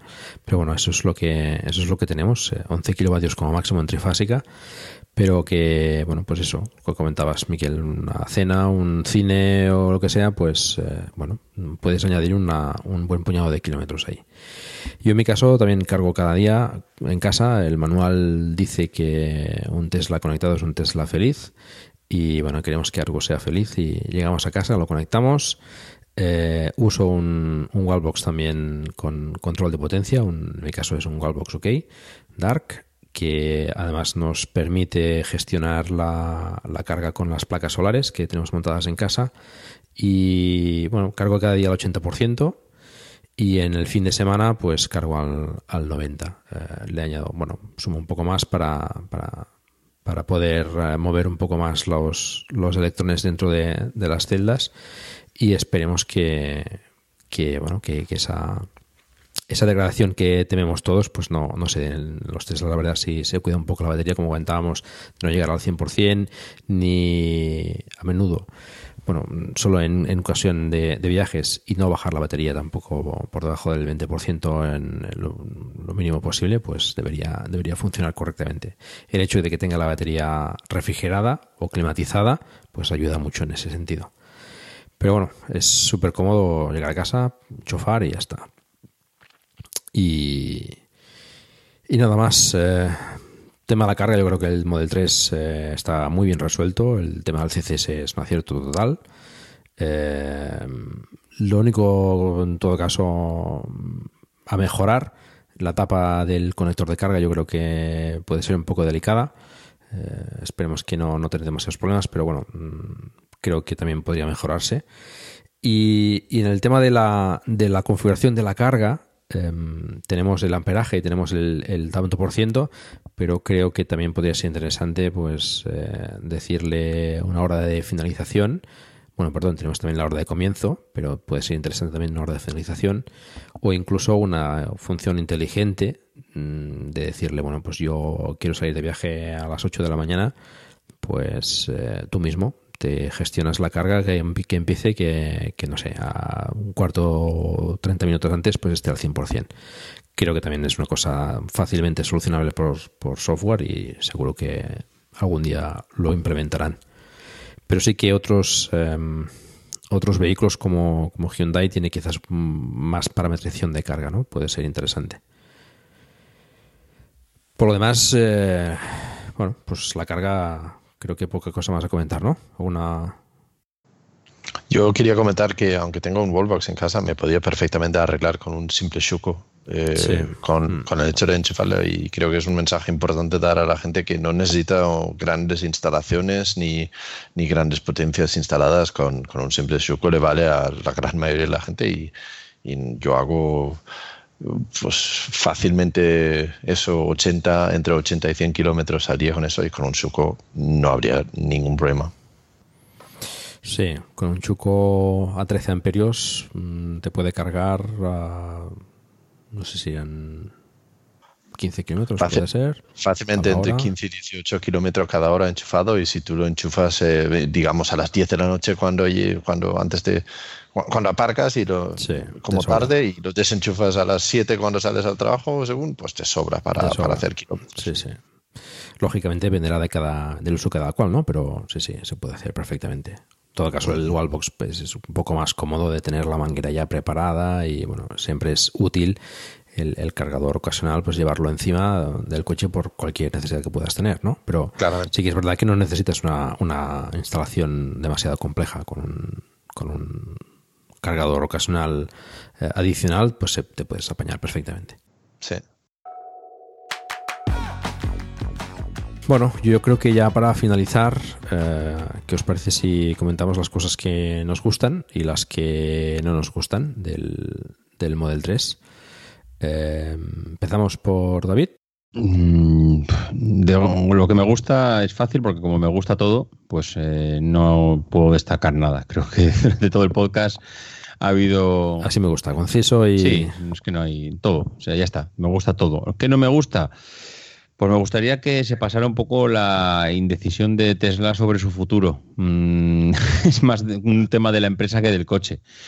Pero creo que todavía, visto los resultados de ayer, que ayer estuve con un ojo iba mirando los tweets de Lars y con otro iba leyendo, iba leyendo el informe que habían pasado y bueno, pues eh, evidentemente creo que todavía nos queda al menos esperar al Q3 a ver qué es, a ver si llegan por fin los beneficios allí.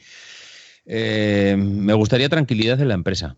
Creo que más tranquilidad, mm, intentar empezar a entrar en beneficios, creo que le puede ayudar a Tesla a estabilizarse un poco, a tranquilizar un poco las aguas, a que lleguen tiempos mejores, más estables y con menos nervios.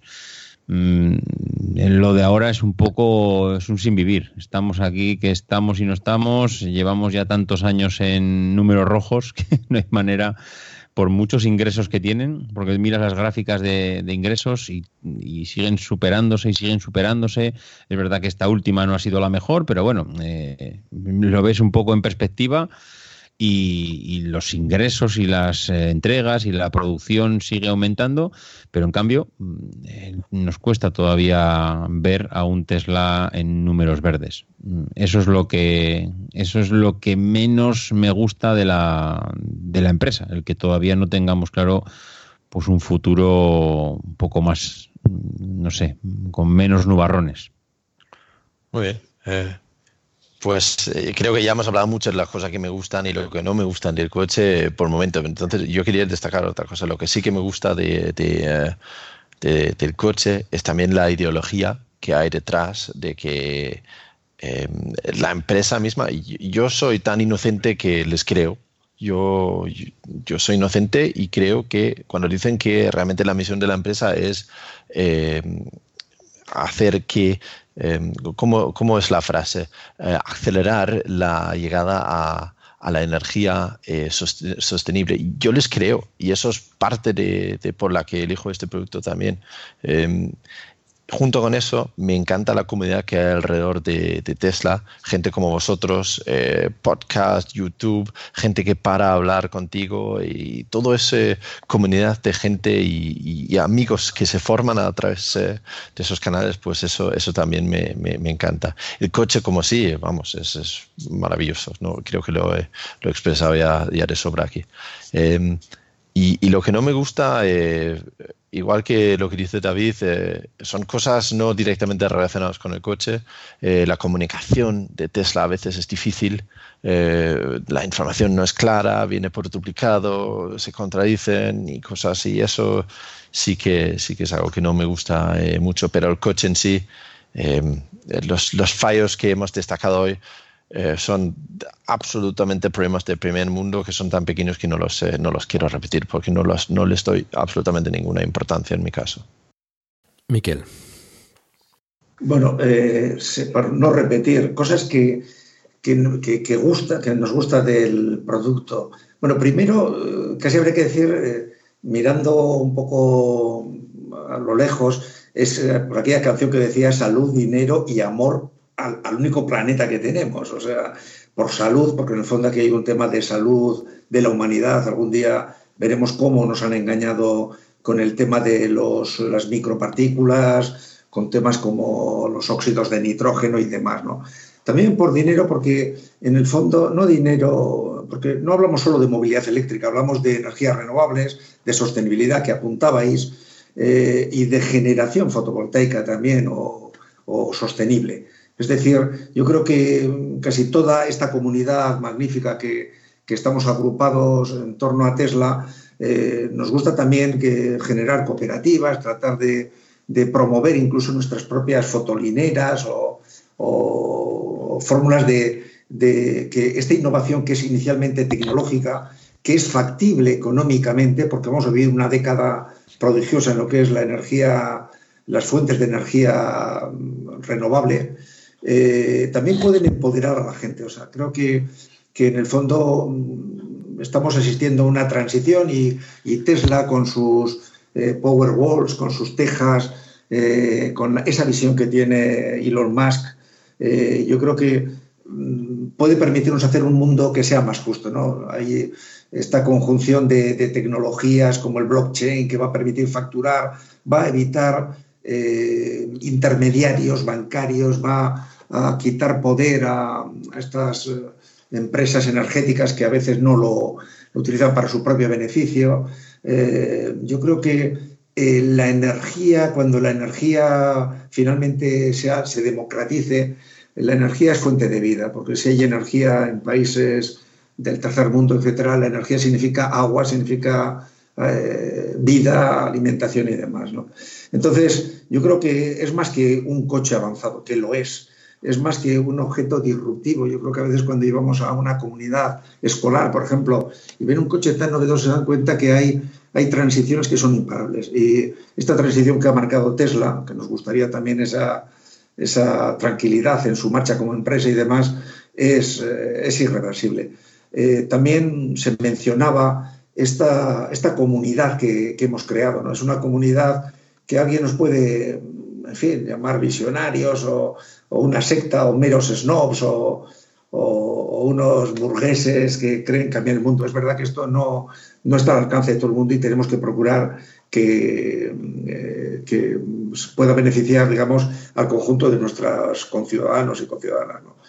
Eh, pero, pero es que en el fondo sabemos que estamos tocando una tecnología que puede cambiar el mundo, hacerlo más solidario, hacerlo, permitir que, nuestros hijos o nietos tengan un futuro despejado. Yo creo que eh, a mí siempre me gusta hablar, hablamos de movilidad, pero habría que hablar también de, generación. Yo creo que todo usuario de un Tesla le gustaría, a veces no es fácil, eh, por las condiciones de, de nuestras viviendas y demás, eh, pero poder generar y compartir energía. ¿no? Yo creo que es un sueño que habría que, potenciarlo y hablar siempre de, generación también de energía, no solo de consumo energético que es más inteligente. Y por último, lo que no, me gusta, bueno, aparte de lo que ya se ha citado, en el fondo, eh, quizás también está un poco en entredicho el coche en propiedad. Yo creo que al final el, tercer elemento vector de revolucionario es el coche compartido. O sea, es verdad que Tesla permite que está como prometido también esta, el hacer que Tesla trabaje, que utilicemos el coche algo más del 4% que se estima que lo utilizamos quienes tenemos un coche en propiedad. El 96% está en el garaje o está aparcado, en el trabajo o donde quiera que sea. Entonces, ese concepto de, del transporte, de la movilidad sostenible, eh, no contaminante, que salve a, estamos acortando la vida de la gente y demás, pero como servicio. Ya nadie tiene un vídeo para, en propiedad para ver películas en propiedad, sino que contratamos servicios tipo Netflix o lo que se quiera. Creo que es, es un concepto un poco de, de, la gente mayor como yo, esto del coche en propiedad. Es verdad que te da una libertad y que todavía no es factible tener coches como servicio, pero lo veremos en esta década prodigiosa hasta el 2030. Seguro que vamos a empezar a compartir nuestros coches, eh, porque racional no es comprar un coche que con autopilot y demás pues roza los 67.000 euros a día de hoy, que sin duda se va a abaratar muy rápidamente a corto plazo, porque lo racional seguramente es usar transporte público o incluso llamar a un servicio de transporte, bien taxi o bien, o bien Uber o lo que se quiera, ¿no? Pero si empoderamos, si generamos energía, si consumimos energía autogenerada, si compartimos energía, sí que estamos, digamos, haciendo un mundo, un mundo radicalmente diferente. Y en el fondo es en lo que creemos, o sea, y creemos en un mundo que es que puede ser incluso éticamente avanzado, no solo tecnológicamente. Y además que esto es algo por el abaratamiento de los sistemas de almacenamiento, el abaratamiento de las placas fotovoltaicas, que se ha dado esa conjunción que es la que permitió nacer al iPhone o la que permitió eh, estos milagros que hemos asistido, estos cisnes negros en los que nadie creía, pero, pero que finalmente se producen. Y vamos a vivir esto. Y, y somos un poco los adelantados y los mensajeros de este cambio. Pero bueno, perdonar que me vaya un poco por las ramas, pero sinceramente lo creo así. No, no, es muy interesante. Yo realmente creo, bueno, coincido contigo. Em, yo, no sé, para, para no repetir, eh, evidentemente, pues eh, todo lo que habéis comentado es, es eh, muy cierto. Em, yo comentaría, en todo caso, pues algunas cosas un poco quizás más materiales para, para dejar un poco de, de, repaso, digamos, de, de, lo que hemos destacado y lo que, lo que no nos ha gustado tanto del coche.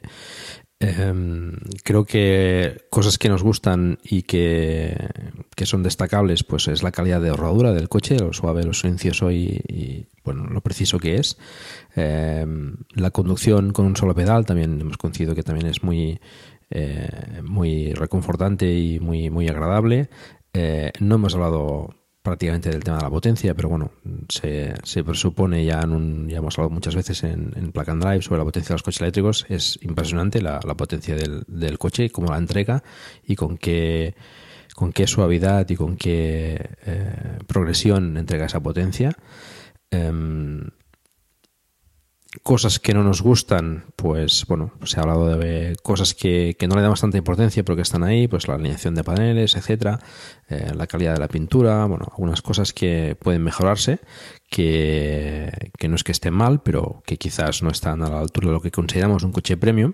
Pero bueno, ya hemos comentado que como coche premium eh, puede ser premium por muchas cosas, y, en el caso del Model 3 es premium por, por, por tecnología y, y y bueno y, otras cosas, ¿no? diseño, etcétera.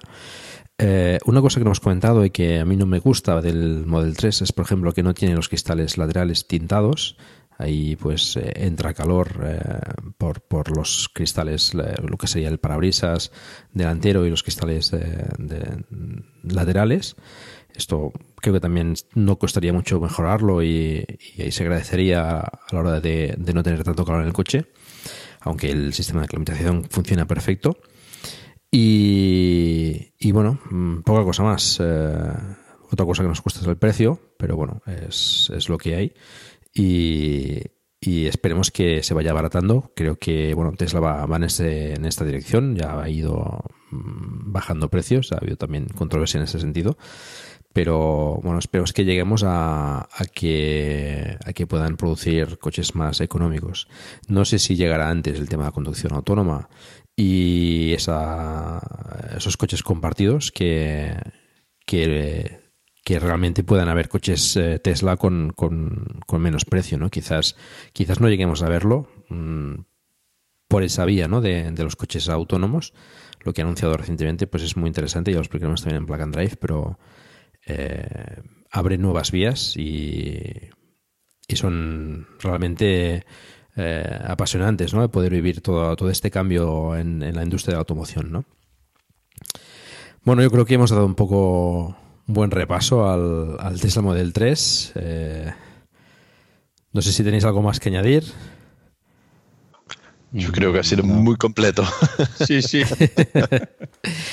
bueno, pues ya para acabar, eh, antes de, de despedirnos, eh, si te parece, Miquel, nos comentas un poquito así por encima el tema de la quedada de, de AV en Bilbao el día, los días 11 y 12 de mayo. Eh, ¿Qué nos puedes explicar de, de la quedada? Bueno, eh, hemos, nos hemos sumado, digamos, a, estas distintas concentraciones, que son varias ¿eh? y nos parecen muy interesantes. Por ejemplo, esta de 100 vehículos eléctricos en Teruel me, nos parece, a mí particularmente me parece eh, también una de obligada asistencia. Y desde, es verdad que estamos en el norte de la península, que hay distancias, hay gente bien desde el Mediterráneo, desde el centro-sur de, de, España, que tienen un poco más difícil, pero nos parece que quedar en Torre Luizaga, donde se reúne la mayor colección de Rolls Royce, eh, eh, una colección privada de Rolls Royce, además hecha por un eh, un auténtico polímata como era Miguel de la Vía, que era un hombre, vais a ver ahí cuadros pintados por él, se puede escuchar en el órgano, digamos, obra clásica, de música clásica también compuesta por él, Y esta, esta colección que es excepcional, eh, donde todos los coches, bien coches clásicos también, Ferrari, Lamborghini, etcétera, están todos en perfecto estado de funcionamiento. Eh, vamos a ver también para quienes a veces dicen que echan de menos cambiar las marchas. ¿no? Yo, yo he manejado coches que había que variar también el, el avance del encendido, cosas por el estilo. Vamos a ver lo difícil que, que es encender eh, y arrancar un, un, Rolls de los años 30, por ejemplo. Eh, es magnífica también la recopilación, cierta eh, crónica, cierto podcast que David preparó sobre la historia de, de Rolls y de Royce, ¿no? y allí la vamos a ver de gente que la conoce muy bien, porque una de las sobrinas del, del, fundador, María López Tapia, pues estará muy presente y vamos a poder ver también zonas del recinto privado, eh, no accesible, sino para visitas muy, muy contadas. Todo el lugar es muy excepcional. Eh, es una torre que se reconstruyó sobre las ruinas con canteros venidos de Galicia en muy poco tiempo y, puede ser algo muy, muy simpático. Son malas fechas por eh, época electoral, que los políticos no pueden darnos recepciones y cosas por el estilo, porque es previo a, a la siguiente campaña electoral en la que estamos eh, inmersos, ¿no?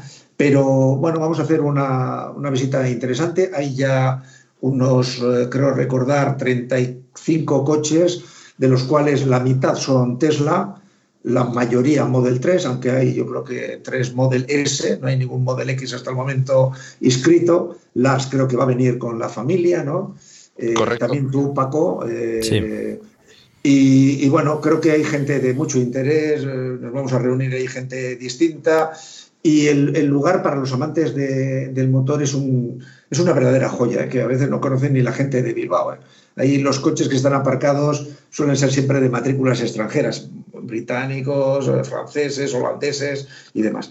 También, bueno, haremos una, habrá una cena previa el sábado, porque luego hay que volver, me imagino, los que venís de lejos, en un sitio como es la Sociedad Bilbaína, que es un sitio también, es un club británico, intercambiable con otros clubes eh, eh, londinenses, donde incluso en su momento había estaba reservado solo para hombres, esto ha ido cambiando, pero mantiene toda la esencia de un club británico, eh, británico donde pues, la gente que pertenece a otros clubes podían acudir. Es un sitio bastante llamativo y estamos cerrando, no sé, con Torre Iberdrola y algunos, digamos también algunos actos también un poco sociales. Eh, no obstante, la visita a Torre Loizaga es, eh, va a ser un sitio, os va a gustar porque es un sitio, eh, ha sido ya reconocido en, frente a museos de, todo el mundo como uno premiable a corto plazo.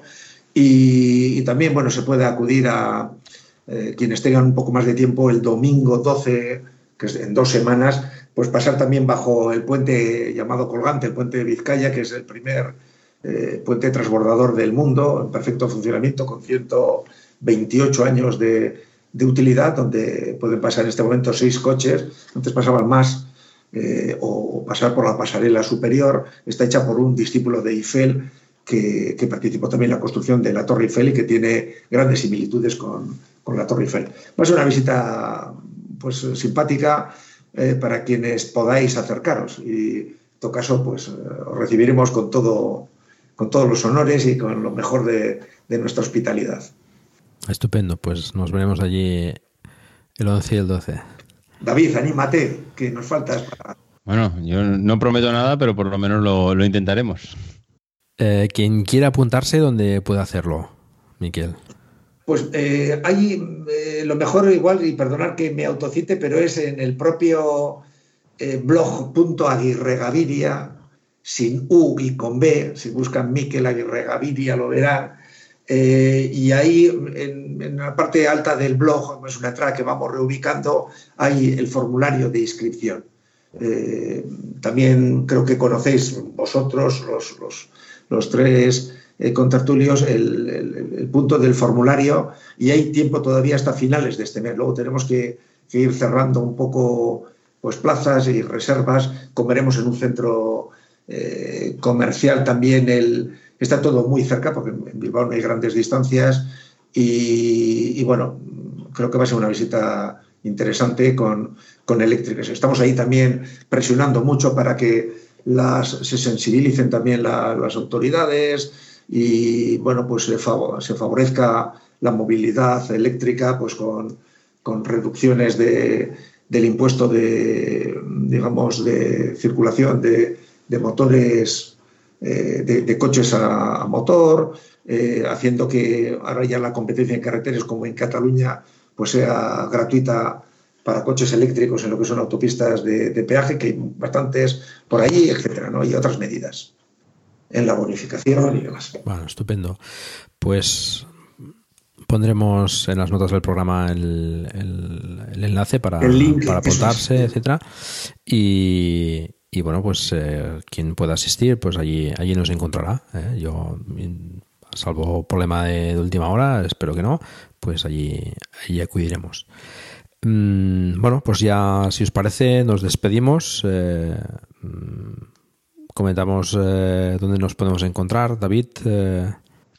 Eh. Bueno, eh, nada, lo primero darte las gracias Paco por reunirnos, la verdad es que ha estado muy bien, extensa, yo creo que el que nos escuche nos dirá que no, que no tiene un rato para escucharnos.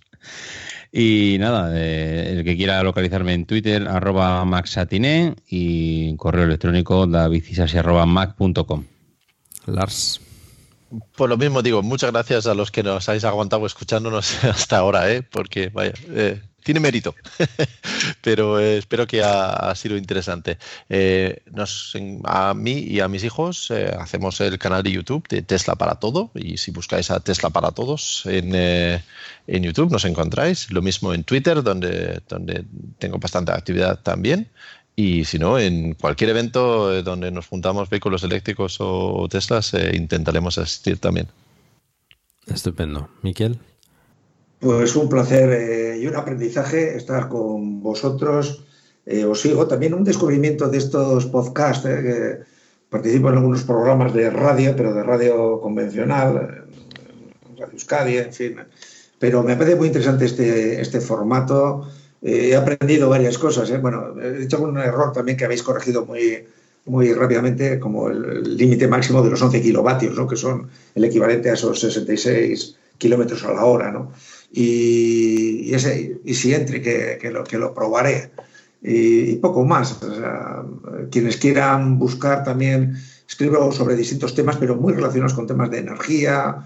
Estamos también formando parte de una cooperativa de la que tendréis noticia también, me imagino, ¿no? Electric Sun Mobility, que, está generando, está tratando, en fin, igual es menos de interés para propietarios de Tesla, porque Tesla tiene sus supercargadores, pero para otros eh, usuarios de vehículos eléctricos es de gran interés en ese nivel de transformación. Yo también tengo varias iniciativas ahí vinculando a, gente, bueno, a distintos colectivos, Sabéis que ahí estamos muy movilizados también, los jubilados, etcétera, y me, encuentro fácilmente con ese apellido difícil de, recordar, pero que cuando se aprende no se olvida, que es, digamos, en euskera la U no hace falta y es Agirregaviria, con B, no hace falta la U de Aguirre, como se diría en español, y hay con blog o Miquel, es fácil localizarme. Y espero vernos en Bilbao y seguir aprendiendo allí. Puntos.